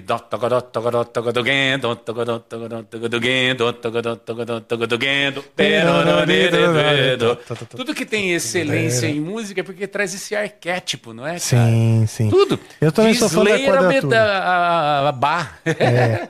Eu respeito pra caramba a quadratura e, e, essas, e esses joguinhos de, de, de como você vai adicionando elemento, né? Esse equilíbrio entre a monotonia, que é justamente mono, monotons é um som só, né? E a surpresa, né? Deu tipo, ah, tá. Esse, esse equilíbrio é o jogo da composição. E esse elemento que a gente colocou aqui agora, ele, ele, ele- esse é um nível de excelência. Ele serve tanto para uma coisa bem simples como para sinfonia mais foda do mundo. Sim. Ele está presente em ambas. É isso que, eu, que, eu, que, eu, que fascina, né, cara? Exatamente, exatamente. Por que será que Mamonas Assassinas o Brasil inteiro cantou? Tem isso aí. Tem alguma coisa disso ali. Exatamente, cara. E eu lembro que Do popular é. ao erudito. Sempre quando uma coisa tá estourada, a galera. "É, mas quem- quem- quem que é?" E eu lembro do Gil, o Gilzão na TV falando: Isso aí não é de se jogar fora. Tipo, ele percebendo que tinha o. Ia todo mundo puto, né? Caraca, quem é mamona, né? é, cara. Quando eu, eu conheci o Mamonas Assassino, a gente tava voltando na gravação, acho que foi do Holy Land, fiquei, sei lá, dois ou três meses lá na Alemanha. Foi fora, na Alemanha. É, ficamos lá um tempão pra gravar isso aqui lá. Quando eu voltei, tipo, pra todo lugar que eu ia, Tinha isso. tocava Mamonas. Até um dia que eu fui numa uma, uma balada mesmo com a minha namorada na época. E, pô, todo mundo cantou, era, era a do português lá. Para, pam, Todo pam. mundo tá suruba. Foi no Natal do Natal Suruba. E, todo- e todo mundo cantando em coro. Parou o negócio, virou um negócio. Falei, tá porra, que Tá aconteceu esse acontecendo Brasil? alguma eu- coisa que você não É. tá sabendo. E eu me diverti pra caralho. Falei, puta, que legal. Aí comecei a acompanhar, eles iam em todos os programas de TV. Cara, o que eu dava de risada, adorava aquilo. É. Fiquei, chorei no dia É que foda. E a, acho uma história muito coerente de- da busca deles, porque de- depois eu fui ver é, por que, que funcionou aquilo. Você sabe da fita? Eles tinham uma outra banda, né? Que era o Utopia. Isso. Né? Nós, o Angra, você acredita? O Angra foi, fez um programa de TV bem no começo, Da Gazeta. da Gazeta, É. com o Sylvester. Qual era o nome É, do, do rapaz? Era um senhor que apresentava. Isso. E, e o Utopia foi no mesmo dia que a gente. Então, e eu me lembro de num sábado de manhã, eu tenho essa lembrança de ter visto uma banda que um menino pulava, um japonês tocava guitarra e tocava pra caralho, e era meio Chili Peppers, com não sei o quê, mas não estava consolidado o negócio. E eu falei, mas peraí, mas aí as letras eram sérias, e o que se conta é que o, o Rick Bonadio percebeu num, num lanchinho entre uma gravação e outra do Utopia, que ele bateu ali o Pelados em Santos, e ele falou, opa, o que, que é isso? Ele falou, não, mas é isso que você tem que fazer Aí. né? E ele falou: É, não, mas a gente já tem um nome em Guarulhos. A gente... E ele queria ser uma banda como, com a seriedade da Legião, a Do seriedade. Theater, mas não né? era, é, não era o espírito dele, né? Isso E- aí, cara. Tanto é que quando ele morreu, depois ficaram procurando imagens de arquivo, no SBT, o Dinho era um menino que ele apareceu diversas vezes em plateia do programa Livre, pedindo para fazer pergunta, imitando gente. Tem uma imagem dele que ele sobe num comício do, do Lula, no, no Anhangabaú, porque quem que imita o Lula? Quem que imita... E ele sobe, aí companheiro, é o Dinho, ou seja, ele era isso, só faltava alguém para Sim. empacotar e dirigir. Isso eu acho bonito, cara. É, Isso chama E eles produção, aceitarem, né? né? Aceitarem É. o caminho, vamos dizer, É. a, a força deles, né? Porque às vezes você não quer ver sua força porque você quer pré-moldar algo É, que você vê no outro. que se vê no outro e na verdade você tá só. Negligenciando você mesmo. é. Exatamente. E uma coisa bonitinha que era, eu, eu era. Trabalhava na 89 nessa época. Eles eram fãs da 89. Ah, que Eles eram fãs. Então, Bom, a quem Jovem Pan. Hã? Quem não era, né? Nessa É, época era demais. A, a Jovem Pan não quis Ainda é. tocar, eu acho. Então a 89 foi a primeira a tocar. Então eles não acreditavam que a música deles estava tocando no rádio. Então, eles passavam a tarde lá, assim, no, no, eles ficavam assim olhando. E eles queriam conhecer a rádio, não sei o quê. E depois você vai ver que aquele disco deles não tem, não, não tem elementos, citações de Should I Stay or Should I Go. Hum, Eu dei um beijo nela. Então tem Coisa- The Clash. Tem uma É. música de uma música que ele canta tipo Belchior, que ele, que ele, que ele faz uma. Igual o Raul, que tem aquela. Eu não sei o que, que para ser. Né? Que, que, que não dá tempo de fazer a- o verso. Que a hora que explode a música faz assim. Isso é o quê? Isso é o riff, é o, é o John Greenwood no Radiohead, porque o Creep É. era lançamento. Com certeza eles ouviram. But I'm a creep. Daí tu fazia. Né, com mais distorção, óbvio, né? Então era- eles eram ouvintes de. Eu falo, o, o Dinho era um cara que era um menino que gostava de Guns N' Roses e o pai ouvia trio Parada Dura. Deu naquilo. É do caralho, né, cara? né? Essa coerência de você expressar o que você. exato. O que, o, o que flui por, através de você. né? É, é. Sem vergonha. Somos só veículos. É, exatamente, cara. Não mandem nada. Só tem que ter alguém meio dirigindo pra virar alguma coisa, não é só isso. Exatamente. Respeitar, né? Às vezes é como, você como mesmo. o Bruce, Dick, o Bruce, Dick, não, o Bruce Lee falava, né? É, be water. Be water. Be water. Be water. O Léo Galo 2000 mandou aqui, essa é pro Rafa. Ele mandou: Salve, salve família Amplifica. Salve. Queria que o Rafa falasse sobre a versão que o Angra fez de Pra Frente Brasil na época da Copa de 2002. Ixi. Quem sabe a seleção volte a ganhar uma Copa se o Angra fizer uma nova versão dessa música. Ah, pra frente Brasil. Pô, fizemos na, na- foi convite do programa de esportes da Globo, que eu não lembro se era o Esporte Espetacular. Porque depois nós também fizemos o tema do Esporte Espetacular. Pam, pam, pam, pam, para, pam. Esse é fora. E eu que gravei essas guitarras todas, porque o Kiko tava ocupadão com outras coisas. E eu que gravei as guitarras, fiquei Essa feliz é pra caralho. Foi a e primeira. o que, que é aquilo originalmente? Cara, é um gringo, composi- né? Na- Não. É brazuca? É, é, é tipo um Tim Rescala, esses compositores da Globo que tem É lá. lindo. Mas Não isso lembro aí se é eu- Pra Frente Brasil? Não. Esse é o tema do, Globo, do Esporte Esporte Espetacular. Espetacular, É, eu não lembro se, se qual foi o programa de esporte, mas a gente fez na, na época da Copa, convidaram e ficou legal pra caramba, né? Vamos juntos dando pra frente, Brasil! Salve a seleção! Bem speed metal, né? Ficou legal pra caramba, bicho. E, e aí fizemos um clipe também num, num. Como é que é? Eh, Cemitério de carros, manja? Sei, sei. carro tudo virado num ônibus. A gente tá num ônibus todo destruído, assim. Vamos juntos. Porra, os caras vão pra onde nesse ônibus? Conceito pra caralho, né? Onde vocês vão nesse ônibus aí? Não, mas tipo, né? Você vai, a banda de heavy metal tem que ir num ônibus destruído. Não interessa Yeah. tá falando de Brasil de Copa, né? É, negócio você é vai o- pro abstrato. O Rodrigo Underline Lara mandou aqui. Boa noite, Rafa e Daniel. Boa Hoje é noite. meu aniversário e queria pedir pra vocês tocarem Heroes of Sand. Eita, É, Você como conhece? presente de aniversário, é possível? Mas não sai, né, cara? Ele mandou aqui. é, sou seu fã, Rafa, e também do mestre Daniel. Aliás, comecei a aprender guitarra agora, aos 39 anos, por influência do Amplifica. Abraço a todos. Uau, Salve, que Rodrigo. Legal, olha aí esse Esse, é o- o- esse é o um Isso. propósito. hein? É isso aí. Então, olha, quantos não estão se animando? Aliás, você sabe que uma das coisas que a gente faz, que procura fazer aqui, né? É aproximar a música das pessoas. Primeiro, porque eu acho que uma coisa que eu via na minha infância é que, a, que a, essa coisa do violão tá na mão, na minha família, todo mundo tocava. Não tinha um compromisso de tocar direito ou tocar bem. Era o violão é como um radinho, cara. Eu, eu, eu passo muito tempo com o violão. Tipo assim, eu, eu componho, né? Mas na verdade eu tô tocando as coisas que eu quero ouvir. Sabe assim? Eu quero ouvir, eu vou meio que tentando, no, eu vou pensando na vida, o que, que eu tenho que fazer amanhã tal. E o dedo passeando. Sem grandes faz- responsabilidades. Exato, você entendeu? Primeiro isso, né? Você aproximar, criar um estímulo para as pessoas começarem a tocar um instrumento, não achar que é tão complexo, porque você não precisa ser o as da parada. Que um instrumento pode ser como um pet, um cachorro, não é? Porque Pô, ele, primeiro de isso. tudo ele tem que ser seu amigo. Sabe, antes de você levar o cão para competição e ganhar medalhas pro seu cão, é, o que importa na real é a amizade com o seu cachorro, né? E não, e não arrumar mais um problema, né, cara? Tipo, Exato. uma entende? mais- Então, essa, essa é simplificar fogo, um pouco. cara. é. Então, do mesmo jeito que esse cara. Ó, o violão vai cair aí. Esse pedestal é mais ou menos. É, do mesmo jeito que esse cara tá dizendo que começou a tocar a guitarra pelo Amplifica, eu espero, né? Que com o episódio de hoje outras pessoas estão motivadas a. Pô, que legal esse DC, isso aqui. lá, lá." É, e na profundidade que você dá, se motivem a, a tocar. Né? Eu vou tocar a introdução da Heroes of Sand só porque ele faz aniversário. É, essa é bucha, bicho. Não posso, não mexo. Essa música, ela acontece o seguinte, né?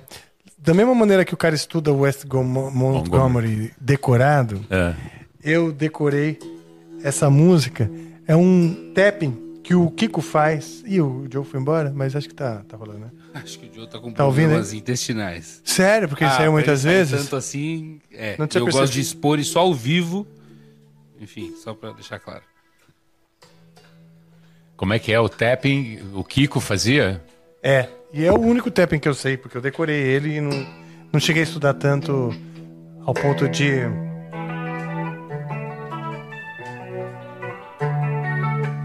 Acho que melhor assim, né? Ah, sabia que tava faltando.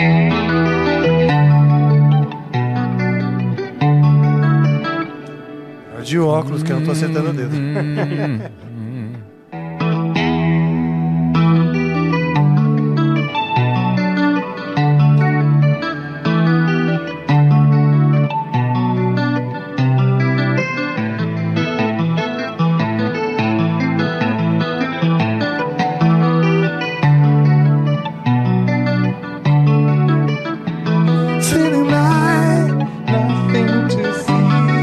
tocar o tapping e cantar aí também.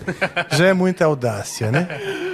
Ah, mas é isso, a harmona na verdade é simples, né? Sitting like nothing to see.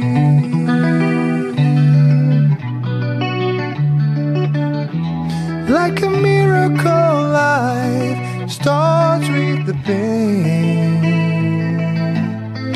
Forever this will be.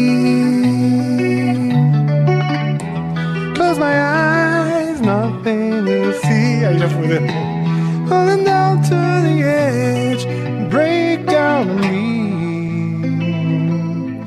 Tears on the river deep.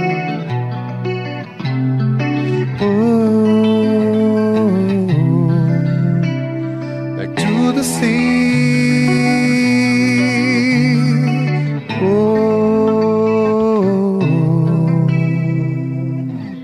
É isso, feliz aniversário, meu amigo. É tua essa também? Essa guita aí? Essa o guita é minha, é. Music, Essa music, Music Maker, né? que Daqui, é né? De, daqui de São Ivan- Paulo, Ivan Freitas. Ivan, é. Que Capricho, é, né, cara? Puta, essa guitarra é legal demais. Eu adoro essa guitarra, cara. Mesmo, eu gosto dela. É tipo o que eu falei do Pet, né? Essa é migona minha. Às vezes o Ivan fala, pô, você fez o show lá, não levou minha guitarra e tal. Eu falo, não levo, porque vai que estraga. Mas assim, eu levo também, ó. E... Mas, cara, eu adoro tocar nela, criar coisas nela, entendeu?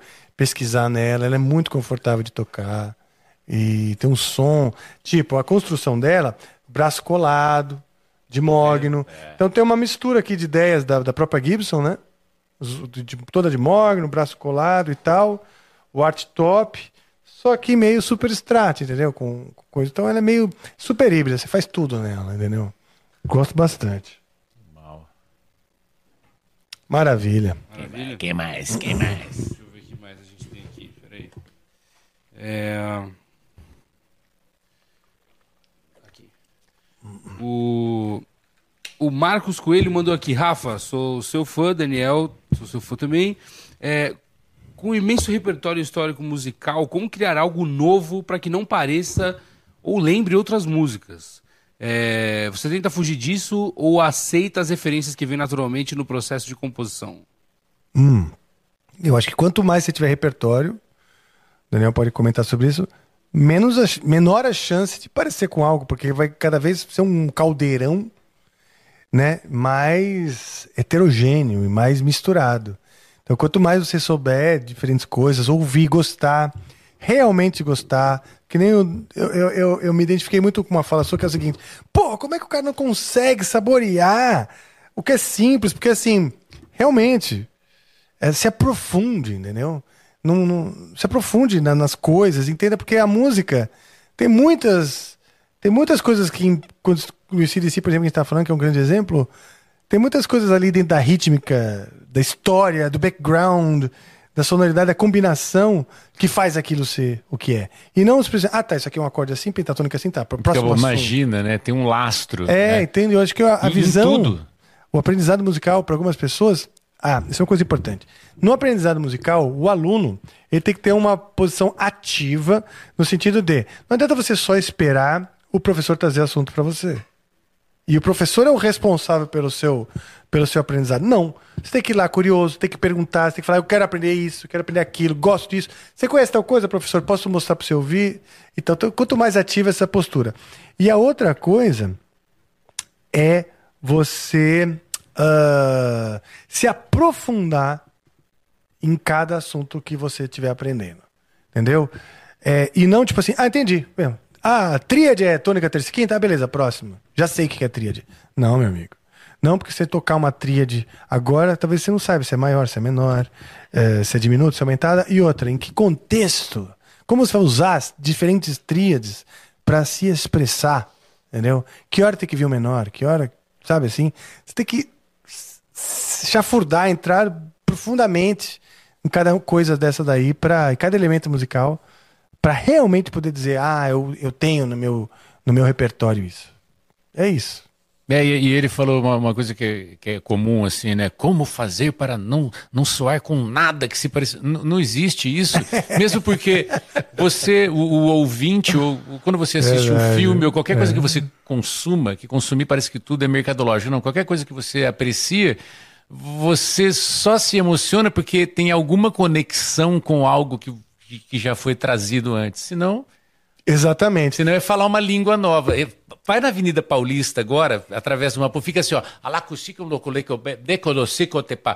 Você vai ou preso ou internado. É. Então, que nem um exemplo: Blood Sugar Sex Magic, que é um álbum do, do Chili Peppers, fodaço, assim, puta disco. É um disco de funk rock, né? Tem um monte de coisa de James Brown ali, de coisa... porque o Fruciante ouviu muito, tirou tudo de, de Hendrix e James Brown. Agora aquilo está diluído já está diluído Ah, na sopa do Chili Peppers. Você fala, nossa, é algo, é algo já novo, original. Mas só é novo e original porque tem o respaldo. Sim. Não tem preocupação nenhuma. Eu vi o João Bosco, cara. Uma vez ele estava no camarim do Bourbon Street, ele, ele ia se apresentar.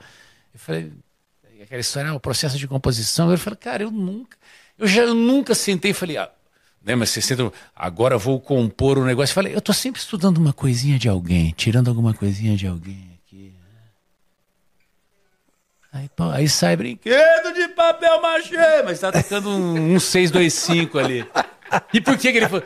Eu nem sei a harmona, mas é, é- acho que é, esse é um velho um 625, né? Nem, nem sei se é isso, né? Ele devia estar ali lá. Vamos Ele- lá! Olhos do mar! Essa do sol! Ele falou que a mulher dele estava com uma amiga fazendo um- umas estátuas de, de papel machê. Ele, É mesmo. ele começou. a- Mas ele tá tocando um 625. Seu colorido. É, é um dos meus Né? grandes ídolos, João Mas o, o, o- o ouro disso que ele disse é: eu jamais sentei com essa presunção. Vou, olha, eu sou o fulano e vou criar algo. É. Mas que nem você, você senta no fígado. Aliás, para os aspirantes a compositor, é, compositores, não achem né, que você vai estudar os elementos da guitarra, as escalas, aquilo, E uma bela hora você vai sentar, que nem ele disse, e falar, agora eu vou compor, né? Quando eu souber todas as escalas ou os elementos dentro da guitarra, são caminhos diferentes. A composição, ela pode nascer até sem você estar com a guitarra na mão. Aliás, eu já fiz várias, fiz várias composições sem a guitarra na mão. Às vezes eu pego o celular e eu crio o riff. Aliás, o- tem, tem uma música que chama The Voice Commanding You, que é uma música do Angra, né? Que antes ela se chamava Murahatibu, que era um- uma palavra em uma frase em japonês. Mas enfim, aí eu fiz assim, ó. É.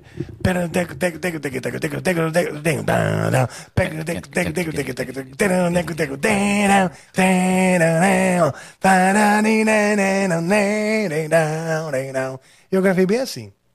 Um belo dia, falei, puta merda, preciso compor, a gente precisava compor, né?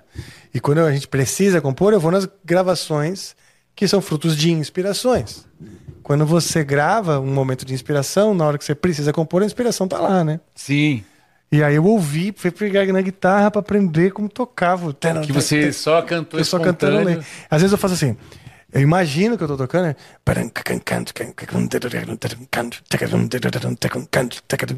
Ah, legal. Vai ser legal, hein?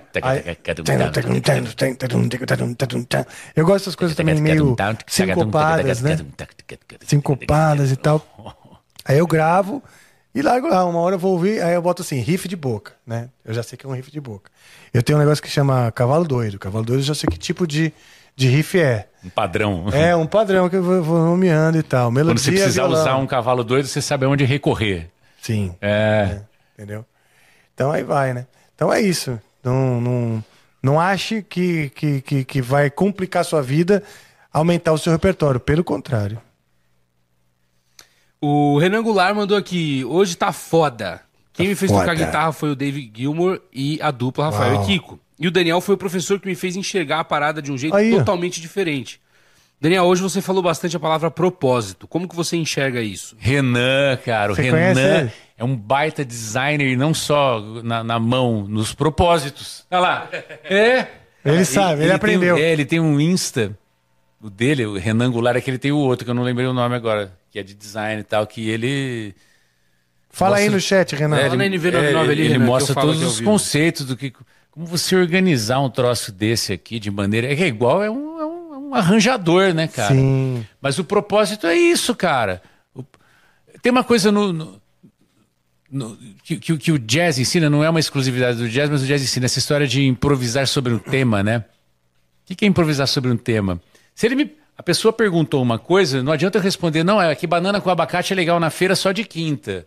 Ele não me perguntou isso. Só que a gente faz isso quando vai tocar, né? Mulher não paga, mas também não leva. É, quando você vai improvisar. O propósito.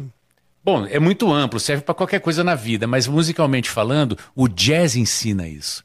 Quando você, por que, que se chama improvisar sobre um tema? Não adianta nada você mostrar toda a sua destreza e conhecimento melódico no impro se você fugiu do tema. Qual o tema? Qual é o assunto? Sim, entendi. Watermelon Man. Conhece essa música?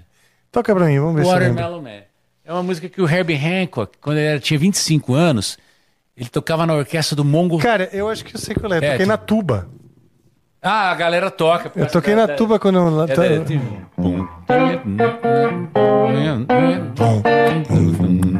Tocava no- na tuba isso aí.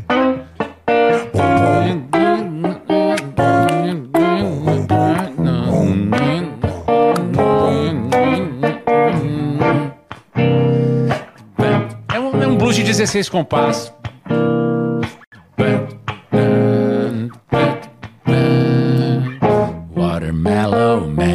Puta, eu Agora- voltei no passado. É, aí você você põe o cara então, ah, vai to... aí o que, que o cara falou? Musicão, musicão, musicão, sabichão, eu matei tudo, eu toco todos os temas em todos os tons, giant steps, caralho, isso aqui. Aí ele fala, vai improvisar o Watermelon Man. Ah, nem conheço, não sei, nem sei essa música. Você não... Ah, essa aí, é um 4-5 aí, né? Um 4-5, 16 compassos, daí, vai, e o cara sai improvisando. Filho, o Watermelon Man, o Herbie Hancock, por que que ele escreveu esse tema? Por quê? Porque ele era. um- Ele falou: deixa eu. Eu vou compor um tema que me remeta a algum personagem da minha comunidade afro-americana quando eu era criança. Certo. Aqui em São Paulo está tendo muito agora, e, e às vezes me incomoda, porque eles passam repetidas vezes novamente o carro da pamonha. no Japão, diz que passa um carro que ele, cada um canta uma coisa. Cantos de trabalho, que eles vendem uma batata doce.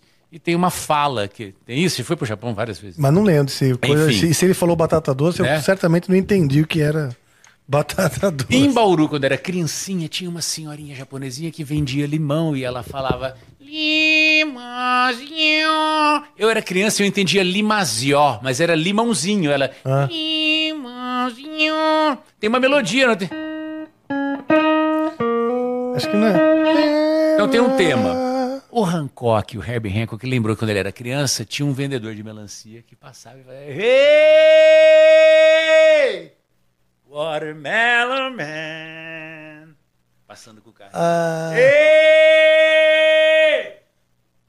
Watermelon Man! E aí o filho Legal. da mãe não vai lá e faz.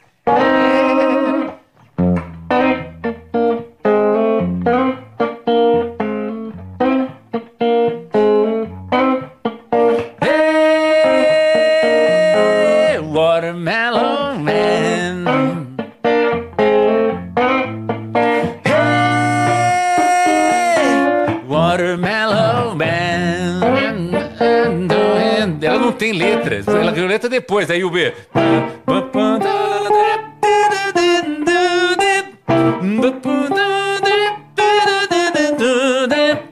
Do you understand? Watermelon Man. O que, que você vai improvisar nessa música? pegar esse, esse ritmo, Esse esse motivo. motivo. Tararana, né? Essa sétima, né? Que fica lá. É, é. Né? Aí você não pode abandonar isso, você vai ter que. Aí que o buraco é onde a coruja dorme. Porque você pode ter um puta conhecimento. Tá bom, pô, eu vou improvisar, pô, vou usar tudo que. Já sai tocando. né? Não, vou.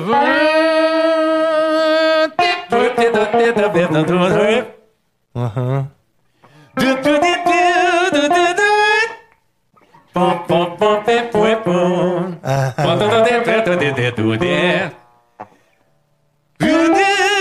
Aí o solo do Dexter Gordon. Então isso é- o Renan perguntou o propósito.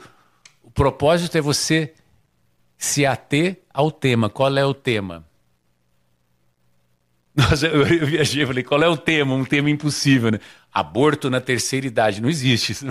Mas é um tema. Qual é, qual é o tema? Nós vamos discutir o quê? A duplicação da 23 de maio. Nós temos que conversar sobre esse assunto.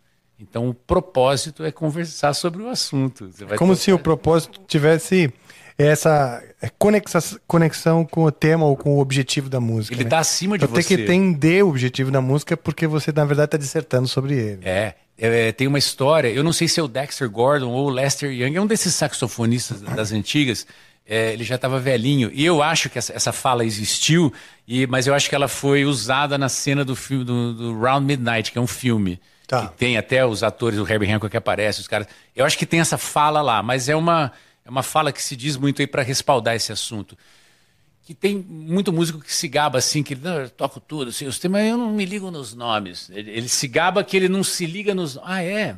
Então quando você está improvisando, você está pensando o quê? Porque, porque o tema te remete a uma ilha para É que o cara, acho que tem uns caras que entram numa obsessão tão grande, tipo assim, acorde e as possibilidades em cima do acorde. Acorde e as possibilidades em cima do acorde. E fica aquela coisa, né? Quase que um computador. Aí vem aquele acorde e fala, ah, as possibilidades.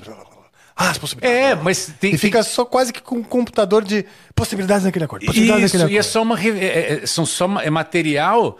Porque senão você vira um palestrante prolixo que está falando de vários assuntos de uma vez, mas pouco está dizendo. Então o Dexter Gordon ou o Lester, um dos dois, que ele estava velhinho já na noite e ele não estava mais improvisando. Tocava o tema ali e alguém pergunta, fala, pô, fulano, eu não sei qual dos dois. Eu falo, não tá entrando mais, não improvisa mais. Ele fala, eu não lembro as letras. Olha que responsa.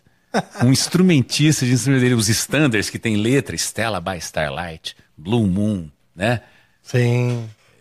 Tem que fazer um devaneio sobre aquilo, sobre É. a poesia. Ele fala, você não improvisa mais. Olha a sobre responsa. a Os intervalos, os É. detalhes, as sutilezas. E a né? resposta do cara, você não improvisa mais? Não, eu não lembro as letras. Não é foda isso, cara? Legal, cara. É, e, e quando você vê que é isso mesmo, a primeira coisa que você faz, fala, opa, então, e agora? Agora você não toca, né, filho?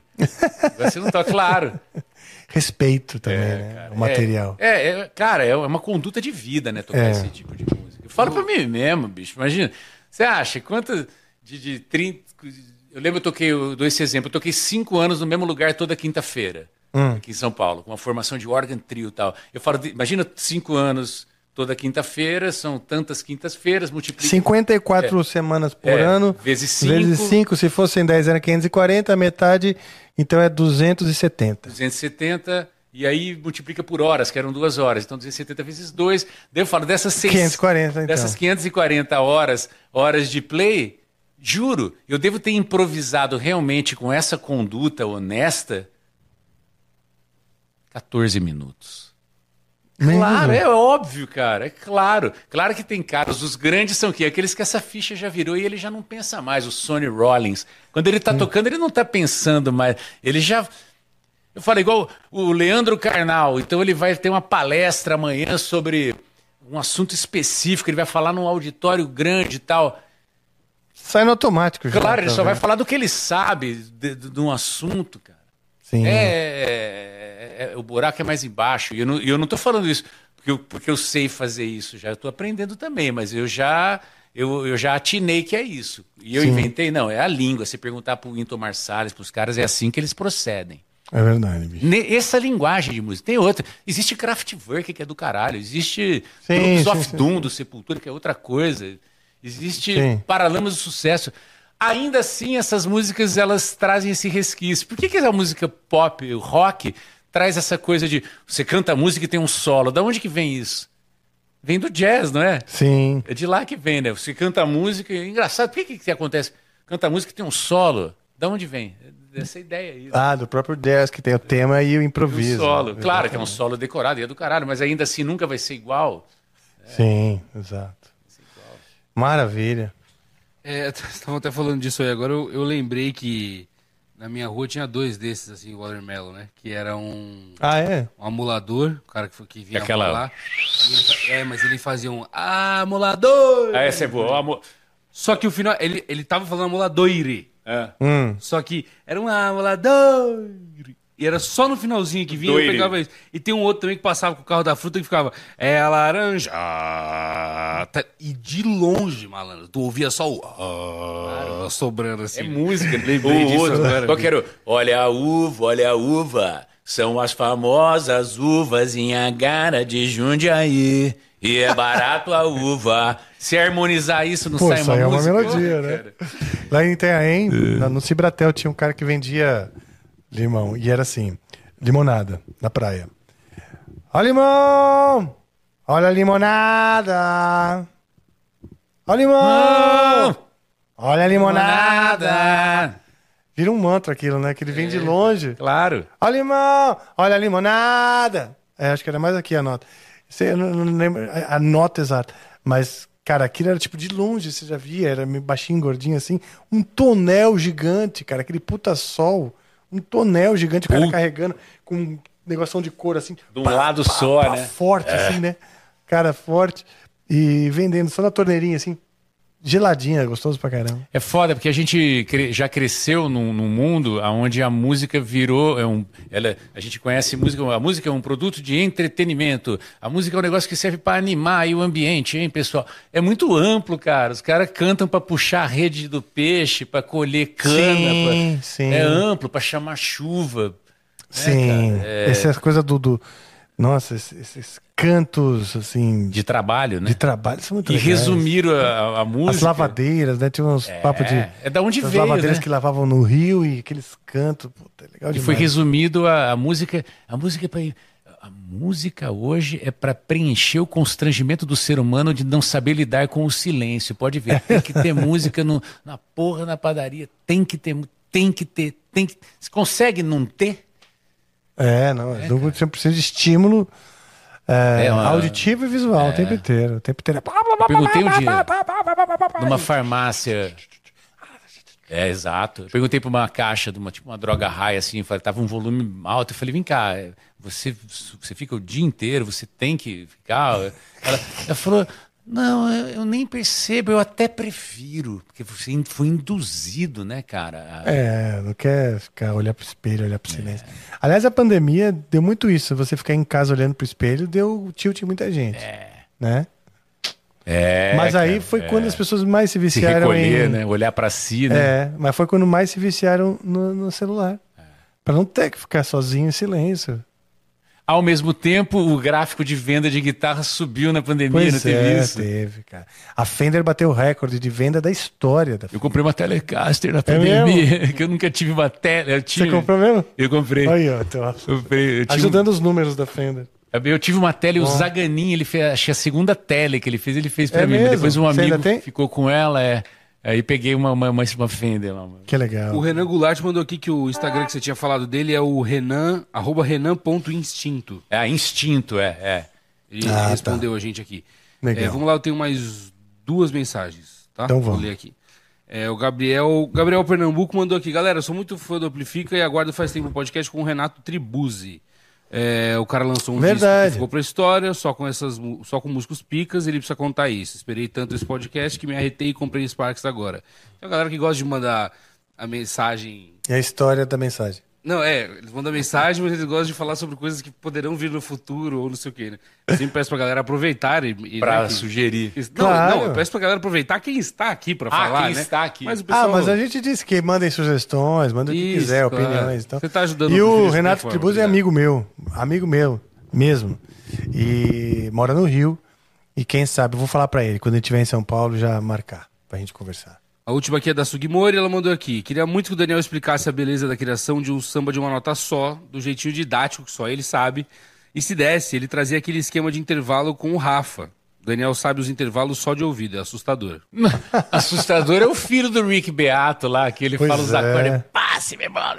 Meu, que coisa, né? É, mas aquilo é uma consequência de capinar o mato, né, cara? Com certeza de pequenininho ele foi passando os intervalos um a um.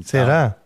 Ah, É, tem as duas coisas, né? Tem uma, uma, uma coisa genética, acho, talvez, de, de- do, do um ouvido foda. tá. E mas o- mas existem os musical, vídeos. Ele né? mostrou uma vez o processo é? todo de pequenininho. É mesmo? Ele fa... e, ah, inclusive é o método dele. Ele vende lá, the, the Beato, ah, Beato tá, Method. que legal. que, Então deu certo o método, intervalos, é. então, porque o cara é foda mesmo.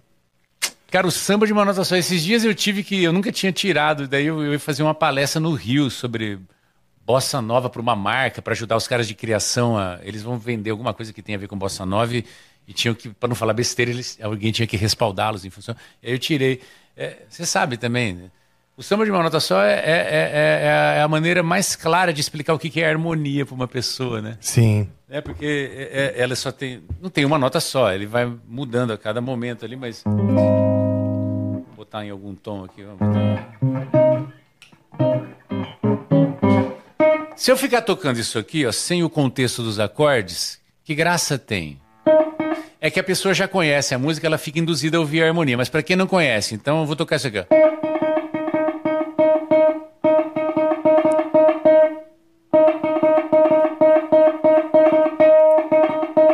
Claro, já tem uma graça rítmica, né?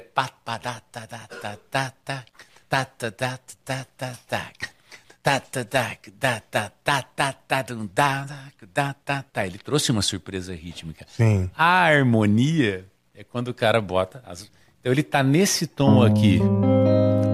E o objetivo do Jobim aqui nessa música, Jobim é o Tom Jobim. Já ouviram falar? Antônio Carlos Jobim. Tinha que passar antes do Jornal Nacional todo dia, não tinha? Sim. Existia uma Antônio Carlos Jobim, né? em vez de só passar propaganda de carro e, E antes dele, Vila Lobos. é, e Vila Noel Lobos, Rosa. e vice-versa, então. A harmonia é o Noel seguinte: Rosa. o tom, ele quer caminhar daqui. Ele quer caminhar de um ponto a outro e resolver a situação. Só que ele teve a, a sabedoria de usar uma nota só. Ele faz assim, ó.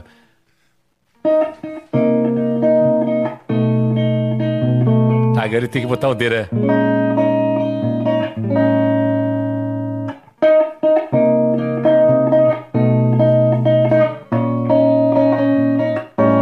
Depois. eu vou cantar aqui a nota.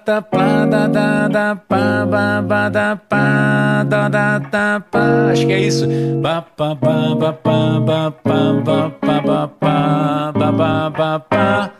Ou Chegou. seja, a graça, a cor do negócio se dá quando tem, a, quando tem os acordes.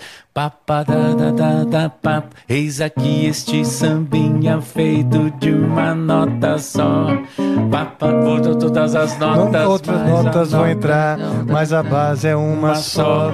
Essa outra é consequência do que acabo de dizer.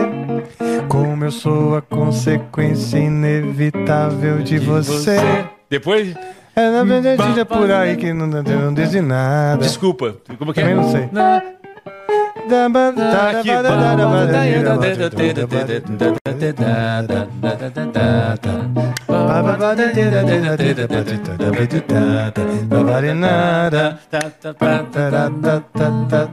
Eu voltei para aquela nota. Então, o que, é isso aí. Não sei se era isso que, ele, que, ele, que ela pediu, né? É, é, a harmonia é isso. É quando você, você tem outras vozes caminhando e apesar da música só ficar no...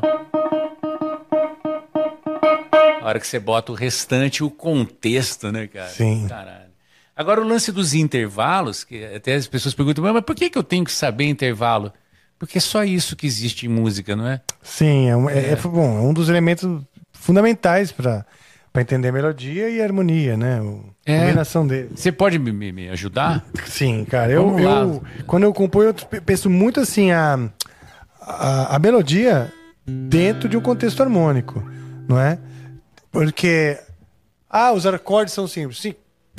Precisa ser complexo o acorde. O importante é que o efeito seja bonito na hora que você acrescenta a melodia. E aí faz toda a diferença que acorde e que melodia. É a junção das duas coisas que, que vai ter alguma beleza, né? O próprio é, o Blackbird do, do, do, do Paul McCartney, que fica também. "Hmm, Um blackbird singing in. Ele tem uma, uma coisa parecida. Blackbird singing in the dead of night. Começa só com o som, né?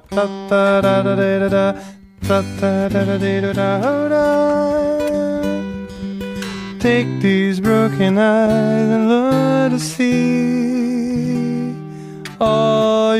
life. You're only waiting for this moment to be free. Ou seja, é uma melodia assim. ta- ta- pa- da- di- da- da- da-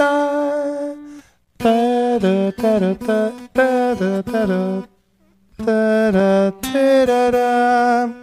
Pô, é uma melodia simples pra caralho, de criança, É. né? Só que com essa passagem dos acordes. Lava, vida, vida, marina. É justamente a, a, a harmonia que vai dar o colorido da melodia. É como se fosse isso, né? Você acaba ouvindo, tendo uma, empresa, uma impressão, né? Sinestésica sobre a, sobre a música nessa combinação, da- da- justamente do- dos intervalos. É. E que é. Ah, intervalo, na sua essência, é a distância, né? O intervalo quer dizer É. a distância. A gente, É, a gente usa para medir, né? Acho que é importante. Uma nota sozinha não faz muito sentido, né? Essa nota pouco significa. Agora, a próxima que você vai tocar é que vai dar a sensação, né? Exato. né? é, exatamente. De tensão, de tristeza. Isso. Exato. Então né? você tá ali. Eu toquei essa. tocou- Estamos em ré aqui, né? E você toca outra. Ó. Aliás, você tá tocando ré, né? Uma coisa que o cara pode fazer para treinar os intervalos é justamente isso. Você tá lá, toca o uníssono, que é a mesma, a mesma nota, e vai mantendo a nota da corda solta, né? Ah, pra ouvir a, a Para referência. ouvir a relação é. dos intervalos, né?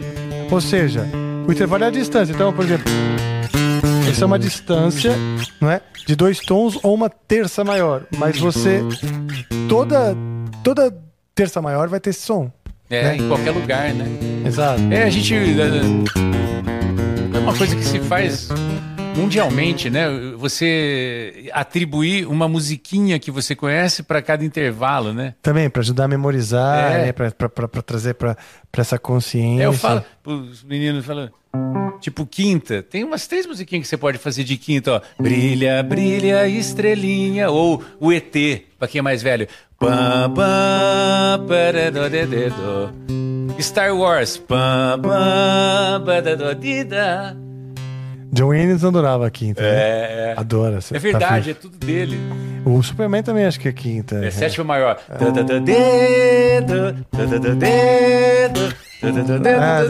Né? Confundi. E a oitava, Somewhere Over the Rainbow. Tudo música de velho, né? Mas é, é isso. É que, as, que a gente tinha pra usar É, como referência. né? Hoje os caras vão às uma, vezes vou ensinar do Ed. Sheeran.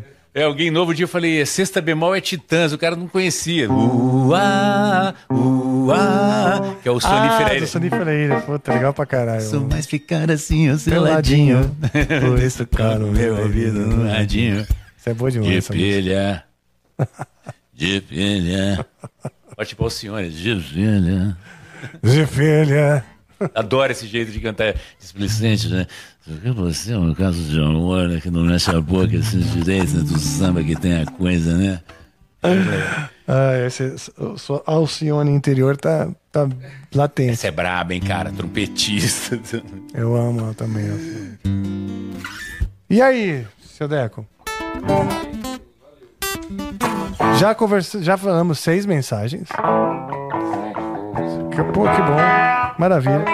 Então vamos fazer um fechamento aí. É, Eu acho que você tem que voltar pra gente falar mais, porque eu acho que não, vai- não vai terminar os assuntos mesmo. Quando que termina?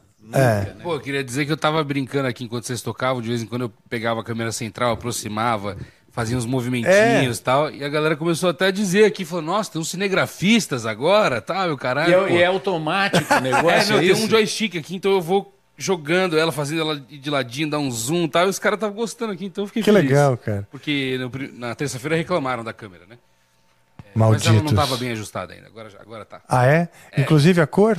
É, a cor é o que tava bem complicado. Mas agora hoje já tá no, no, no tom certo? Chegou, chegou legal. Que legal, cara. Puta, agora tá perfeito, tá até tá preocupado. perfeito. Mas que legal. Então, pra quem contextualizando pra quem tá assistindo aí não tá vendo, que não tá entendendo do que a gente tá falando, nós estamos com câmeras novas aqui. Isso. E as câmeras agora elas têm movimento. Isso Antes a aí. gente tinha câmeras que ficavam estáticas. Agora elas têm movimento. Por exemplo, você consegue mexer essa daqui que tá à minha frente? Claro, o que, que você quer que eu faça? Eu quero que ela me acompanhe aqui, ó. Quer que eu te acompanhe aí? Legal. Ah, essa câmera é show de bola. Posso dar um- eu posso até dar um zoom no seu sorriso, quer ver? Pera lá, As três mexem? as três. Glauber Rocha, Martin Scorsese... Eu sei fazer uma coisa muito idiota. peraí. Hã? Não, eu sei fazer uma coisa então, vou lá. Eu sei fazer um negócio muito legal que é costurar a boca. Tá, calma, deixa eu... Deixa eu... Eu vou costurar a boca, então Tá. você vai chegar perto pra eu costurar a boca, tá certo? Então vamos lá, tem aqui uma, uma, uma linha. Tá. Só vou dar uma, uma lambidinha nela, né?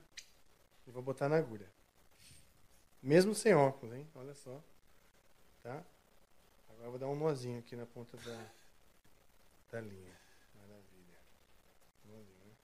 Esticar aqui, pegar a agulha, né? Furadinha aqui. Só que dói, né? Ó, oh, filha da puta. Filha da mãe. Olha!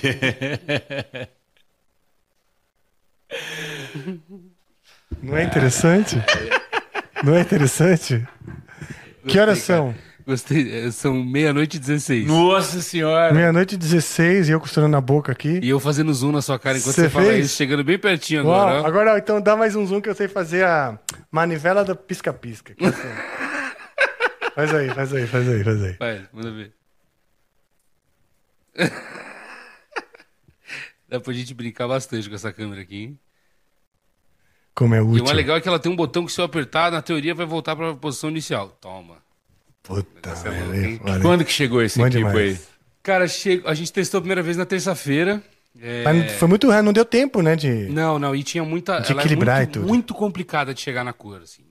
É o que eu tava falando, a pessoa que, que esquematizou isso aí, com certeza tava um pouco distante do audiovisual. Hum. Mas, mas deu pra chegar. Deu pra chegar. Essas câmeras originalmente elas são câmeras de segurança, assim, se você for Tá. pensar, né? Mas, enfim. é. Ah, tá. Mas, Mas eu então... posso mostrar, por exemplo, o João a hora que eu quiser. Deixa eu ver se ela vai. Ah, não, não vai, peraí, porque eu tô na câmera errada, né? Aí tem esse lance do operador ser ruim também, né? Quando, se o, o dia que tiver um operador bom aqui sentado no meu lugar, vai, vai funcionar melhor. Mas, por exemplo, cadê? Deixa eu ver se eu consigo mostrar o João. Aí, João. Dá oi, João. Aí se eu aperto outro botão, sem, sem as mãos, ó. Ela vem automaticamente. Uau, Já chega na você. minha pessoa. Uau. E aí, quando a gente tá cansado de tudo isso, quer voltar ao normal, eu aperto de novo o botão e ela volta pro. É, que legal, Tá vendo só? Então, e aí foi isso. Aí o pessoal reclamou porque no episódio passado eles acharam que as cores estavam muito esquisitas e eles sempre assistem, sempre assistem Ah, com o tá mesmo ligado, pô. equilíbrio de branco, entendeu? Percebe? É. E aí falou, não, mas beleza, vai ajustar. E realmente hoje ajustou, tem os movimentos e tem o mesmo equilíbrio de cores. Pô, mundo perfeito. Os caras falando aqui que agora vai até uma hora da manhã só brincando com a câmera. Não, não, tá não. de- tá Pelo de amor boa, de Deus. Tá de boa. Preciso dormir. É, vamos lá. Vai malhar amanhã? Amanhã eu vou, mas eu não vou pe- de- pela manhã. Mas agora eu acabo de me lembrar que amanhã cedo eu tenho que fazer um raio-x. Raio-x de seios nasais. Que eu tô fazendo uma geral de exames pra. Ah, pra ficar bom, né? E Pra tá fazer- seco. Você faz lavagem nasal? Faço, faço. Bom, tá né? seco pra caralho o tempo. E... Mas é porque eu tenho roncado mais do que eu, eu tô com refluxo. Tem o Ron Carter. Eu tenho roncar Marcinho. direto. Nossa, ele mandou várias hoje aqui. Aqui eu não ia ficar parando pra, pra falar, mas assim, é impressionante. É o, melô, o melô do chá, ele mandou aqui, né? Que é TNT, né? E o pior, TNT. e o pior, é, cara, assim- e que pior que você tem vários podcasts rolando e ele tá em todos. Ah, ele vai virar igual aquele cara, eh, bicho, Francisco José Espínola, que é o Grandes Comentários da Internet. Você já viu esse cara? Não. É um cara. É Grandes Comentários da Internet. Pô, esse cara é conhecido. Ele. Ele entra em vários. Ele tudo, todos os. o UOL, essas coisas, as pessoas ficam esperando ele comentar. É É, só trocadilho. Tipo. Puta, que legal, bicho. Bom, é isso aí. Ah, tivemos hoje aqui, né? é, Vai bem, né? Vai... Malcolm Young. Meu Deus do céu. Você falou de trocadilho. Não. Um puta time bom que você fez esse trocadilho, Nossa, né? nossa. Puta que pariu. A gente esteve aqui hoje com o Daniel Daiben. E ele trouxe muita, muita informação legal e tem que voltar. Tem que voltar porque realmente E eu venho é mesmo. um papo que não não termina, cara. Não termina. É muita coisa, muita referência, muito. É, é uma enxurrada de informação. Sério mesmo. E adorei, adorei. E a sua paixão, o seu envolvimento com o negócio é cativante mesmo. Então eu espero que vocês tenham curtido. Dá o seu like aí, dá o seu compartilhar, ative os, os sininhos das notificações. E é isso aí. Vamos ficando por aqui. Vamos fazer aí um. Pega a guitarra que a gente vai fazer um, um clímax. Posso as redes, convidar? Posso fazer um Ah, convite? claro, posso, claro, posso, claro. Posso, posso? Porque é o seguinte, Pelo amor de Deus. os dois marcados, as pessoas perguntam, tem gente que mora fora e quer vir fim de semana para assistir tanto Vanda and the Youngs quanto o quarteto. Dia, pode falar mesmo? Claro. Dia 15 de setembro, Daniel Daiben Quarteto no Blue Note SP. Os ingressos já estão à venda, tem link na bio lá do meu Instagram, Daniel Daiben. E o Vanda and the Youngs, que é esse trabalho dos cinco primeiros álbuns do ACDC, no dia seguinte, dia 16, na Iglesia. La Ah, Borracheria, sim, sim, sim. que lá é brabo, lá é estrutura para o rock. Então, dia Isso. 15, Daniel Daiben Quarteto Blue Note SP. Dia 16, Vanda and the Youngs na Iglesia. É nóis. Passa seu Maravilha. Instagram também, seus arrobas aí pra galera. Arroba seguir. Daniel Daiben com M de Maria ou Venda and the Youngs, que é o trabalho dos ACDC lá. Maravilha. E aí, cara, também queria falar que às vezes eu, eu- eu sigo ele e ele se revolta, ele fala assim, ó, abre o computador, tô olhando aqui. Ah, Olha, às vezes as pessoas falam últimos que ingressos. os últimos ingressos são uma grande balela, porque se ele tivesse anunciando últimos ingressos, não estaria anunciando. precisaria porque- nem anunciar, Nem né? anunciar. Porque os ingressos estão vendendo bem, então puta que por que que tá vendo? Ele tá anunciando porque é mentira. Então eu tô abrindo aqui o aplicativo, tô vendo direitinho aqui quantos já venderam, já venderam, tinham vendido já 200 e tantos, 300 e tantos. Ó, Falta faltam 43. 43 pra lotar o teatro. Tô sendo bem honesto com vocês. Não tô mentindo. Então corre, que falta 43, corre lá, isso aqui, vamos lá. É o marketing da, da verdade. É, é o sincerão. É, cara, é que é tanta instrução, né, pra se fazer. Só você fala real, fica mais fácil, né, cara? Mas isso eu acho legal. E agora, bicho? Agora, agora? Que- Não, o que nós vamos fazer? Vai tocar? a gente vai invocar, Soul Sacrifice. a gente vai invocar, você pode tocar Ah, tá, é um... o que você quiser. Uma música, um fundo musical. Boa.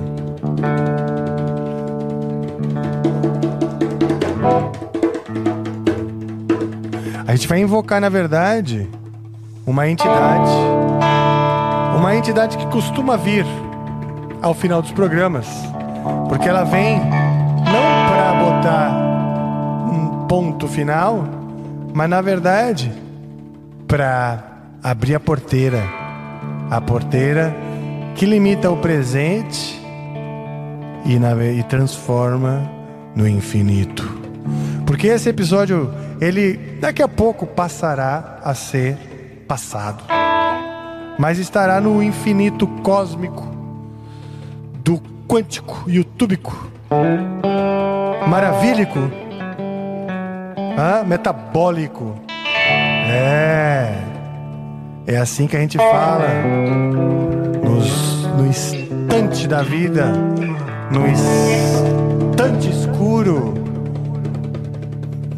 da onde nasce a luz, muito antes do silêncio. E é por isso que ela deita sobre nós como uma névoa. Ela que vem esperando ser invocada, esperando ser chamada, para que possa realmente calar-nos. Ao mesmo tempo que para sempre vai nos ecoar. Hum, oh,